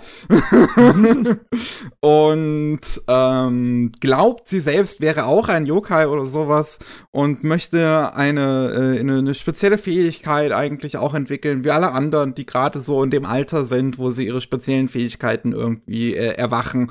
Und sie kriegt einfach keine. Und sie fragt sich, warum. Und äh, sie wird äh, erzogen von einem Götter, äh, von, von einem äh, Donnergott. Und der tut sich schwer, ihr eine Antwort zu geben, warum sie keine ähm, Fähigkeiten entwickelt. Und da kommt eine super, super schöne Geschichte rund ums Erwachsenwerden, rund um ähm, äh, Eltern-Kind-Beziehung dabei rum. Und äh, es ist wirklich, es, es sieht wunderschön aus. Es, oh, ich liebe Stop Motion. Und das ist die, deswegen die, das, die Serie eine der bestaussehendsten Serien dieses Jahr. Ähm, hat einen wirklich tollen Soundtrack und ähm, ich muss am Ende endlich mal wieder heulen und ich sage endlich, weil die letzten paar Sachen von Okada mich nicht so sehr gekriegt haben. Aber das hier ist absolut großartig. Oh, und schon wieder Netflix in Stein im Brett. Meine Fresse. Ja, gerade bei Mickey. Mickey liebt Netflix. es ist wirklich schlimm. Die machen es einem nicht einfach, ne? Die blöden Streaming-Anbieter. mit ihrem ganzen Unsinn. Ey, besonders Netflix dieses Jahr, da will ich gar nicht drüber anfangen mit ihrem Scheiß. Aber äh, sie haben 2022 massenweise gute Anime in ihrem Programm gehabt. Ja. Ich habe ja noch einige gut. weitere Netflix-Titel äh, hier immer in der Liste gehabt. Zum Beispiel äh, Exception hätte ich noch überreden können diese Saison. Look is a Romantic Killer. Äh, mhm. Alle nicht genug Punkte gekriegt, was keiner von euch ja, sonst ja, gesehen genau. hat. Ich, ich gucke gar keine Netflix-Serie, glaube ich. Ja, ich guck, ich glaube, ich, ich guck die so am ehesten noch mit, weil wenn das dann halt einmal draußen ist, ist das draußen und ich ja, kann ich sofort verstehe. gucken. Ja, ja, genau, weil du das Bingen hast und ich brauche dieses jede Woche eine Folge, sonst will ich nicht. Ja, aber du, die Herbstsaison war richtig stark. Die, ja, ja. Mickey hat über all die schon im Podcast geredet und ich wollte sie alle gucken, aber es hat einfach zeitlich nicht geklappt. Es ist so viel gutes Zeugs. Also Uni Thunder God's Tale, ich kann es wirklich, wirklich nur empfehlen. Es sind nur vier Folgen, die jeweils so eine halbe Stunde lang gehen. Ja. Das kann man sich als sagen, einen Film das kann man wirklich mal wegschauen. Machen. Das mhm. sollte man ja nicht wirklich machen können. Also, ich fand's ganz, ganz toll. Ähm, Platz 3 mit 16 Punkten geht an den Kettensägenmann. Yes. Ich bin der Kettensägenmann. Ich bin die Kettensäge ran. ah, ja. Ich habe oh. gehört, der soll ganz gut sein. Ähm, ja, ne? Ist ganz, er ist viel anders da, als ich es erwartet habe. Also ich hätte mir schon vor, ich vorgewarnt sein können, dass der Autor Sachen anders macht als andere schonen Autoren, aber auch die Art und Weise, wie das Ding umgesetzt ist, ist sehr viel anders da, als ich erwartet hätte. Und es, es ist ein furchtbar interessantes Gerät. Es ist so interessant. Ähm, das ist. Also es gibt einiges, womit ich an diesem Ding wirklich nicht gerechnet hatte. Ich war ja immer ein bisschen pessimistisch in der, äh, in der, für die Zukunft von, von Chainsaw Man, aber das, das lag daran, dass mir Infos gefehlt haben. Wie unter anderem, dass Mappa alleine im Produktionskomitee ist. Hm, alleine? Serie. Oh, ja, mhm. Also neben Shueisha die so eine Minderheitsrolle im Produktionssystem einnehmen, weil die halt die Lizenzinhaber letzten Endes sind für ja. Chainsaw Man, aber sonst nichts zu sagen haben. Mappa sitzt im Prinzip alleine im Produktionskomitee und kann mit der Serie machen, was sie wollen. Und dann ist es auch verständlich, warum das so lange gedauert hat, weil die wollten auch das Beste machen, was sie können. Ja. Und das sieht man an dieser Serie. Das ist das Favorite Child. So. Ja, da, da, siehst du auch wieder diese fantastische Sache wie bei äh, Demon Slayer, dass die Kreativität in der Umsetzung so richtig teilweise explodiert. Da werden Sachen, die mit Manga nicht wirklich zu tun haben, einfach nur reingemacht, weil sie wollten und weil es einfach zur Stimmung passt. Diese, diese eine Szene, wo der eine Hauptcharakter einfach nur seine Morgenroutine durchgeht ja. und sich Frühstück macht. Ist Anime Original. Ja, und das ist, hat so eine besondere Atmosphäre, weil es auch irgendwie mit so gut wie nichts als Untermalung äh, akustisch gemacht wurde. Einfach nur so, so trocken und kalt hingesetzt. Aber es sieht voll geil, passt so richtig rein wie die Faust aufs Auge. Absolut. Ja. Ist auch wieder ein Regiedebüt. Ryo Nakayama, der äh, auch großartiger Animator ist und Storyboarder. Ähm, bei äh, Yosakura Quartett äh, unterwegs gewesen, unter anderem. Ich glaube, hat irgendwas zu, genau, beim Sword Art Online Film bei Ordinal Scale war Action Animation Director. Mhm. Ähm, und ähm, hat im Prinzip halt eine Episode von Jujutsu Kaisen gestoryboardet und ist so zu Mappa äh, in Kontakt mit Mappa gekommen, beziehungsweise der Produzent von Chainsaw Man hat ihn vorher schon gekannt und hat halt deswegen gesagt, macht es. Und der äh, Ryo Nakayama hat halt dann gesagt, dass er äh, Chainsaw Man auf eine realistische Weise adaptieren möchte, also dass es äh, wirklich realistisch aussieht. Und das sieht man ja auch, das Ding lebt, es badet förmlich in diesem Realismus. Oh, und ja. das sieht so abartig gut aus, das ist Wahnsinn. Oh Besonders, mein Gott. Ja. Das habe ich so lange nicht richtig gesehen, dieser äh, Realismus und Hyperrealismusartige Stil. Ne, das seit den Kinofilmen aus den 90ern, seit Pet Labor 2 und Jinro hm, und hm. Ghost in the Shell und so, ist das ziemlich außer Mode geraten. Und das ist der Wahnsinn, das hier in so einer, also wirklichen leckeren Verpackung wiederzusehen. Ja. Also das, das ist, ja. Also, das sieht also, so gut aus. Ey, es ist wirklich der Wahnsinn. Da sind auch so geile Shots teilweise mit drin. Ey, Episode 8 hat diese ganzen POV-Shots. Mhm. Und auch zum Beispiel das eine, wo er dann das, das besoffene Mädel ähm, die Himeno zu, ja. zu Denji in, den, in, in, das Zimmer geht, wo er da auf dem Bett liegt. Das ist übel. Ja. Das ist einfach ich brutal. Die, ich, ja, die ganze Szene, in der, in der sie einfach nur ein paar Minuten Akis Morgenroutine zeigen, ist halt so unfassbar. Und sie ist auch so unglaublich teuer, was Animationsbudget angeht. Das ist so viel. Ich will Bewegung, nicht wissen, ja, ich will nicht so wissen. So viel Frames. Ja. Die, die sind die haben sowas von rausgeklotzt in der Serie. Ja. Ne? Das ist so viel, so viel kleine, unwichtige Szenen sind unnötig pervers gut animiert. Ja, man sieht halt einfach, ich weiß nicht, ob es eine andere Serie gibt, die so viel, äh, also man merkt halt einfach, wie wichtig die Serie ist. Für alle. Ja. ja.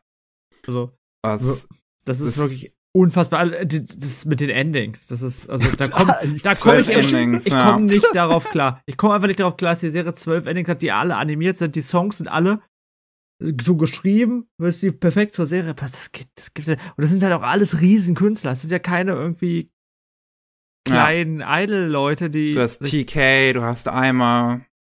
Ja, das alles. Das ist wirklich Wahnsinn. Also, ich muss sagen, als der schonen Freak, war so ganz, ganz bisschen enttäuscht am Anfang.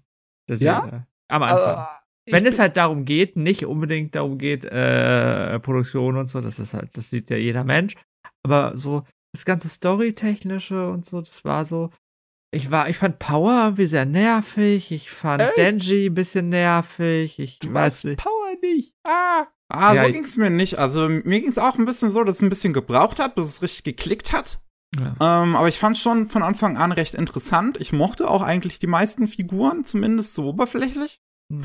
Ähm, und ich sehe das auch bei den, bei den ganzen Figuren halt so, wo, woher die kommen und warum die so, so drauf sind, wie sie halt drauf sind. Ja. Ne? So ein Denji, der überhaupt nichts in seinem Leben hatte, der wirklich, ja. dem, dem das ja das unfassbar scheiße ging, einfach nur.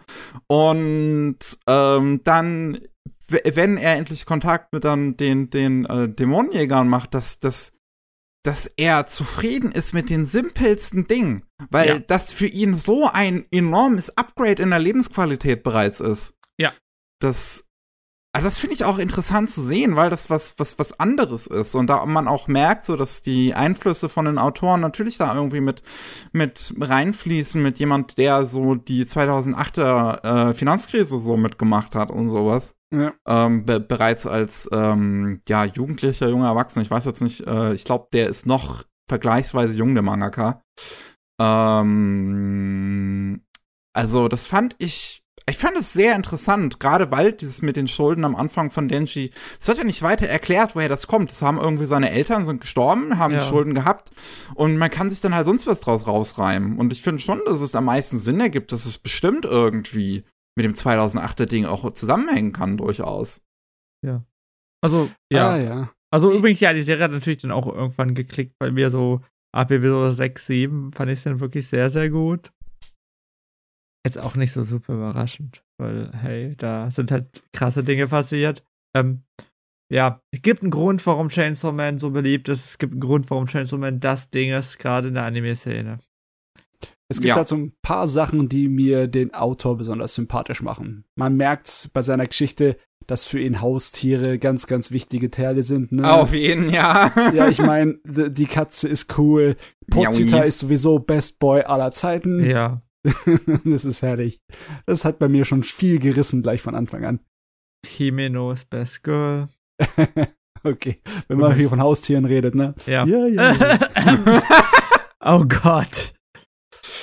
Äh, ähm, Musik, Ushio, my man. Oh ja, Oh, das Jesus. ist auch einer der wenigen Soundtracks, der mir richtig im Gedächtnis von diesem Jahr geblieben ist. Besonders die Trommeln. Ich Uh. kann, ich, ich kann nicht mehr mit diesem Typen. Der kann einfach nicht Schlechtes machen. Es ist schlimm. Doch, bestimmt kann er was Schlechtes machen. Er macht's aber nicht. Ah. Lass mich jetzt mal durchgucken. Jetzt will ich Mickys Traum kaputt machen. Oh, Irgendwas, irgendwas Schlechtes finde ich bestimmt. Gott, das musst du doch nicht aus. Also ich meine, es, es, es gibt sowas wie Japan Sings 2020, wo der Soundtrack aber immer noch großartig ja, ist, aber die ja, Serie ja, scheiße. ja, der Soundtrack war super. äh, nee, das war gut, das war gut, das war sehr gut. ja, okay. Also, ich, es sind so ein, zwei Sachen dabei, die ich nicht kenne. Aber da kann ich halt nicht sagen, es war schlecht, nur weil ich es nicht kenne. ja, ja. Und dieses Jahr kommen drei Ushio-Soundtracks. Ich bin nicht bereit, Leute, ich bin nicht bereit. Äh, aber der ist auch wieder so gut hier. Es ist so geil. Also ich habe direkt nachdem ich es durchgeschaut hatte, äh, habe ich wieder meine, meine Moody-Playlist mit Ushio geupdatet. Äh, mit, mit dem Chainsaw Man Soundtrack. Da ist so viel geiler Kram drin. Äh, und ich finde das auch geil, äh, was, was für, ähm, ja, also dass das zwei sehr drastisch verschiedene Stile ja im Prinzip an Musik hier drin sind. Einmal dieses wirklich brutale Techno, äh, was die Action-Szenen begleitet. Und wieder dieses mysteriöse, melancholische, ruhige, ähm, das, das, die Sweet Dreams zum Beispiel, was in der ersten Episode spielt und dann auch noch mal in ähm, Ende der achten. Oh, ist das ein gutes Lied. Meine Güte, hat, strahlt dieses Lied alleine eine Atmosphäre aus. Ich brauche die Serie gar nicht zu sehen, um das zu spüren. ja, also Oh, das Ding, dieser Typ. da haben sie uns wirklich was Gutes geliefert, muss ich sagen, mit dem Gerät. ja, Das das, ist- das ist schon Wahnsinn. Also, puh, danke an Demon Slayer, dass, sich, dass man sich das leisten kann. Nee, Ja, also, also doch, ich also- glaube schon auch danke an Demon Slayer. Ich frag mich, wie es da jetzt weitergeht. Ich meine, Also- sie werden weitermachen, das ist klar. Ne? Ja. Auf jeden. Also, wenn sich das jetzt Aber- ausbezahlt hat. Ich meine, für Mappa war das jetzt halt ein riesiges Investment, Hm. wenn sie das im Prinzip alleine getragen haben, auch im So viel Produktionskomitee. Ja. Ähm, das ist ja bei einem neuen Studio gemacht worden, was sie geöffnet haben, extra dafür, ähm, wo sie auch nicht mal nur überdurchschnittlich bezahlt haben, sondern halt wirklich richtig gut für Anime-Industrie-Verhältnisse. Die haben besser bezahlt als KyoAni. Oh, oh Gott. Ähm, und ähm, dann, ja, die ganzen Musiker und so, das muss auch alles eingekauft werden. Und das wird ein riesiges Investment gewesen sein für Mappa. Und Mhm. da ist natürlich die Frage, inwieweit sich das, äh, inwieweit man das wieder gut machen kann, auch ist- überhaupt. Ja, und es ist ja nicht nur das, es ist ja auch äh, das ganze Marketing-Investment, was du drin hast, von Crunchyroll, von Mappa, von whatever. Puh, aber es scheint sich ja gelohnt zu haben. Es ist auf jeden Fall, ich meine, die ersten paar Wochen ist immer der Crunchyroll-Server zusammengebrochen, sobald Ja. die neue Folge rauskam. Das Opening ist auch jetzt schon bei irgendwie 60 Millionen Views. Das Opening ist auch übrigens wirklich super von, von Shingo Ja. Yamashita wieder. Ähm, ich bin nicht so Song, äh, Fan von dem Song, weil das ist halt jetzt nicht unbedingt mein Stil, aber das sieht so geil aus, das Opening. Die ganzen Filmreferenzen finde ich total cool. Ja, das ist wirklich sehr, sehr cool. Ähm, und ich denke, also ich denke schon, das Ding hat halt so einen enormen Schwung dahinter, dass es auch die Möglichkeit hat, dieses Geld wieder reinzuholen. Also, ja. ähm, bleibt Ich- halt nur wirklich die Frage, ob die Chefetage bei Mappa dann auch dabei bleibt, weiter auch so viel ausgeben zu wollen. Ja. Also, sie würden vielleicht gut daran tun, andere Leute zu kopieren und ähnlich wie Demon Slayer irgendeinen Kinofilm, einen fortsetzenden Ja. irgendwann zu produzieren. Ich weiß nicht, ob es dann nach der zweiten Staffel oder so, weil die müssen die Kasse, die müssen da richtig reinhauen. Das würde Auf helfen. jeden. Oder vielleicht nur mal die Serie fertig machen und noch mal als Kinofilme umschneiden oder sowas. Oder Ja. sowas, ja. Ja. Also was, was jetzt halt noch kommen müsste im Prinzip, ist halt auch einfach noch mal eine zweite Staffel, die dann auch noch mal zwölf Folgen ist. Dann ist der gesamte Manga adaptiert. Ähm, weil das jetzt gerade adaptiert halt fünfeinhalb Bände und der erste Part sind ja elf. Also sind wir auch exakt bei der Hälfte. Ja. Gut, gut für Mappa, dass es nicht noch wie vier Staffeln sind. Weil und ich, lohnt sich dann doch nicht mehr. Ich bin, ich bin, ich bin wirklich, wirklich gespannt, wie das weitergeht. Also es hat mir es hat mir sehr viel Spaß gemacht. Das ist, das ist schlimm, wirklich. Ich saß so davor auch am Anfang und ich dachte mir so, ah, das ist so beliebt im Mainstream. Ich bin ja jetzt hier so die coole Kritikerin und ich muss ja irgendwas, so, da ist ja irgendwas Sass dran. Irgend, das ist bestimmt nicht so gut, wie alle sagen. Und ich sitze hier so und steck mir so, scheiße, nee, das ist so gut, wie alle sagen. oh Gott, ich bin Mainstream geworden.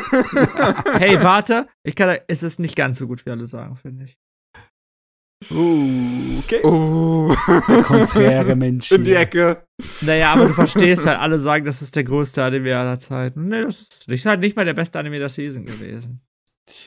Gut, das ist halt nicht der beste Anime, der jemals gemacht wurde. Okay, das nee. ist halt down to ja. personal opinion. Ähm, ja. Aber es ist ein wirklich, wirklich gut gemachter Anime. Also, ja. Wahnsinn. Produ Produ es ist der zweitbest produzierte Anime der Season.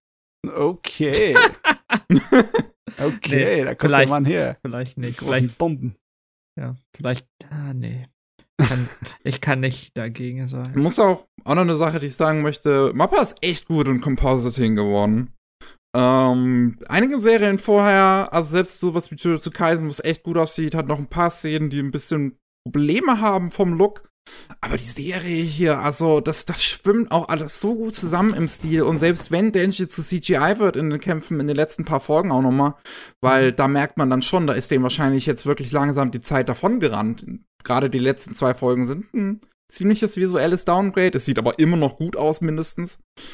Ähm, und äh, wenn dann dieser CGI-Kampf da ist in dieser letzten Folge, ey, es sieht trotzdem gut aus. Auch wenn das jetzt CGI ist oder so, das ist gut gemachtes CGI, es ist auch gut integriert in die Szene.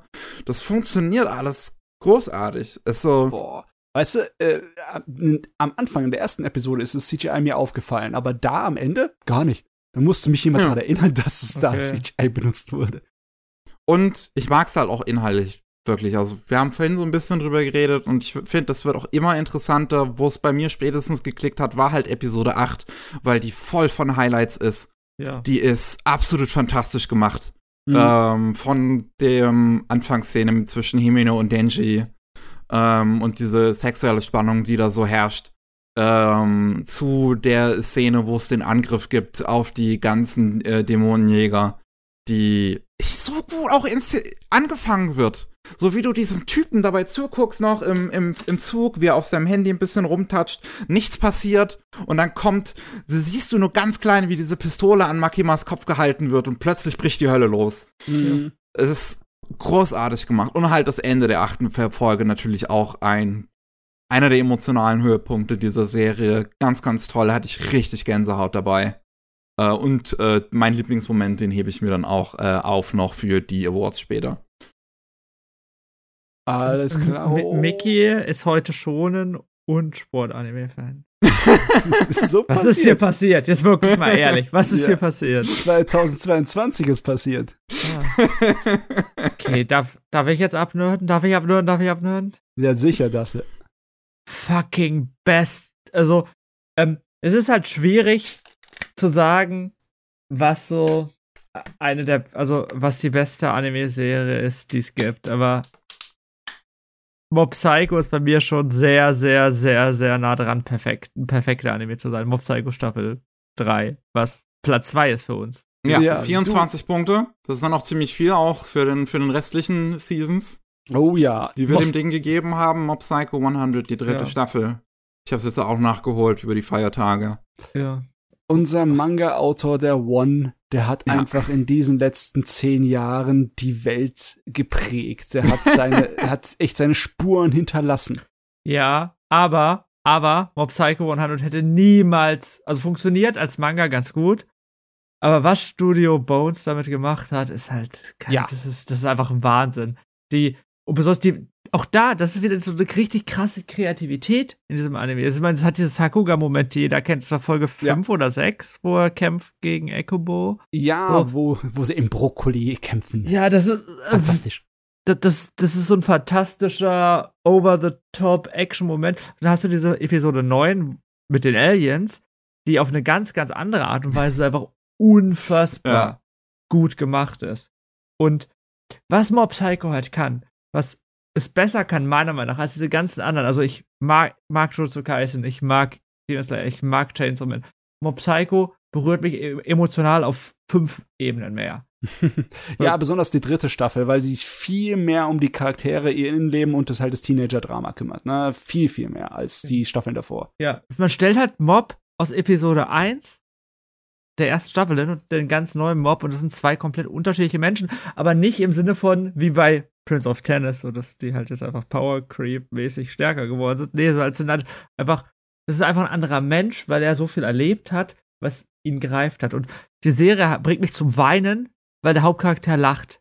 Ich habe wirklich geweint am Ende dieser Serie, genau aus diesem Grund, weil er einfach gelacht hat und gemerkt hat, oh, er hat, er freut sich, er ist glücklich.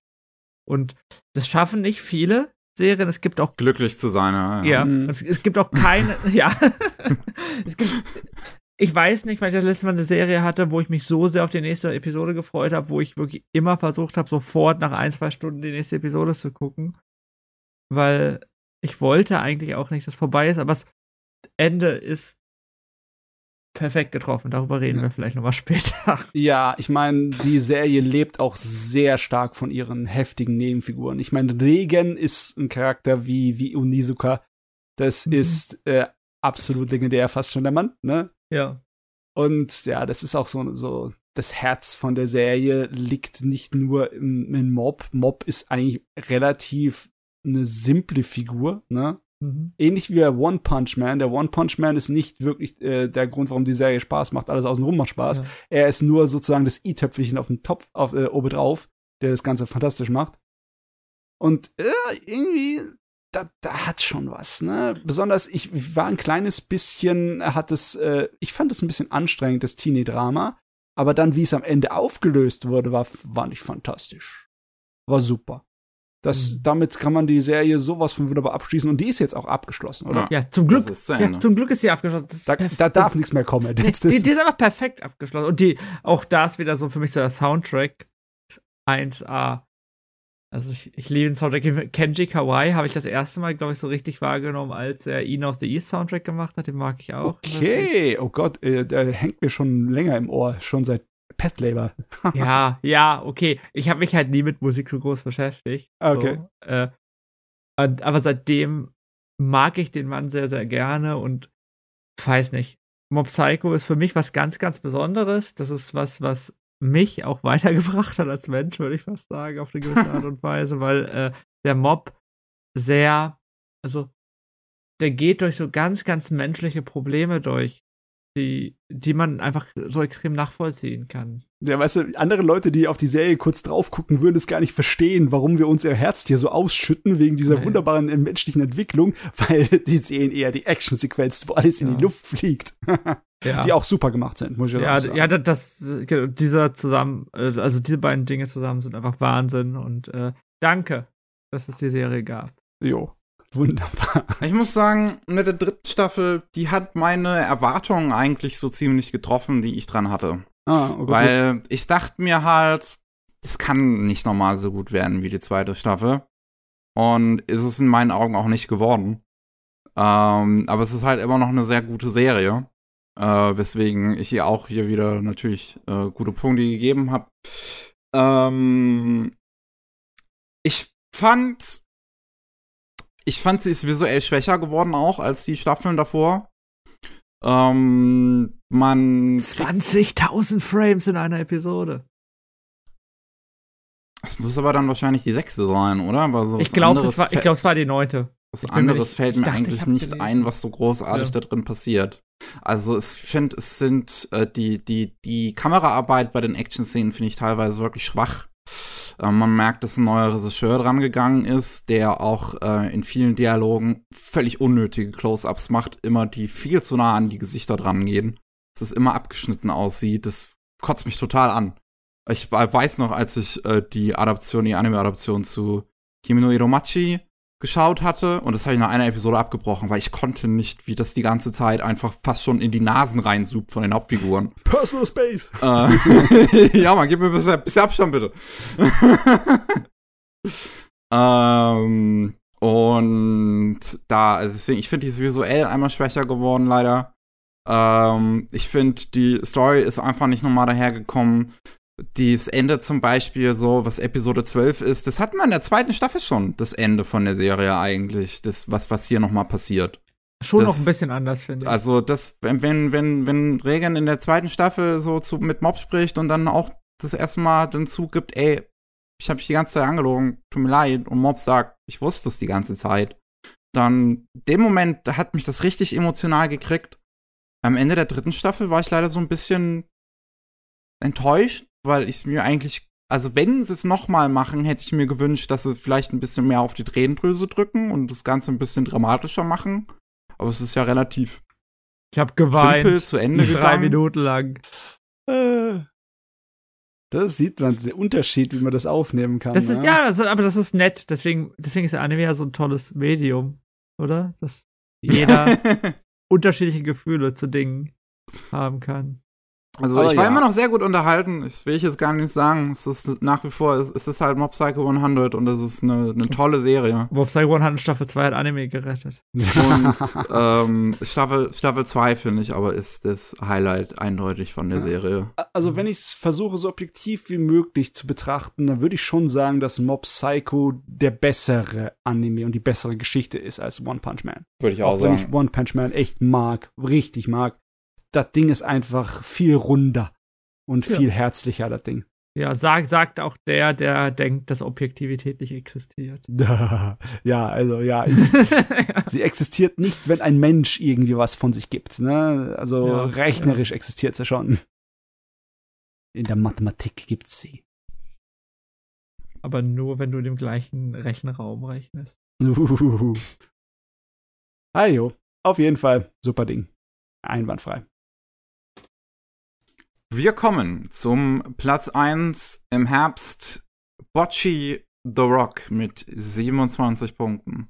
Die einmal 10, einmal 8, einmal 9. Ja, das ist, glaube ich, die. Das höchste, ja. Ja, auch eine der bestbewertesten Serien überhaupt bei My Anime List. Glaube ich, bei knapp Das 9. auch, ja. Es ist nicht auf Platz 1 äh, dieser Season. Auf Platz 1 dieser Season wäre der neue Bleach. Das ist wie bei 9,14. Der bei uns ja, im okay. Disney Jail ist ja, ich weiß nicht, ob ich das glauben soll. Bleach. ähm, ich ich habe ich hab's geguckt, muss sagen, die ersten zwei Folgen von Bleach. Das ist schon sehr, sehr, sehr gut, aber das ist halt nicht so gut. Aber schon wirklich, sieht sehr, sehr, sehr gut aus. Oh Mann, aber Bocce the Rock. Yeah. Ich habe ein gigantisches Problem mit Serien, die eine Art von ähm, Peinlichkeitshumor benutzen. Besonders wenn es dann um irgendwelche Bühnen geht. Ich, also so ah. Fremdschämen, Lampenfeber ist für mich massiv. Und oh. es war wirklich sehr spaßig, wie die Serie damit gespielt hat. Weil äh, Social Anxiety wird hier sehr, sehr groß geschrieben in dem ja. Ding. Meine Fresse. Ja, nach Bocci, nachdem ich Bocci geguckt habe, ich gucke mir ganz oft auf Twitter, habe ich ja auch Schnitte von Stromberg an, weil das auch. ja, bester Vergleich, nee. Ähm, Nee, die Serie schafft es wirklich sowohl richtig realistisch mit dem Thema umzugehen, als auch sowas von Spaß. Ich meine, wie das alles sich dann auflöst in diese parodieartigen, schrägen Varianten, wie sie dargestellt wird, ne, als das Mädel, mhm. das sich irgendwie äh, verzweifelt vor Sozialkontakt hier äh, versucht äh, davon zu rennen. ist, ich finde, Watch the Rock ist ähm, Pop Team Epic in gut. weil das auch diese visuelle, weil, weil es A was erzählen möchte ähm, und die visuelle Kreativität, die auch ich einem Pop-Team Epic nicht absprechen kann, dafür nutzt, halt mhm. was zu erzählen und um tatsächliche Witze zu haben. Und was, wenn du es nicht magst, wenn jemand was erzählt? Dann bist du bei irgendwelchen erzählerischen Medien wo falsch gelegen hier. Ah. Ab mit dir. Und ja. also Watch the Rock, ähm, da hat es mir auch sehr angetan, als ich es jetzt gesehen habe. Ja, das ähm, war, war, ja, glaube ich, für sehr viele eine Überraschung. Ich weiß noch, dass ich äh, mit Tsubumi damals vor dem Poster saß von Anisage. Wir haben so ein bisschen geredet. Okay, was über was sprechen wir? Was von den neuen Sachen, die nicht äh, Sequels sind, gucken wir uns an. Ja, Musik mag ich ja eigentlich immer ganz gerne. Und äh, ich dachte so, oh Gott, vielleicht ist es ja einfach nur ein Kaon-Verschnitt. Ich mag Kaon nicht ganz so sehr. Also ich war direkt vom ersten Teaser angehypt, weil auch da schon so ähm, Indie-Rock drin vorkommt mhm. und ich mir dachte, ja, ja, das ist was für mich. Dann Regisseur ist äh, Keiichiro Saito, der auch wieder Regiedebüt. Ähm, der nächste, der schon jahrelang hervorragende Arbeit geleistet hat und jetzt sein Regiedebüt feiern konnte. Und das ist wirklich ein groß, großartiger äh, Animator und Storyboarder. Ähm, unter Sakuga-Fans vor allem bekannt für die sechste Folge von, ähm, wie heißt das nochmal, I've been killing slimes for 300 years. Ähm, hat aber auch sehr viele Shots für Sunny Boy gezeichnet und mhm. animiert. Und auch wieder bei Bocce the Rock einiges selbst gemacht. Und das ist so kreativ visuell. Das ist so geil, sich das anzugucken alleine. Da ist äh, oh, Stop-Motion-Animation ist da drin. CGI-Animation in verschiedensten Stilen ist da drin. Mhm. Ich liebe diesen einen Shot, wo diese reale Hand drin vorkommt und dieser Filter drüber gelegt ist und das aussieht wie dieses eine Indie-Spiel Helix. Das, das ist so geil. Das, also, wirklich. Absolut ja. brillant auch bei den äh, richtig standardmäßigen Schnitttechniken haben sie da viel, viel mit rumgespielt. Die Serie ist einfach, die ist auf eine nicht spektakuläre und nicht effektheischerische Art und Weise ist die fantastisch gemacht. Das ist, äh, das ist irgendwie schön. Das ist, dass sowas noch durch die Gegend rennt, ne? Besonders weil echt, egal wer das sich anguckt, auf den ersten Blick siehst du halt, oh, Kaon-Clone, ich habe Kaon schon gesehen, brauche ich das? Ne? wirklich. Genau. Du musst es wirklich gucken, sonst kannst du es nicht nachvollziehen, wirklich, weil es schwer zu beschreiben ist. Ja, sehe ich genauso. Es wirkt eine sehr, sehr, sehr gute Life of Life-Serie. Aber, ich will mal Schlechtes sagen. Mhm. Ich muss sagen, mir hat die Musik nicht gefallen. Also What? die Songs von raus, okay, okay, raus. Die Songs von der, von der, also wenn ich das vergleiche, also ich liebe Beck über alles. Und Becks Musik ist, ist Beck ist der beste Soundtrack, mein Lieblings-Soundtrack. Mein absoluter Lieblings-Soundtrack. Und das ist so viel eher meine Musik. Die Musik bei Bocce the Rock war mir ein bisschen zu seicht. Also. Die Songs. Die Songs, die die Band ja, singt. Okay, so, ja, also kann ich, kann ich verstehen, wenn das nicht ganz deinen Geschmack trifft. Dann äh, bist du einfach nur ein Hater. nee, ähm. Also ich war zum Beispiel völlig ähm, weggeflasht in Episode 8 müsste das sein, ähm, wo sie zuerst, also wo, wo sie zwei Songs performen ja. und du hast diesen ersten Auftritt, der, es ist, das ist so geil, wie sie das gemacht haben, weil du siehst, merkst und du hörst es auch, wie nervös die dabei sind. Ja, genau. Du hörst es. Das ja. ist wirklich performt auch von den Leuten halt dahinter so auf eine Art und Weise, dass du das raushörst, dass das nicht gut ist. Das, das stelle ich mir so schwer vor, sowas zu machen. Ja, absichtlich schlecht zu sein, ne? Das ist, das ist nochmal eine ganz andere Also Kunst. ja, das ist alles super. Also hundertprozentig. Also alles davon kann man sehr, sehr schlecht kritisieren, weil die Leute haben einfach Ahnung von Musik, die dahinter setzen. Die haben sich damit auseinandergesetzt. Die wissen ganz, ganz genau, warum sie wann was machen. Die wissen auch genau, warum es so klingt, wie es klingt in jeder Szene.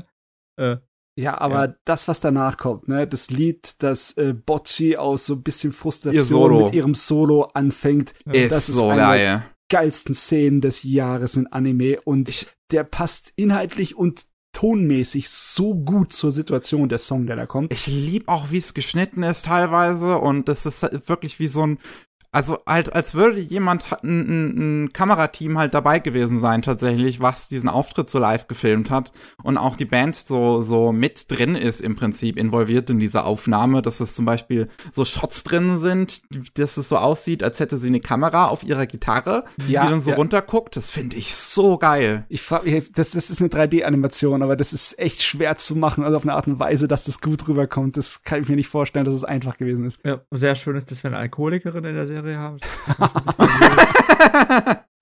äh, nee, also ich glaube da, wie du sagen, ich mochte, ich, ich, ich, ich ist auch eine der besten Serien des Jahres für mich. aber musikalisch kommt ja dieses Jahr kommt der Blue Giant Movie. Das ist halt eher. Oh, da habe ich auch so hart Bock drauf. Oh, Ja. Meine Fresse. Ja. Ja, das ist natürlich eine sehr starke Geschmackssache, aber Genau, genau. Das wenn- ist ja einfach du- auch nur Geschmack. wenn, wenn ich es vergleichen würde mit so anderen ähm, äh, typischen Highschool-Band-Anime-Sachen, also ja, besser nicht als unbedingt jedes. Back, Bess- sondern ja, ja, sag besser mal, als der, alles davon. der Auftritt von Ja. Susumiya in, äh, ne, in der Melancholie von Haruhi Ja. Susumiya Ja. oder Das kommt noch zum am Beispiel nächsten dran, in, ja. in Ja. Angel Beats, die Zwischensongs. Das, Oh, die finde ich auch geil. ja, aber ich hab die, ich würde die da einordnen, ne, dass die so sind. Und ich habe die beide genossen und genauso genieße ich hier die Musik dabei. Okay, okay. Nee, ich muss, also da finde ich Bocce Rock schon viel besser als das Ganze, was du gesagt hast. Ist halt nicht so gut wie Beck für mich, aber Beck ist halt, das, das ist halt so eine andere Art von Musik. Ich mag auch männliche Stimmen, aber viel lieber als weibliche Stimmen. Du bist also Sexist? ja, richtig. Ich bin Sexist. Ich bin Sexist. oh Mann. I was made live in America. es ist, Ja, Gott. es ist so krass. Also ich wirklich, ich, ich kann auch halt einfach als, als äh, Sagoga-Fan kann ich wirklich nicht genug Worte darüber verlieren, was für eine unfassbar kreative Serie das ist. Ja, man, man also muss halt sagen, Visuellen. Und ich, ich glaube, das ist nochmal ein bisschen andere Erfahrung zumindest, wenn man halt jetzt das klingt jetzt doof, mehr Mainstream ist sozusagen, also Ja. jetzt halt nicht so sich so sehr mit dem Behind the Scenes und sowas auseinandersetzt, dann ist Bocci bestimmt auch immer noch eine gute Serie, Ja. weil es feiern nicht umsonst so viele. Aber für mich halt, die sich damit auskennt, mit den ganzen Artists und Regisseuren und Key Animator und sonst was, und ich sitze einfach nur da und ich denke mir bei jeder Szene, oh mein Gott, das ist der und der, und oh mein Gott, das ist geil, und oh mein Gott. ja. Und ich, ich denke halt auch die Herbst, wir haben halt Mob, Psycho und Chainsaw Man. Und das war punktetechnisch nicht, nichts davon war auf Platz 1. Jetzt wurde mit Okay, Blue aber du Lock, was so gehypt wurde. Wir haben halt so, also diese Season, es ist ja, es, und es gibt noch Bleach, was niemand gucken kann so wirklich. Was, Danke, Disney. Äh, aber ja, bei unseren Top 10 da muss man aufpassen, das ist ja natürlich nicht unbedingt exakt so eine, eine Wertung von wegen der Qualität. ja, genau, ne? genau. Also aber, bei der Wertung zum Beispiel, dann hätten wir höchstwahrscheinlich heute über Golden Kamuy noch mal geredet. So, aber dass wir zum Beispiel, wenn wir es jetzt uns zwingen würden, es auszusuchen, dass wir lieber über Bocci reden würden als über Chainsaw Man, wenn uns eine Kanone an den Kopf gehalten wird, das Genau. sagt schon was aus, ne? oh Mann, ey, also wirklich, wenn ihr es immer noch nicht gesehen habt, aus irgendeinem Grund, verdammt nochmal, schaut Bocci Rock. Ja. Äh, Ja, wenn, wenn ihr nur Bocce Rock und Mob Psycho guckt, dann bin ich glücklich. wunderbar. ihr, ihr könnt Shin glücklich machen dieses Jahr. Und schreibt mir auf Twitter. Protagonistin ist so fucking relatable auch einfach. Ich liebe es. Ich liebe Oh, es, wenn ja. sie sich in die Mülltonne verkriecht. Oh, Ich denke Oh, ja. so, auch ja, ja, ich bin ich, trash. ich, ich, ich muss sagen, ich finde äh, Rio und halt die, wie heißt sie, die Alkoholikerin, die finde ich ein bisschen noch mehr relatable. Natürlich, ja, das, das ist natürlich nochmal was anderes relatable. auch, ja. ja. ja. aber ja, also jeder findet halt jemanden. So. Ja. Da sind halt einige Figuren mit drin ähm, von, von verschiedensten Typen. Was auch ganz gut gewählt ist tatsächlich. Also ich mag das, dass man mit, mit der Protagonistin hat Ja. man halt wirklich so die absolute Social Anxiety. Ja. Ja. So mit der Rio hat man die einfach nur so kalte Lonerin, also die das auch mag, alleine zu sein, die halt einfach introvertiert ist. Ähm, du hast Ikuyo, die halt die Extrovertierte ist, die wirklich, ich finde es geil immer, wie ihre Extrovertiertheit in der Serie auch dargestellt wird, Ja. wie die anderen drauf Ja. reagieren. Sie funkelt halt, ne? Ja. Ah, ich finde es auch so fantastisch, dass jedes Mal, wenn äh, unsere Goto, unser Bocci, so ihre nervösen Anfälle bekommt, dass das alles in kreativster Art und Weise in eine äh, visuelle Comedy Ja. umgezogen wird, weil das macht das alles viel, viel angenehmer. Weißt du, dass es ein bisschen so sich selbst über sich lustig machen kann. Ne? Und Das dass auch sie es auch immer wieder geschafft haben, da mit neuen Ideen äh, zu kommen, wie sie es noch darstellen könnten, finde Ja. ich so geil. Ja, Ich finde diese Szene, wo sie halt in der Qualität im Prinzip immer weiter zurück in der Produktionskette geht, bis sie halt einfach nur ein simples Polygonmodell ist. Das finde ich so geil und das ist so eine hammermäßig geile Visualisierung so von innerer Panik. Ja, wunderbar. Ah, Daumen hoch. ja. Ach, und äh, letzte, auch gute Eltern, endlich. Ich liebe es, wenn die Eltern witzig sind in solchen Serien. Ja, dem kriegen wir Ja. vielleicht nur ganz wenige Szenen, aber der, dafür machen sie es auch die sind gut. sympathisch, die beiden, ja. Ja. Wahnsinn, da haben wir doch wirklich so ein Mädel-Band-Anime wieder, der richtig gut ist. Ja, was, ja. Das wird, was sie- wurde Zeit, ne? Es hat noch, hat eine Die Weile Biki gedauert. Euphonium habe ich nicht geguckt. So, das war das letzte, oder? Ah, ich würde es aber nicht dazu setzen. Ich, Ne? ist nicht so klassisch, würde Okay, ja, ich kenne es, ich hab's nicht geguckt. Ja. Ja. Tari, Tari. Pa, pa, pa, pa, pa. Pa, pa, pa, pa, pa. Dann ist es Zeit für das Finale. Uh. Die Awards. Ich habe, ähm, bevor wir mit unseren persönlichen Awards anfangen, ich habe auch nochmal zusammengetragen, welche Anime wir am beredenswertesten fanden von denen, die wir gesehen haben, in einer Top 5 beziehungsweise 6.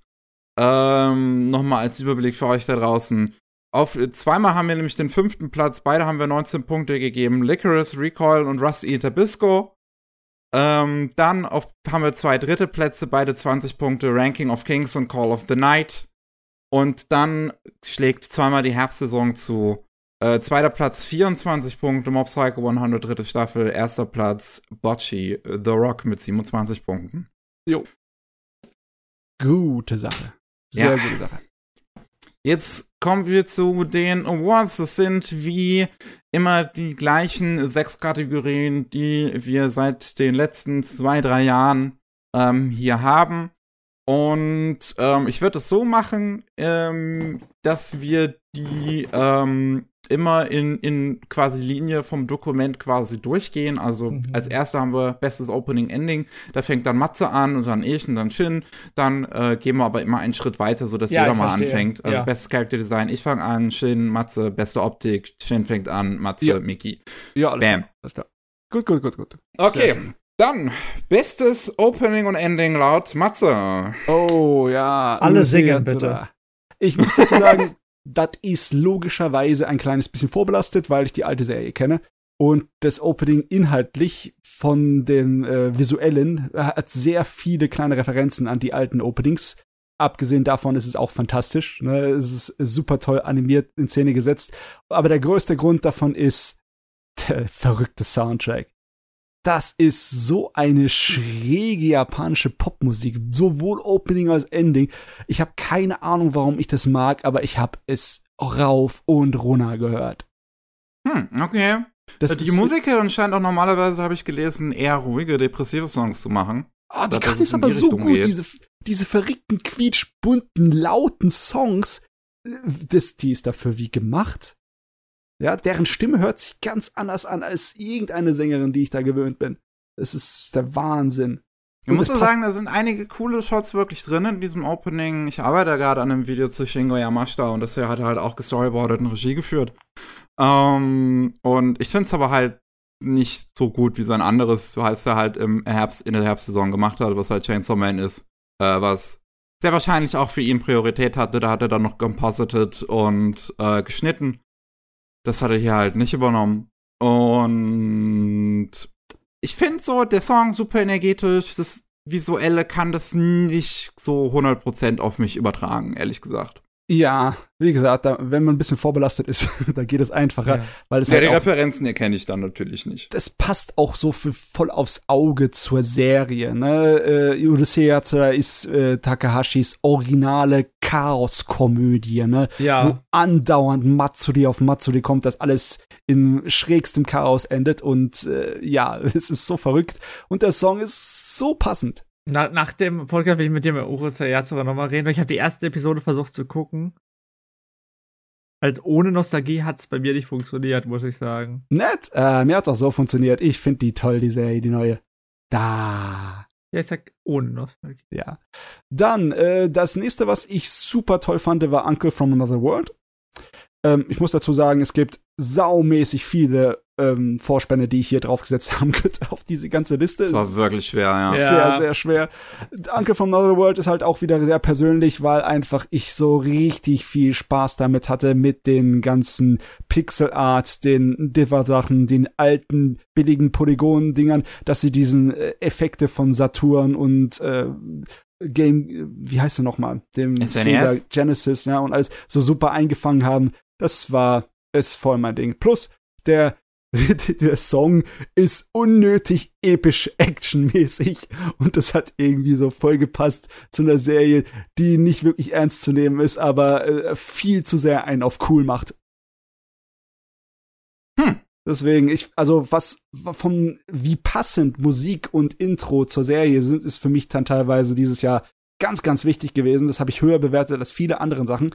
Und das hier war halt äh, einwandfrei. Das ist, äh, gehört zu meinen Lieblingen überhaupt generell. Nice. Plus hat auch wieder Tanzszenen, weil Tanzszenen sind wichtig in Openings. Absolut. ich muss dazu sagen, die Serie fand ich auch super. Ich, aus irgendeinem Grund hat sie es nicht geschafft, irgendwie äh, bei unseren Best-ofs hier besprochen zu werden, aber das ist, Ist auch halt- in Ordnung. Ich Ist weiß die es letzte auch. Episode jetzt schon rausgekommen? Ich glaube, ich weiß es jetzt gar nicht mehr.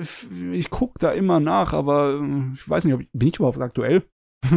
Und das ist auch das, wo ich gedacht hätte, dass es der beste Isekai ist. Ja, den zähle ich aber auch nicht dazu, weil es eine Isekai-Parodie ist. Ja. Du machst Also, dir deine Regeln ja schon sehr speziell. Ja, ja, ja. ja, ja, ja, ja, ja. Ich meine, ihr, ihr müsst euch an das Standardformeln-Ding handeln, sonst, sonst, sonst zähle ich euch nicht dazu. Sonst, sonst dürft ihr nicht rein. Und ja, nee, ich, ich hatte auch mehr Spaß äh, gehabt mit äh, Reincarnated of the Sword, muss ich ehrlich sagen. Ne? Egal wie gut die Serie war. Und mein letztes, da habe ich mich wirklich, oh, da habe ich mir den Kopf zerschlagen ohne Ende, aber ich habe dann das, äh, die Vorspann zu Spriggan reingemacht, weil ich liebe einfach diese Spionage-Action, die Ja, da hat rübergebracht wird. Wirklich James Bond-Vibes. Sowas von James Bond. Ich bin mit James Bond aufgewachsen, besonders mit den Vorspänen. Die habe ich sehr oft extra noch ein paar Mal geguckt, bevor ich den Film geschaut habe. Äh, das ist voll mein Ding und besonders die Musik dazu, die hat, die passt so wunderbar. Diese, äh, mh, was ist es eigentlich? Es ist so Ich weiß nicht, wie man das Funk. nennt. Kann man das ein bisschen als Funk bezeichnen? Auf jeden Fall Hm.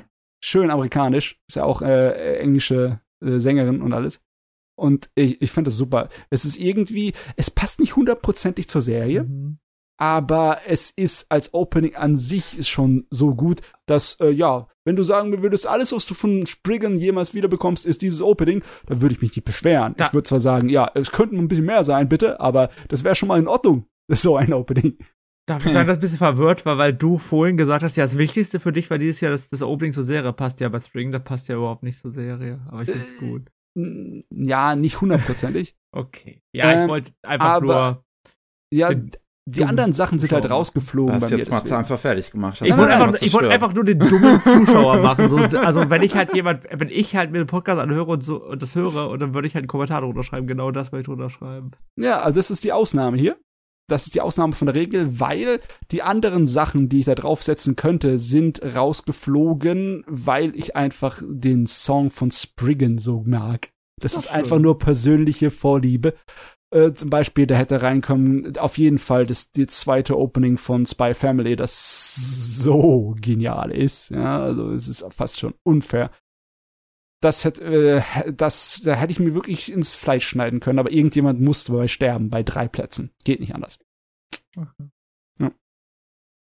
Ich habe äh, ja vorhin schon das eine erwähnt, Ranking of Kings, das zweite Opening finde ich absolut fantastisch.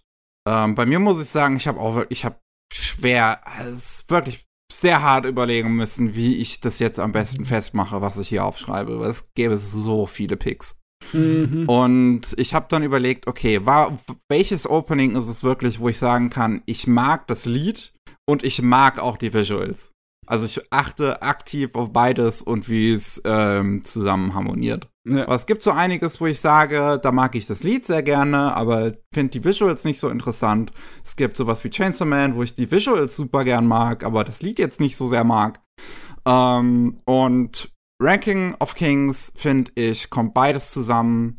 Ähm, ist halt Shingo Yamashita, äh, Regie geführt, storyboardet, geschnitten und composited. Und das ist absolut, es sieht großartig aus. Ich liebe Yamashitas Stil sowieso mit der, der Beleuchtung und der Farbpalette, die er benutzt. Ähm, sieht super aus, kann man sich auch gerne mal Pokémon Twilight Wings anschauen, hat er auch Regie geführt. Ähm, und ich mag auch das Lied ganz gerne und wie ich habe, was ich vorhin ja auch schon erwähnt habe, ich gerade diesen, diesen Zusammenschnitt in der Mitte, äh, wo diese Eltern-Kind-Beziehungen gezeigt werden, ähm, und jedes Mal dieser Shot von, von äh, Bocci, ähm, nee, Boji. ist mir hier Bocci und Bocci nicht. Ach, alles das Gleiche. äh, Butchie und, und seiner Mutter und wie sie da eine, eine Träne vergießt, ey, kriege ich, das löst jedes Mal auch emotional was in mir aus. Ich finde es total starkes Opening. Ähm, dann, ich habe zwar vorhin nicht so positiv über die Serie gesprochen, aber es gibt einen Grund, warum ich sie überhaupt erst geguckt habe und das ist das Opening. Ja, Boy Kong Ming Äh, tiki, tiki, hat bang, halt ein fantastisches Opening. Die Visual, Visuals sind großartig, die, also wirklich, die, die ganzen Dance Moves, die da drin vorkommen und das alles und äh, wie das zusammengeschnitten ist, finde ich super. Ähm, und der Song, dass das halt einfach ein japanisches Remake ist von einem Europop-Song Ja, ja. äh, Song, äh, von einem ungarischen. Äh, es ist so geil und so dumm zugleich. Aber beziehungsweise es ist so dumm, dass es schon wieder geil ist. Ja, ja. Und deswegen. Sprengt die das, Skala. ja, es ist ein fantastisches Opening. Ähm, und dann musste ich sehr hart überlegen, was ich noch als drittes mit draufnehme und bin zu dem Schluss gekommen, dass es das zweite Ending ist von Comey Can't Communicate. Das ist fantastisch, sonst hätte ich es eigentlich unbedingt bei mir als äh, Honorable Mention reinschmeißen müssen, weil das war so geil. Über Comey Can't Communicate aber gar nicht geredet, ne? Nee. Und ähm, ich habe es jetzt auch erst halt, ähm, vor nicht allzu langer Zeit nachgeholt und mir hat die Serie sehr gefallen. Und das zweite Ending ist fantastisch. Dass das halt so gerotoscoped ist mit diesem Pixel-Look drüber, den wir jetzt auch zuletzt bei so einem Videospiel wie Signales gesehen haben. Und äh, ich liebe den Song. Und also der bleibt mir wirklich im Kopf und ich liebe, wie das koordiniert ist, dieses Ending. Also das, diese ganzen Figuren aus, all- also alle Figuren aus der Serie in einem Shot im Prinzip darin vorkommen. Beziehungsweise in zwei Shots, aber beides aus der gleichen Kameraperspektive. Und da alle äh, äh, Charakteristiken von den Figuren dabei porträtiert werden können in diesen anderthalb Minuten. So, wenn jetzt irgendwie dieser große blonde Typ, wenn der dann rausgeht aus dem Raum, wenn Winter ist und er dann so, so ganz sanft bei dem Protagonisten sich noch so Tschüss sagt. Oh, das, und äh, das, ich liebe das. Da sind so viele geile Details drin. Besonders das muss aufwendig gewesen sein, weil du kannst das ja nicht einfach so zusammen kompositieren, weil sonst würden die Leute ja durcheinander laufen oder ineinander reinlaufen. Du brauchst jetzt wirklich die Schauspieler und du musst es als Warner machen, Ja. um dann später da Rotoscoping drüber zu machen. Ey, das, das, das war nicht einfach. Das Das ist muss echt, wirklich gut koordiniert sein, ja. ja, das ist geil, wie die das hingekriegt haben. Ja. Shin. Ja. Ja. Ja. Ich meine, da braucht man nicht viel zu sagen. Du weißt Bescheid, du weißt, was du magst. Ja, genau, ich weiß, was ich mag. Also, äh, ich, ich hab, äh, ganz witzig hier euch zuzuhören, weil wenn ich, wenn wir bei uns an die Haberer reden, zum Beispiel mit dem Bruder, das ganze Gegenteil von Mickey, der interessiert sich überhaupt gar nicht für die Visuals, der interessiert sich halt nur für die Songs. Ja, ist auch, ist auch legitim. Ne? Deswegen genau. bin ich besser als Tim Bruder. Ja, genau. Nein, nein, ich, ich, ich, ich finde das, ich find das voll spannend so. Und ich, ich glaube, ich, ich interessiere mich auch viel eher für die Songs, aber meistens brauche ich halt Songs, die so ein bisschen, also meistens muss die Serie dafür geguckt haben. Es ist sehr selten, dass ich einen Song am besten finde, ohne Serie dazu zu geguckt haben. Zum Beispiel das äh, neue Boruto-Opening aus der vorletzten Season ist großartig, aber ich gucke halt Boruto nicht. Ja. Kana, Kanabun wieder. Kanabun ist immer, äh, naja, super. So, und da habe ich überlegt, was mache ich? Und ja, ähm, Miki hat ja schon gesagt, das Opening von Ja Boy Coming ist großartig. Ich habe sehr lange überlegt, ob ich das Ending stattdessen reinnehme, damit ich über was anderes reden kann. Aber Weil nee, das Ending auch extrem gut ist. Das ist ja so ein Song von Mihimaru GT aus 2006, 2005 rum, den die gecovert haben, nochmal um sehr in vier verschiedene Va- Varianten, drei, drei oder vier verschiedene Varianten. Ist sehr cool. Aber ja, das Opening ist einfach großartig. Also, es macht so viel Spaß, sich das anzugucken und anzuhören. Also wirklich beides. Äh, Mickey hat schon alles drüber gesagt. Äh, allein dafür lohnt sich den Anime zu gucken. ja, das- ist nicht zu, nicht zu Unrecht explodiert, das Internet durch Ja. dieses Ding. Das zweite, was für mich sehr, sehr, sehr schnell klar war, ist das Opening von Birdie Wing. Ja, da ist es der Song, ne? Das Ich ist mein- der Song, es ist nur der Song, natürlich. Das ist nur der Song. äh, die haben ja für Birdie Wing, das ist so eine japanische Sängerin aus den 80ern, so richtig, richtig groß erfolgreich war in Japan. In, äh, in allen großen Shows aufgetreten ist. Und die haben einfach gesagt, ja, wir nehmen uns die jetzt mal und lassen einen äh, Opening singen. Die hat eine Stimme, Alter, kann die gut singen. Also die äh, lädt auch ganz viele Shorts und so auf YouTube hoch und äh, auch hey, wie, äh, wie singt man Venus Line und so dieser Song weiß ich, das hat alles passt alles zusammen. Und dieser 80er-Song, oder finde, der hat auch so einen 80er-Vibe. Und das passt so perfekt zu diesem Untergrund-Golf-Anime. Was ist, äh, diesen, ich glaube, es gibt keinen Song aus dem Jahr, den ich häufiger selber gesungen habe. Venus Line, Venus Line. Da, da. Hat Mickey sich bestimmt noch nicht mal angehört, den Song. Ich ähm, habe ja gestern die äh, Ah. What's hier alle eingetragen und du siehst Ja. vielleicht, dass die alle verlinkt sind, ja, die Openings. ich, ja. Und da habe ich ihn mir angehört und das Okay. ist halt überhaupt nicht meins. Kann ich mir vorstellen, ja. Äh, und gut animiert ist es halt auf jeden Fall nicht. Das ist ja ganz, der ganze Anime nicht. Ähm, so, und, das, und das dritte habe ich auch lange überlegt. Das ist Boruto-Ding. Ich habe auch Chainsaw Man überlegt. Ich habe mir beide äh, Spy Family. Ich finde Higedandism einfach auch so großartig. Äh, Mhm. Das Opening von Hinomaru Sumo war damals das beste Opening des Jahres für mich. Und seitdem liebe ich diese Band. Aber ich komme halt nicht so wirklich an dem ersten, äh, von dem Opening von Mob Psycho vorbei, weil das, Äh, das ist auch fantastisch. ja, ich finde, also, das ist leider das schlechteste Opening von, von, von Mob Psycho. oh ja. Gott, Ich glaube gleich bei uns hier herrscht. Mickey, Also wir bringen dich bei um. weitem. Wir bringen Oh. dich um. Also, Nein, nein, nein, also was ich verstehe, jetzt zu sagen, man mag die anderen beiden lieber und man sagt, okay, das eine ist ja das beste Anime-Opening aller Zeiten, das ist das zweitbeste und das ist halt nur das fünftbeste oder so, keine Ahnung. Nee, aber Aber- nee. Der, die dritte Staffel hat wieder ein super Opening hergeholt. Sowohl von der Optik als auch vom Song mag Ja. ich das sehr. Das passt auch so perfekt zu dieser ganzen Geschichte. So, das, also, ah, ich, jedes Mal, wenn ich dieses gehört habe, habe ich gesagt, ich will das Mob gucken, ich will das Mob gucken, ich will das Mob gucken, ich will das Mob gucken. Auch wenn das gar nicht wieder die Art von Song ist, die ich so privat mir anhören würde. Ja, ja, das ist ein Opening-Song. Das ist nicht unbedingt ein Albensong. Das ist kein Genau. Chilling-Song. Das ist kein Genau. Song zum äh, Studieren oder sonst was irgendwie Der funktioniert nur als Mob, auch nur als Mob Psycho Opening, weil der auch nur in, gemeinsam mit den anderen beiden Openings funktioniert, finde ich. Wenn man sich die so nacheinander Eine anhört. Trilogie. So, das, ja, genau, das Eine ist eine Trilogie. Opening-Trilogie. Und das ist wirklich da sehr, sehr gut und ja, Mob Psycho liebe ich. So, dann als zweites haben wir die Kategorie Bestes Character Design. yes. Da fange ich jetzt an. Und äh, einmal, ja, Cyberpunk Edge Runner ist halt. Ja, haben, Also, haben wir ähm, beide drauf auf unserer Liste. Ne? Das ja. muss sein. Das war einfach. Wow. Es ist halt äh, Trigger, beziehungsweise, ähm, wie heißt der jetzt nochmal? Jetzt komme ich auf seinen Namen gerade nicht. Gott, verdammt. Äh, Yoshinori war es nicht, oder? Das war der andere. Der Doch. Maishi?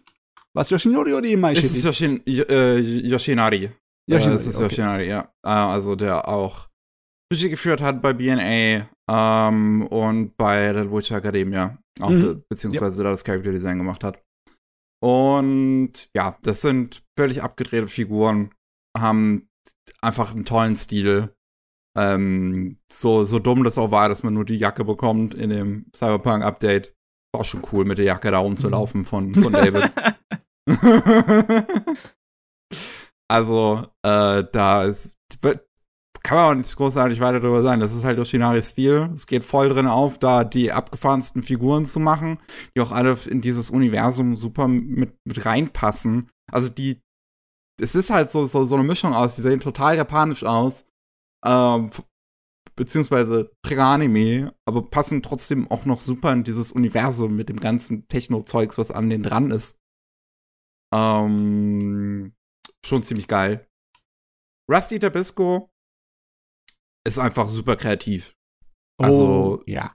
Also ist der, der ganze Stil ist super kreativ. Deswegen, ich mache das Char- Character Design.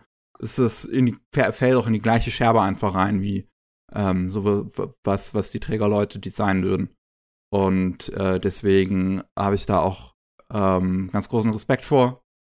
Und Vampire in the Garden habe ich noch als drittes drauf, ähm, weil ich den Character Designer und seinen Stil halt auch mag. Ähm, wie, wie ich vorhin schon sagte, ist der gleiche wie die Naruto, Boruto Anime, ähm, aber auch äh, Skycrawlers. Und der hat so einen Stil, dass die Gesichter so ein bisschen wie ein Ei aussehen Mhm. und so sehr unnatürlich rund von oben betrachtet, aber ich mag das irgendwie. Also ich kann das jetzt auch nicht weiter in Worte fassen, weil ich habe keine Ahnung von Kunst. Ähm, aber ich, ja, mag den Stil. Ja, du, ich muss echt jetzt mal nachgucken. Ich glaube, ich habe seine Arbeit zum allerersten Mal in einer Episode von der hackenden OVA gesehen, Das kann die sein. Anfang der 90er rausgekommen war. Da waren auch so viele große Namen bei der Produktion von dieser OVA dabei. Auch der, ähm, wie heißt er nochmal, der Yuasa hat eine Episode gemacht. ja. Deswegen, ja, das ist ein Ding. Der ist auch schon mal kurz Weile gucken, wie er unterwegs. hieß. Tetsuya Nishio. Auf jeden Fall schon sehr lange dabei, ja. Seit äh, Ende der 80er. Ja. Coole Sache. Sehr Standalone Sache. Complex, auch die Character Designs. Mhm. Ja. Ja. Ja, ich meine, äh, Shin, du bist so, auf jeden Fall dran. auch ähm, mit Bisco dir einig, Ja, genau. dass das Ja, ja, geile Sache war. Ja, Rusty Tabisco habe ich bei mir auch genommen, einfach weil äh, das so überraschend war. Also ich mag es, wenn so die Character Designs mich überraschen und so ein bisschen out of the box sind. So. Und ja, das, mir geht ja schon alles gesagt. Äh, wir haben ja schon drüber geredet. Es sind halt nicht nur die Menschen, es sind ja auch die ganzen Tiere, die einfach unfassbar gut und spannend designt sind. Das ist das, was ich bei Made in schon gut fand, aber ich finde Rusty Tabisco macht das auf eine gewisse Art und Weise sogar noch spannender und besonderer. Ja.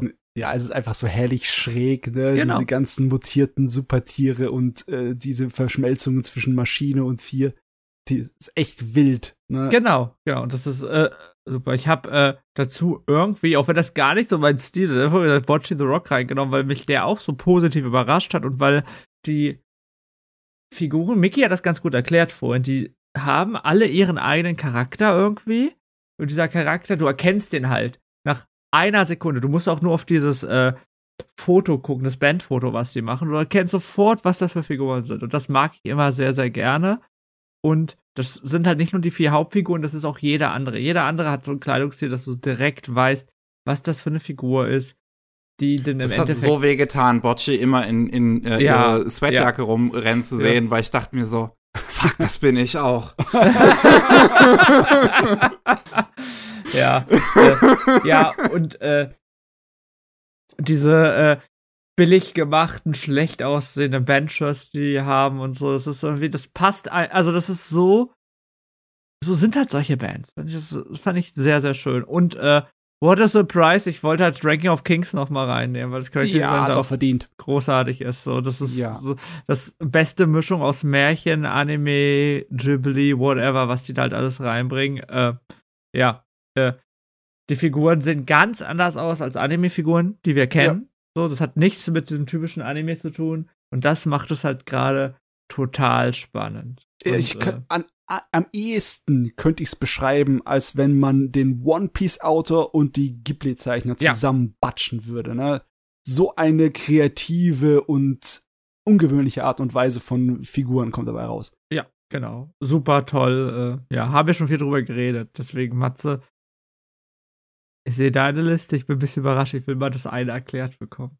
Was? Äh, Stone Ocean ist klar, ne? Ja, Weil das ist klar. ich liebe dem sein schräges Charakterdesign und die Umsetzung ist fantastisch, besonders weil sein Design im Manga ist schon sehr lange ist sein Stil, sein Zeichenstil etwas, das wirkt mehr wie fast sehr oft wirkt es mehr wie ein westlicher Comic als wie ein äh, japanischer Manga in vielen äh, Instanzen, aber die äh, die Anime Fassung die schafft es gleichzeitig so nah wie möglich an ihm dran zu sein, als auch noch so ihre eigene Konsistenz in der Anime-Form zu haben. Und äh, einfach wunderbar. Ne? Besonders weil es ist immer schwer, wenn du etwas gezeichnetes auf dem Papier hast, dann irgendwie in eine vergleichsweise dreidimensionale Welt im Anime zu bringen. Ne? Mhm. Ja, und wenn der seinen Kopf dreht, wie wird dann dem seine verdammte Haarlocke gezeichnet? Besonders hier bei, bei, bei dem Stone, bei unserem guten Jojo-Autor. Ich habe heute auf, auf, auf Twitter, ich folge ja nur noch mit meinem privaten Account so eine Handvoll Leute. Und Stevie hatte eine, S- äh, von, von, von äh, Random Sakuga äh, eine Szene aus dem zweiten Pokémon-Film retweetet, Mhm. wo so eine, ähm, so eine äh, 360-Grad-Drehung um Ash stattfindet, mehrfach. Also ich weiß nicht, um wie viel Grad dann letzten Endes, aber so ganz oft sich die Kamera um den drumherum im Kreis dreht, während Ash in der Mitte handgezeichnet bleibt. Und da sieht man immer wieder, weil er eine so eine Locke hat auf der linken Seite, wie die dann in einem Moment, wenn es einen gewissen Winkel erreicht, auf die rechte Seite rüberspringt Und das sieht total witzig aus. ja, manchmal ist es halt nicht anders zu machen. Und diese Herausforderung zu meistern, das äh, hat es auf jeden Fall schon verdient, bei mir auf die Liste zu bekommen. Besonders weil Jojo halt Jojo ist, ne? Und ja, was ich mich erklären muss für ist Odyssey Yatsura und das ist eine rein persönliche Bauchgefühlsangelegenheit. Das, das ist Rumiko Takahashi, das kann ja, ich verstehen, wenn man das geil findet. Ja, du, das ist eine der besten Umsetzungen von Takahashis Stil, die ich kenne. Die ist so toll, die ist gleichzeitig genau wie ihr äh, späterer, modernerer Stil und wie ihr alter Stil. Das ist eine Verschmelzung von den beiden, die ich nicht für möglich gehalten hatte. Und dass sie das geschafft haben, das so hinzukriegen, dass ich da drauf gucke und sofort denke, ah, das ist das alte Urusei-Yatsura. Aber hey, das ist auch das neue Urusei-Yatsura, oder? Das, äh, das hat bei mir so richtig einen Flash im Kopf ausgelöst. Und das, deswegen musste das da drauf. Ich meine, ich hatte sehr viele andere Ka ähm, Kandidaten für die Liste. Zum Beispiel My Dress Up Darling war ganz weit hoch, weil ich einfach den Zeichenstil der Figuren liebe. Äh, so einige Figurenzeichnungen, da bin ich manchmal so, kriege ich da richtig Jucken in den Fingern, dass ich es sofort nachzeichnen müsse in dem Stil und andere Figuren in dem Stil versuchen möchte. Und äh, da hat auch My Dress Up Darling bei mir sofort sowas ausgelöst.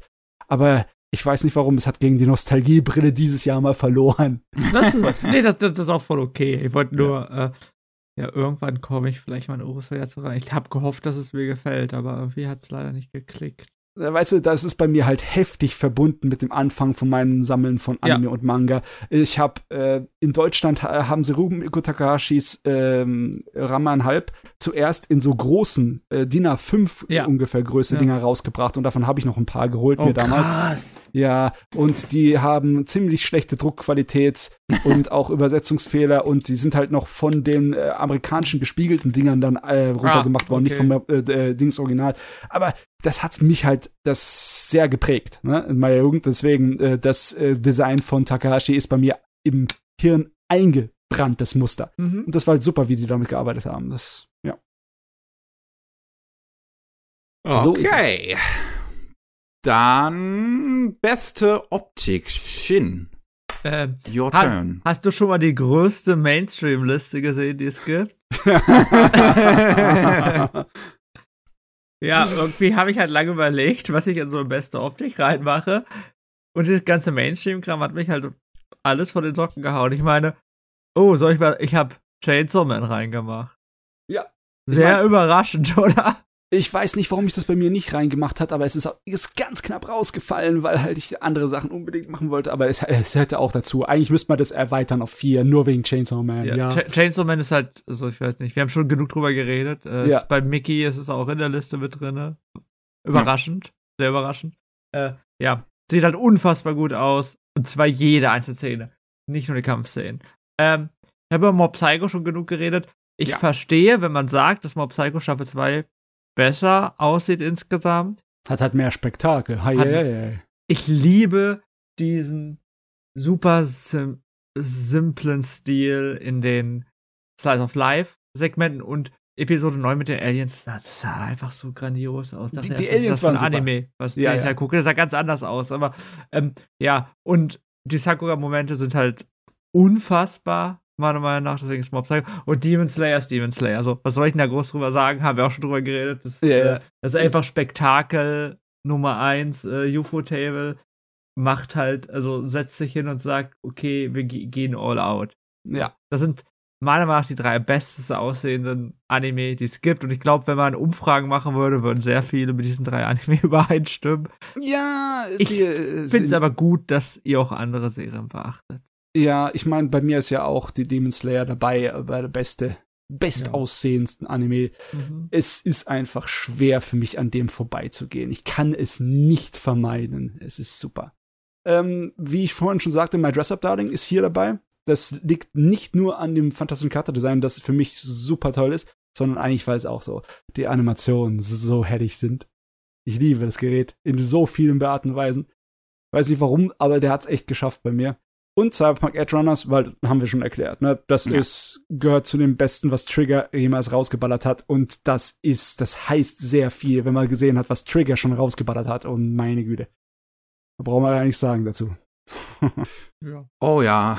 Oh, ich habe auch ähm, gut den Kopf wieder anstrengen müssen, um hier auf drei zu kommen.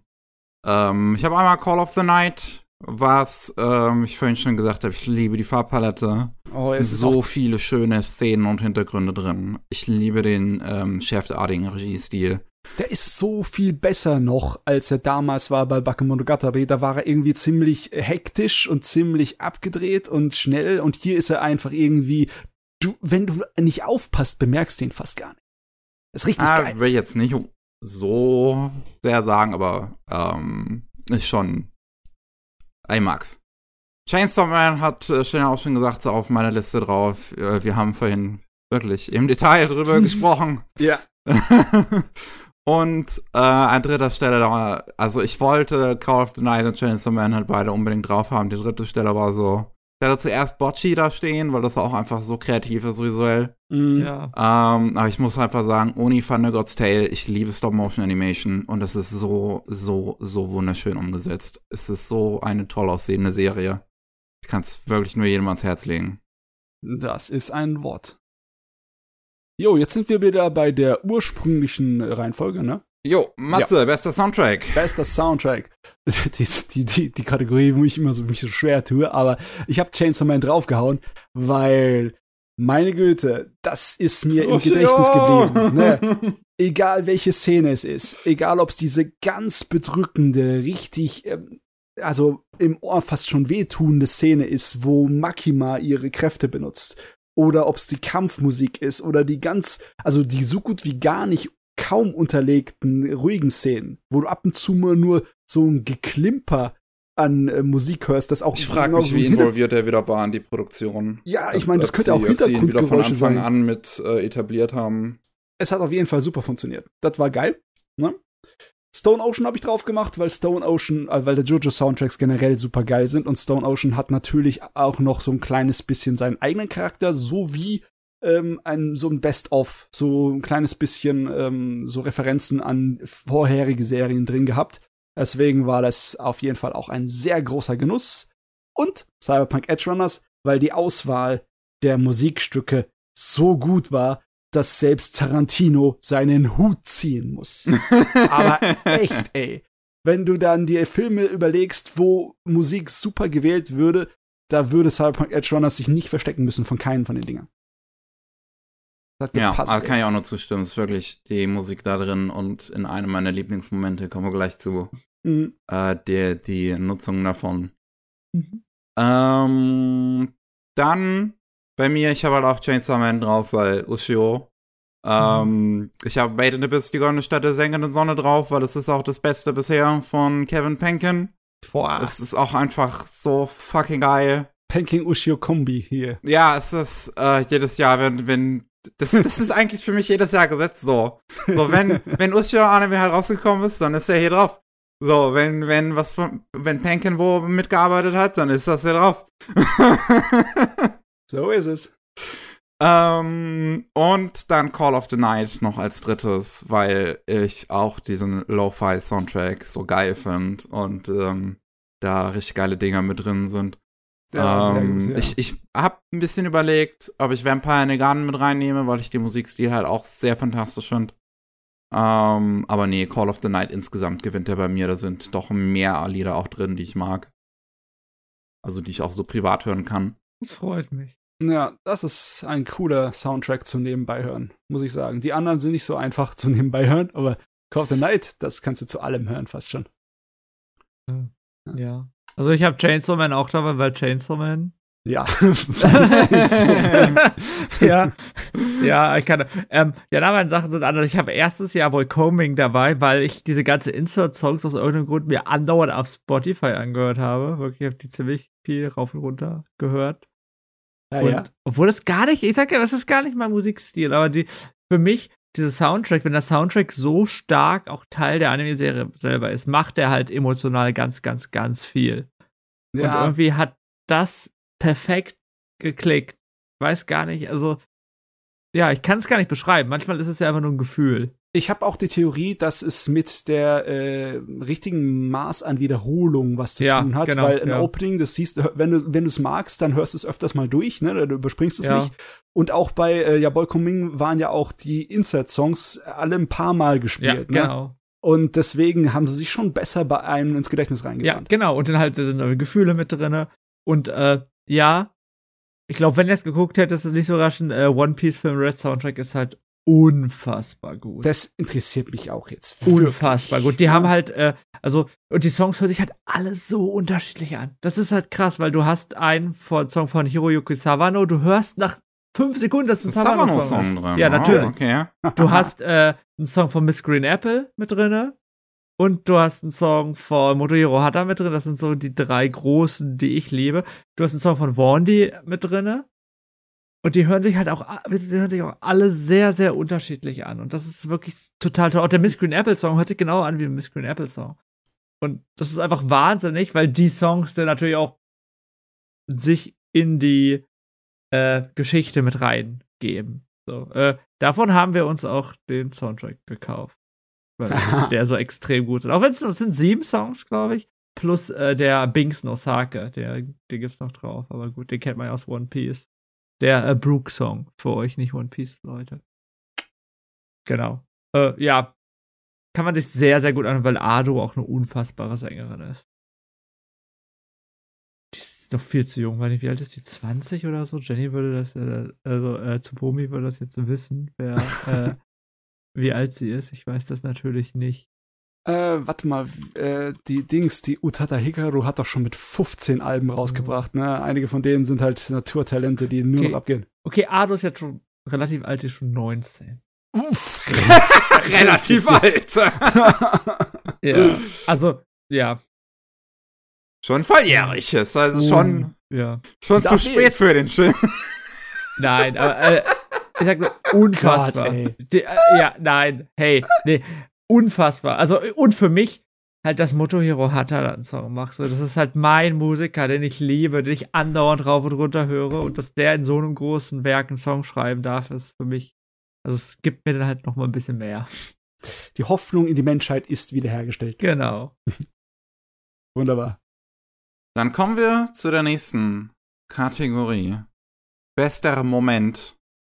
Da fange ich wieder an.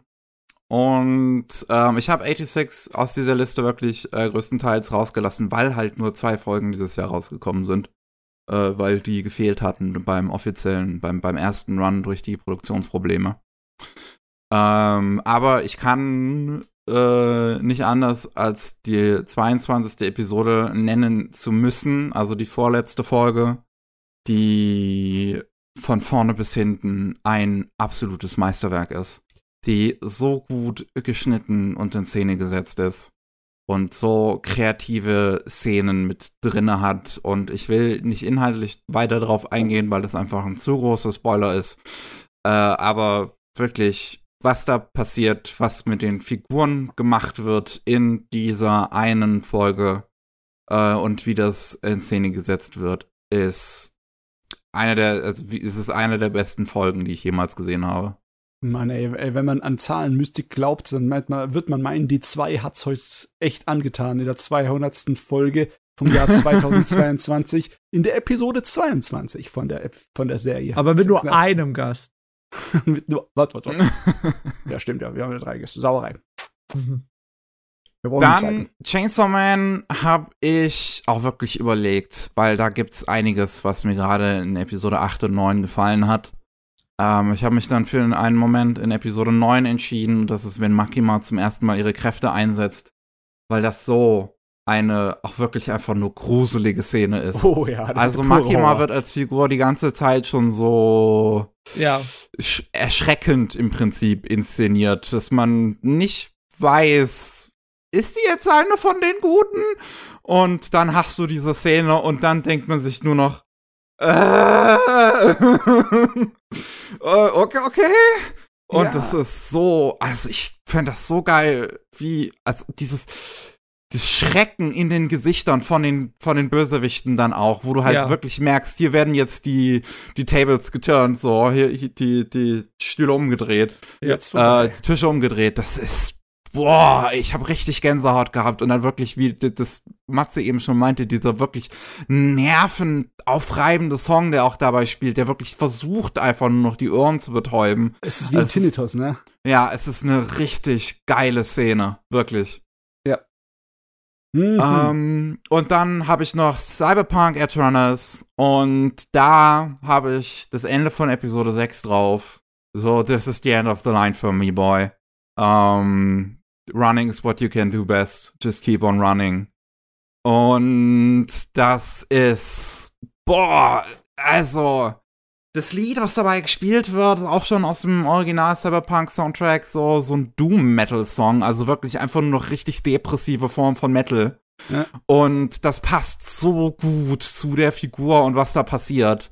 Mhm. Und dieser Moment, wo dann auch im Song angefangen wird zu schreien und man den Schnitt hat auf David, wie er versucht zu schreien, aber so viele Schmerzen hat, dass er das schon gar nicht mehr kann. Und das ist so eine geniale Szene, wo ich wirklich dachte, das ist jetzt hier der Moment, wo das zu einer 10 von 10 Serie wird. Ich fand's halt schade, dass die Serie das danach nicht geschafft hat, auf diesem Niveau zu bleiben. nee. Aber das ist so eine gute Folge insgesamt. Ja, die ist fantastisch. Das ist, war der Höhepunkt. Ja. Ah, Dann- Podcast. Und der. Podcast vorbei.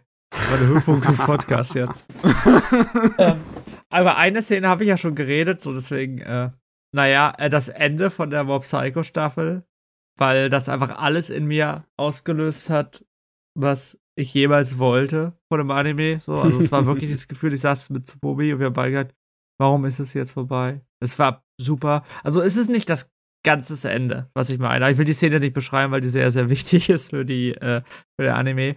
Aber ähm, das ist eine Interaktion von Regen und Mob und Mickey hat erklärt, das stimmt auch, dass man eine ähnliche Szene am Ende der zweiten Staffel hat. Aber die war nur ähnlich, die war anders. Und irgendwie hat mich das nochmal so krass mitgenommen, dass man auch die Entwicklung in dem Regen gesehen hat. Weil der halt eigentlich am Anfang ein richtiges Arschloch war und gemerkt hat, dass das vielleicht nicht so toll ist. Und das, das hat mich sehr, sehr viel mit mir gemacht. Äh, es ist, und es ist Mob Psycho. So, aber es gibt auch noch zwei nicht-Mob Psycho-Szenen, die es reingebracht ha haben. Und zwar ähm, Dance Dance Danseur haben wir noch gar nicht.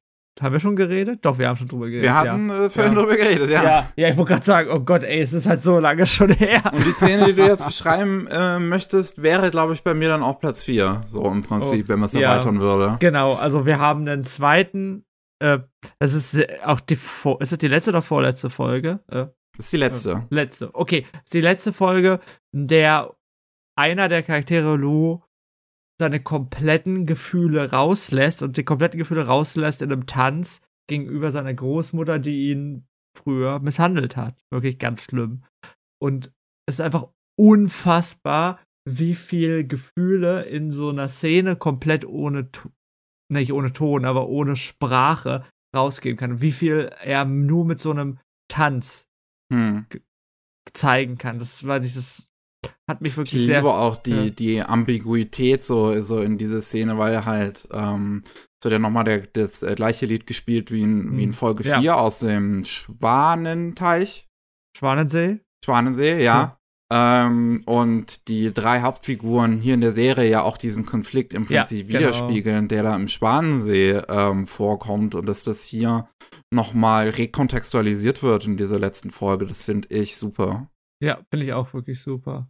Ähm, ja, unfassbar. Also, was das mit mir gemacht hat. Also, da habe ich mich, das war so eine der ersten Szenen, wo ich dann gedacht habe, okay, die muss ich mit reinnehmen. Und da habe ich sehr lange überlegt, was ich so als drittes reinnehme. Da gibt's halt, da gab's sehr viel. Äh, das Rap Battle von Coming hätte es fast geschafft, weil es einfach so super witzig war.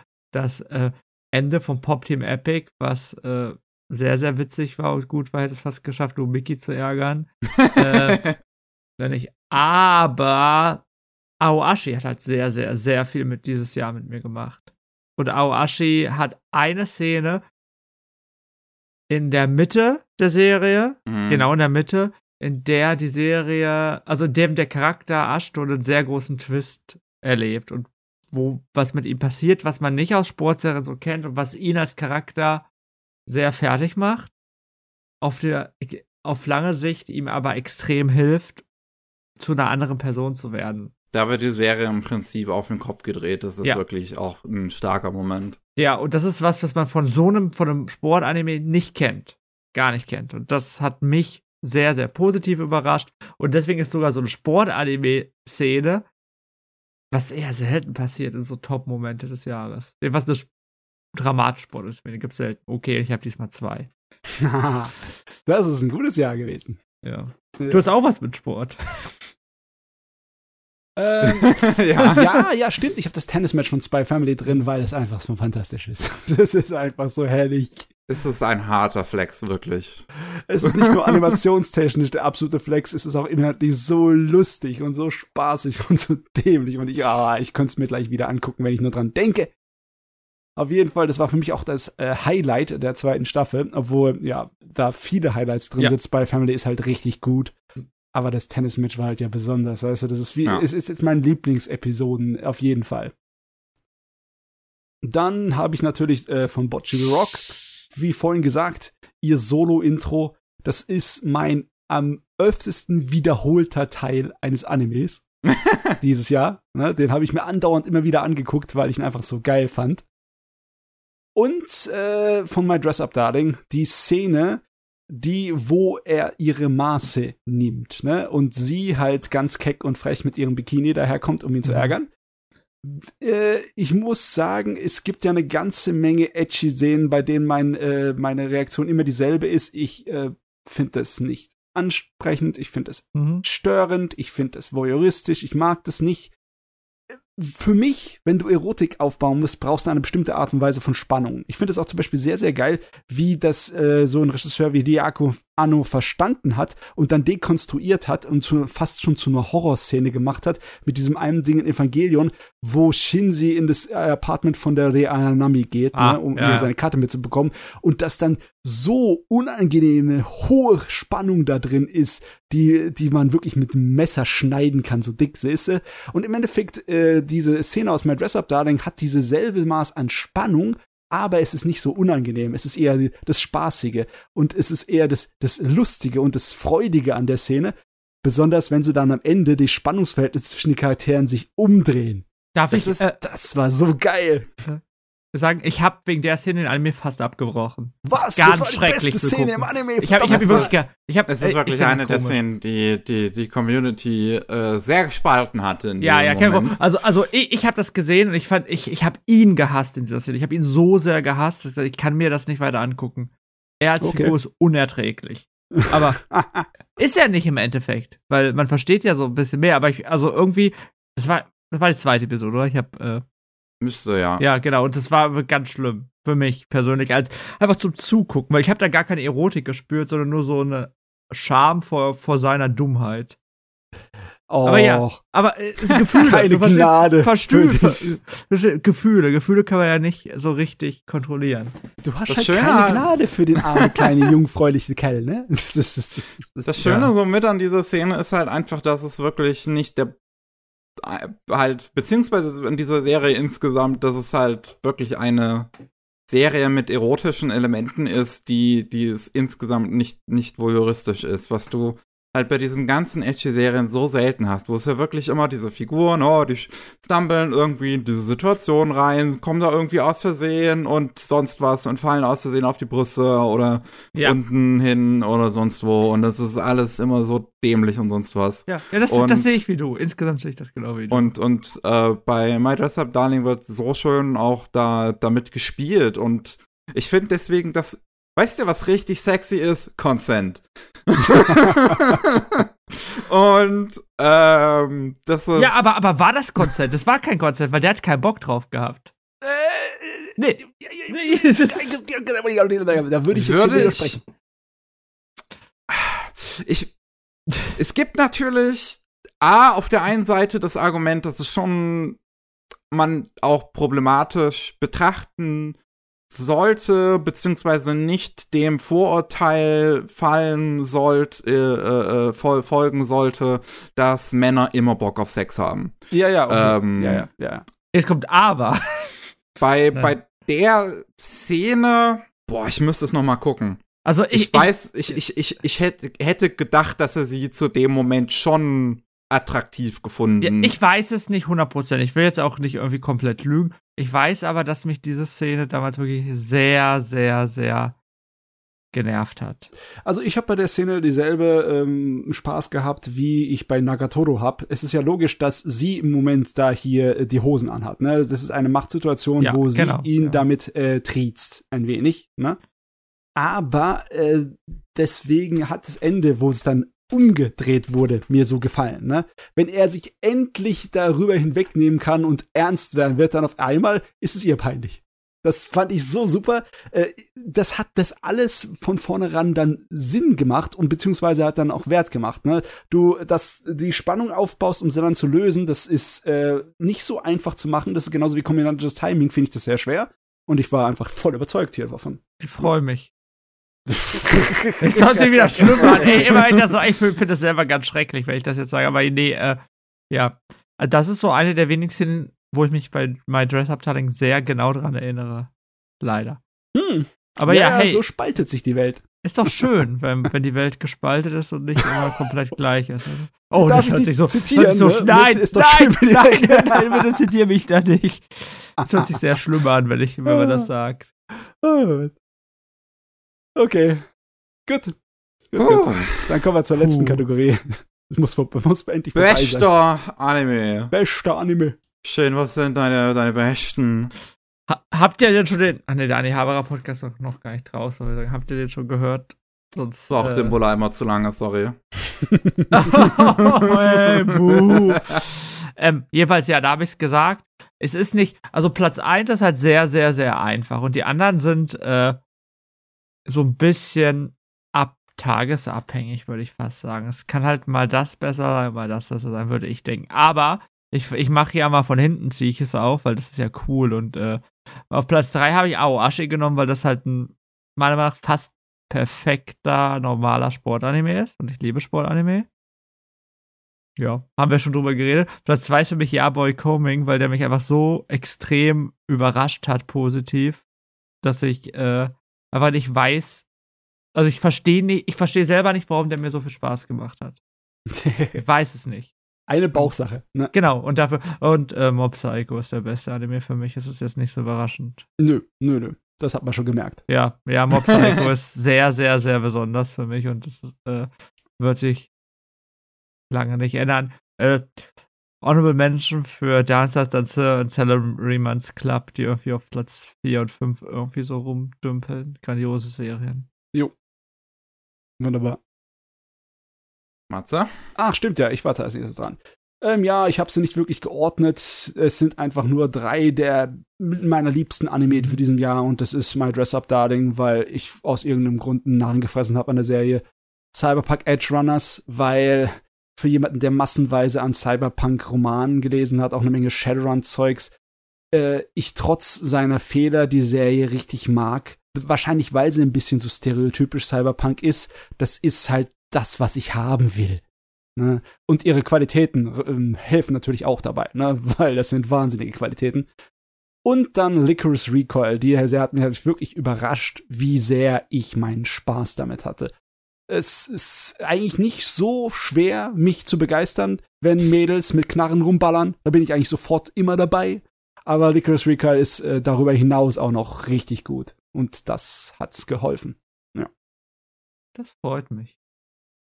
Okay. Okay. Dann bei mir, ich hab's auch nicht geordnet. Ich habe einmal Oni Thunder God's Tale. Äh, wirklich toll. Ich liebe äh, Mario Okada. Und bin froh, dass ein äh, Anime auch wieder mit Schrägstrich von ihr rausgekommen ist, der mir auch tatsächlich gefällt. Äh, Dance Dance Danseur, wir haben vorhin lang genug drüber geredet, ganz äh, liebevoll, ganz sinnlich, also ich mag sowas, so, so, so. Also, weiß ich nicht, bei mir gibt's keine Mitte. Entweder brauche ich so ganz entschleunigte, ruhige, sensible Dramen, oder ich brauche sowas, was mir richtig in die Magengrube schlagen will mit seinen Emotionen. Und äh, Dance Dance Danseur fällt in die erste Kategorie. Und Vampire in the Garden habe ich da noch drauf, weil das ähm, so schön. Also, ich mag die ganze Idee von dem Ding. Man merkt so richtig, dass das so ein Autorending ist. Ähm, dieses Vampire gegen Menschen Russland 1910 so noch vor der Oktoberrevolution. Was Oktober? November? Gott, ich weiß auch nicht mehr. Geschichtswissen. Geschichte, ganz schlecht bin ich da. November ziemlich sicher, aber ich habe äh, Gott, ich werde beleidigt in den Kommentaren. Aber ich, ja, und äh, ja, also äh, und halt wirklich hervorragend in Szene gesetzt durch Wit und auch durch die Musik. Ganz großartige Arbeit. Muss man echt dazu sagen, dieses Jahr viele, viele gute Animes. Da könnte man große, lange Listen machen mit unseren Absolut. Lieblingen. Ne? Wunderbar. Auch wenn jetzt ein paar weggefallen sind, eigentlich darf ich mich gar nicht entscheiden. Ich habe einfach nur drei genommen, weil es mir so einfach aus dem Bauchgefühl als Ja, erste ich- Reaktion richtig empfunden hat. Na, ich, ich, ich bin da ganz glücklich, weil wir bei Unahan Anjaro haben wir einfach die Top 3 gesammelt und da muss man sich. Also Ranking of Kings ist halt ein bisschen problematisch, weil das gehörte bei uns letztes Jahr nicht dazu. Deswegen habe ich das zum Beispiel nicht mit drin. Das ist Mhm. halt auch sehr, sehr, sehr, sehr, sehr, sehr, sehr gut. Mhm, definitiv. Ah, schön. Ey, ich muss wirklich sagen, also Anime in meinen Augen ist gerade wirklich auf so einem auch kreativen Höhepunkt, finde ich, so mit 21, 22. Oh, geht's, Weil uns geht's so- wirklich gut. Ja. Weil Ja. so viel krasses Zeug rausgekommen ist und auch Leute äh, promoted werden, also, also neue Leute wieder, so eine neue Generation im Prinzip gerade aufsteigt, die, die raus, absolute Banger raushaut, ne, Mhm. mit 86 Regiedebüt, äh, Bocce the Rock Regiedebüt, Chainsaw Man ist ein Regiedebüt. Ähm, ich habe das Gefühl, dass auch erwachsene Inhalte wieder ansprechender werden. Ähm, sowas wie Chainsaw Man ist zwar in einem Shonen-Magazin gelaufen, aber das ist nicht unbedingt was, was ich einem Zwölfjährigen in die Hand drücken würde. Nee, nee, das machen eher die, die Ja. Horrorfans, die altmodischen aus den 80ern, sind sehr begeistert bestimmt von Chainsaw Man. Ja. Oder Cyberpunk Edge Runners hat wieder die ultra brutale ähm, Cyberpunk-Action der Anfang der 90er wiedergebracht. Das ist Ja. Sehr. Das sieht äh, Bisco ist auch eher was für Erwachsene, würde ich sagen. Ja. Ja, es ist- Ähm, also, das finde ich auch irgendwie cool, dass wieder mehr Anime für Erwachsene ähm, rauskommen. ja, ich, ich, soll mehr. Ich will halt nur Anime überwachsen. Ich will halt nur so Shirobakus oder sowas sehen. Danke sehr. Nix anderes eigentlich. Nee, ich bin, ich bin auch ehrlich, ich bin ganz froh, dass die jetzige Season, wo wir es jetzt aufnehmen, wie es angefangen hat, dass die ein bisschen ruhiger ist. So. Das sind nicht so viele Von den Monster Highlights, dabei. wenn man jetzt mal ganz ehrlich ist. Und ich finde das ganz nett, weil da muss man sich nicht unendlich viele Serien wieder angucken, weil man jetzt, ich habe nicht mal alle guten Serien aus letztem Jahr geguckt, wo ich auch weiß, dass sie mir gefallen würden. Ja, also bei mir gibt es auch noch ein paar Sachen, die ich nachholen müsste, Ja. wie Akiba Made War. Habe ich äh, Bock drauf. Ähm, weiß ich jetzt gar nicht, was da noch gäbe, aber sicherlich noch mehr. Deshalb bei Edge Runners zum Beispiel wird. Ich mag ja Trigger nicht ganz so sehr, haben wir schon ein paar Mal drüber geredet, aber ich glaube, das wird mir gefallen. Das könnte dir gefallen. Besonders, weil es kurzweilig ist. Die zehn Episoden, Genau. die kann man mal gucken. Genau. Ich Deswegen- habe nur, ja, äh, also ich, ich, ich habe nur Angst, wie das jetzt tatsächlich weitergeht mit Anime, weil das ähm, dieses Jahr zum Beispiel in Japan ein neues ähm, Steuergesetz in Kraft tritt, Ah. was äh, Freelancer ziemlich hart abfacken wird. Ja, was Weil, dämlich ist, weil jetzt, ja, mit, mit den ganzen Inflationsgedöns und Wirtschaftsproblemen Genau. braucht es kein Schwein. Genau, und, äh, das äh, besagt nämlich, dass ähm, alle, aus, äh, äh, ähm, alle Rechnungen von Freelancern auch äh, die Mehrwertsteuer drauf fällt. Und äh, das so sorgt natürlich, dass einiges an Geld wegfällt, was an die Freelancer eigentlich gehen würde Ah, und dann halt ja. stattdessen an den Staat geht. Äh, und dann müsste man halt entweder die Preise erhöhen und dann kommt halt drauf, drauf an, würden dann die Produzenten, die Freelancer sich immer noch ranholen. Es gibt dann sicherlich auch Leute, die das halt nicht erhöhen, die bekommen dann halt einfach weniger Geld. Und da sehe ich ein riesengroßes Problem für dieses Jahr tatsächlich und für die Zukunft der Anime-Industrie, weil die sehr krass auf Freelancer halt aufbaut. Ähm, also es würde durchaus so ein Viertel bis ein Drittel der Anime-Industrie betreffen. Und das wäre ein ziemlich, ziemlich harter Schlag. Ähm, das wäre dann die Frage, ob die Produzenten dann ins Ausland schauen und sich vielleicht nach mehr nach Korea und China gucken. Mhm. Ähm, wobei ich auch das Gefühl habe, wir, wir hatten vor Jahren noch drüber gesprochen, ob jetzt China rankommt und hier versucht, Anime zu erobern. Aber ich glaube, dass China selbst mit sich selbst im Prinzip zufrieden ist. Die machen ihre eigenen Anime für ihren eigenen Markt und Ja. sind gar nicht mehr so sehr interessiert daran nach Japan. Beziehungsweise die exportieren dann halt höchstens nach Japan, was sie selber machen. Und, und versuchen nicht japanische Leute ranzubekommen, um dann noch was für sich, äh, für, für sich selbst zu machen. Ja, das äh, über, überrascht mich auch ein bisschen. Ja. Ähm, aufs Überraschen. das richtige Müssen wir echt mal unsere Augen und Ohren aufspicken und schauen auf die zweite Hälfte von 2023, ob die dann die schon die Auswirkungen zu bemerken Ja, sind. vor, Ich vorher- denke, frühestens bemerkt man die dann Anfang 2024, Mhm. vielleicht wirklich noch Ende 23, weil ich glaube, das tritt jetzt im April in Kraft zum neuen Fiskaljahr. Ah, Okay, okay, ja. ja. Ähm, und da bin ich ähm, ja mal gespannt, wie Ja, das, es- jetzt weitergeht in Zukunft. Ja, ist ja noch ein bisschen Zeit. Äh, der Frühling sieht wieder genauso krass aus wie dieses Jahr. Vielleicht können wir noch mal kurz schauen, was gibt's für Anime, auf die ihr Bock habt dieses Jahr. Oh Gott, bitte nicht. Das, Oh, äh, warte, ich muss mir die Liste. Ich habe ja irgendwo schon mal so eine Liste gemacht. Also ich habe schon mal gerade währenddessen noch durchgeschaut. In der aktuellen Saison habe ich definitiv Bock auf Buddy Daddies. Ähm, das weil ich schon nett. noch sehen möchte, wo das hingeht. Ähm, ich habe Bock auf die Nier Automata Anime, oh weil Gott, ich auch wissen voll. möchte, was der macht. Ja, der Ähm. war. Da habe ich auch die erste Folge schon geguckt heute. Ich Hast mein- du das Spiel gespielt? Nee, habe ich nicht. Äh, Wie hat's auf dich gewirkt? Wie eine Videospielumsetzung. Also Oh es war ein bisschen zu viel auf einmal, fand ich. Es war aber schon besser als diese, also als diese ganzen Ark Knights Dinger und sowas. Ich habe die, die Nier-Fans schon, haben einige Diskussionen losgetreten, habe ich gesehen. Das wird, glaube ich, ganz spannend. Ich fand, es Mhm. war ganz nett. Ich meine, es ist ja auch noch so Sachen wie, Mhm. ähm, wie heißt da noch mal, The Misfit of Demon Academy Teil 2 da. Das habe ich ja nie erwartet, dass sowas daherkommt. Da habe ich echt Bock drauf.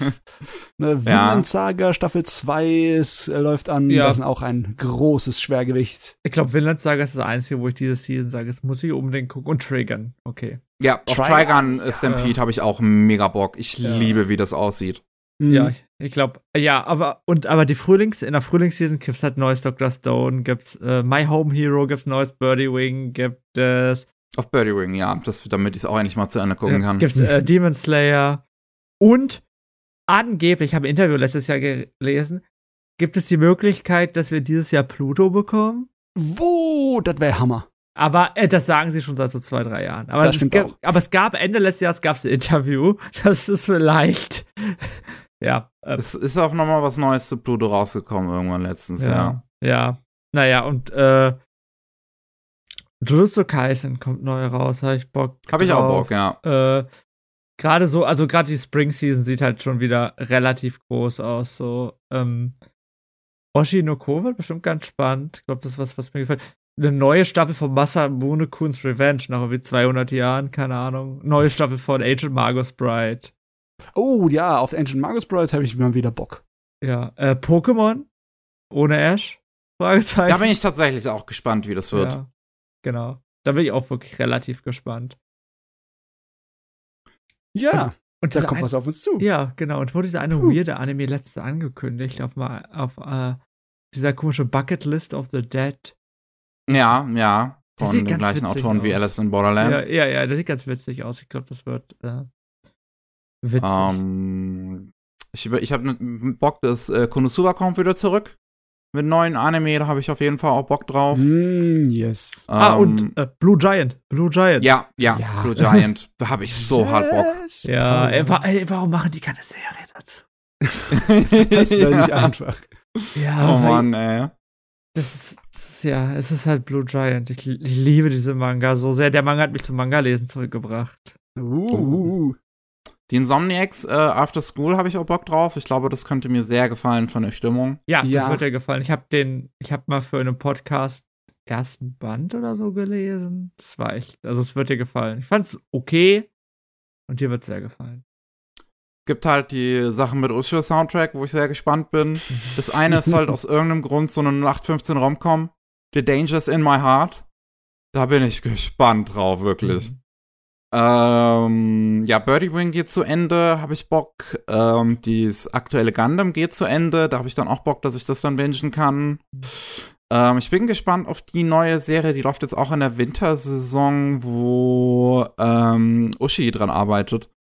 Äh, wo er das Drehbuch schreibt, Hikari no O, The Fire Hunter, Ah, weil mhm. das sehr atmosphärisch in den Trailern aussieht. Ähm, Blue Orchestra kommt auch übernächste Season. Das, heißt, sieht auch interessant ja, aus, ja. Ist halt Musikanime. Musikanime gucke ich immer rein. Ach, das neue von, von Polygon Pictures mit Nihei. Oh, Ähm, verdammt, den hätte ich fast vergessen. Ja, der kommt Oh, diese Saison. Keiner ja, of the Great ja, ja, Snow Sea. Da gucke ich auch Mega rein. Bock. Ja.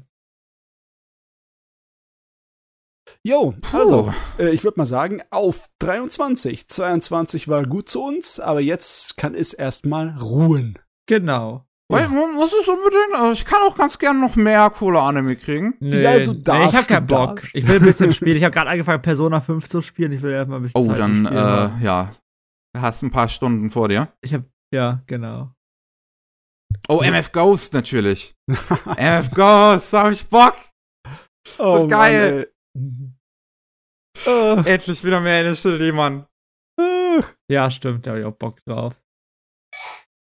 Gesundheit. Ja, ans, nicht an mich, aber danke. Die neuen Fuli Kuli Anime bin ich auch gespannt. Ähm, Gott, da kommt ja noch was. Äh, Yuba Ja, Pedal so läuft langsam. weiter. Yuba Mishi Pedal. Ja, Kommt das also, immer noch? Ja, das, das macht auch, das macht wirklich Spaß. Das ist halt, also das ist, ist mehr Hype geht nicht. Das ist der hypigste Hype-Anime. Ah, fuck! Diese Season kommt der letzte Agretzko-Staffel. Was? was? Stimmt! Ja, das kommt ja Anfang jetzt dieses Jahres, ja. Oh äh, Ja. Also, ja, okay, das hatte ich gar nicht mehr auf dem Schirm gehabt. Ich wusste, dass es kommt, aber ich wusste, Ja. hab vergessen, Ja, was. natürlich auch Bock drauf als Agretzko. Zweite Staffel Banished from the Heroes Party, habe ich mega Bock drauf, hätte ich wieder super abfangirlen. äh, ah, es ist zu viel. Es ist wirklich Es ist zu zu viel. Genau. Warten Weißt du, drauf. was ich jetzt abfangirl? Ich habe Hunger. Ich glaube, ich hole mir jetzt gleich was zu essen. Essen wirst du abfangirlen? Okay. Ja. Heavenly Delusion ist einer dieser Ursche-Dinger. Heavenly Delusion. Ja. Weil ich den Manga auch feier. Gut, jetzt lass uns aber gut sein, oder? Okay, na gut. Essen. Essen. Ich könnte ich könnt wahrscheinlich noch ein bisschen, wenn ich mehr gucke, aber ja. ähm, ja, das war der 200. Anime Slam Podcast. Vielen Ja. Dank an euch da draußen fürs Zuhören. Dankeschön. Ähm, vielen Dank, Shin, dass du dabei warst. Bitteschön. äh, Mache ich gerne. Vielleicht ihr schreibt in die Kommentare, ob ich wieder dabei sein darf. Nach deinen Hot Takes, die du hier gedroppt ja. hast. danke, danke an Tsubomi für äh, das Aushalten, dass ich heute eigentlich das Wohnzimmer in Beschlag genommen habe. Uff. Uff, uff. Dann äh, noch, ähm, ja, gönnt äh, dir einen, einen, einen, schönen Abend noch mit Ja. Subomi und so. Wir machen Euch jetzt auch. hier, wir machen jetzt hier Schluss an der Stelle.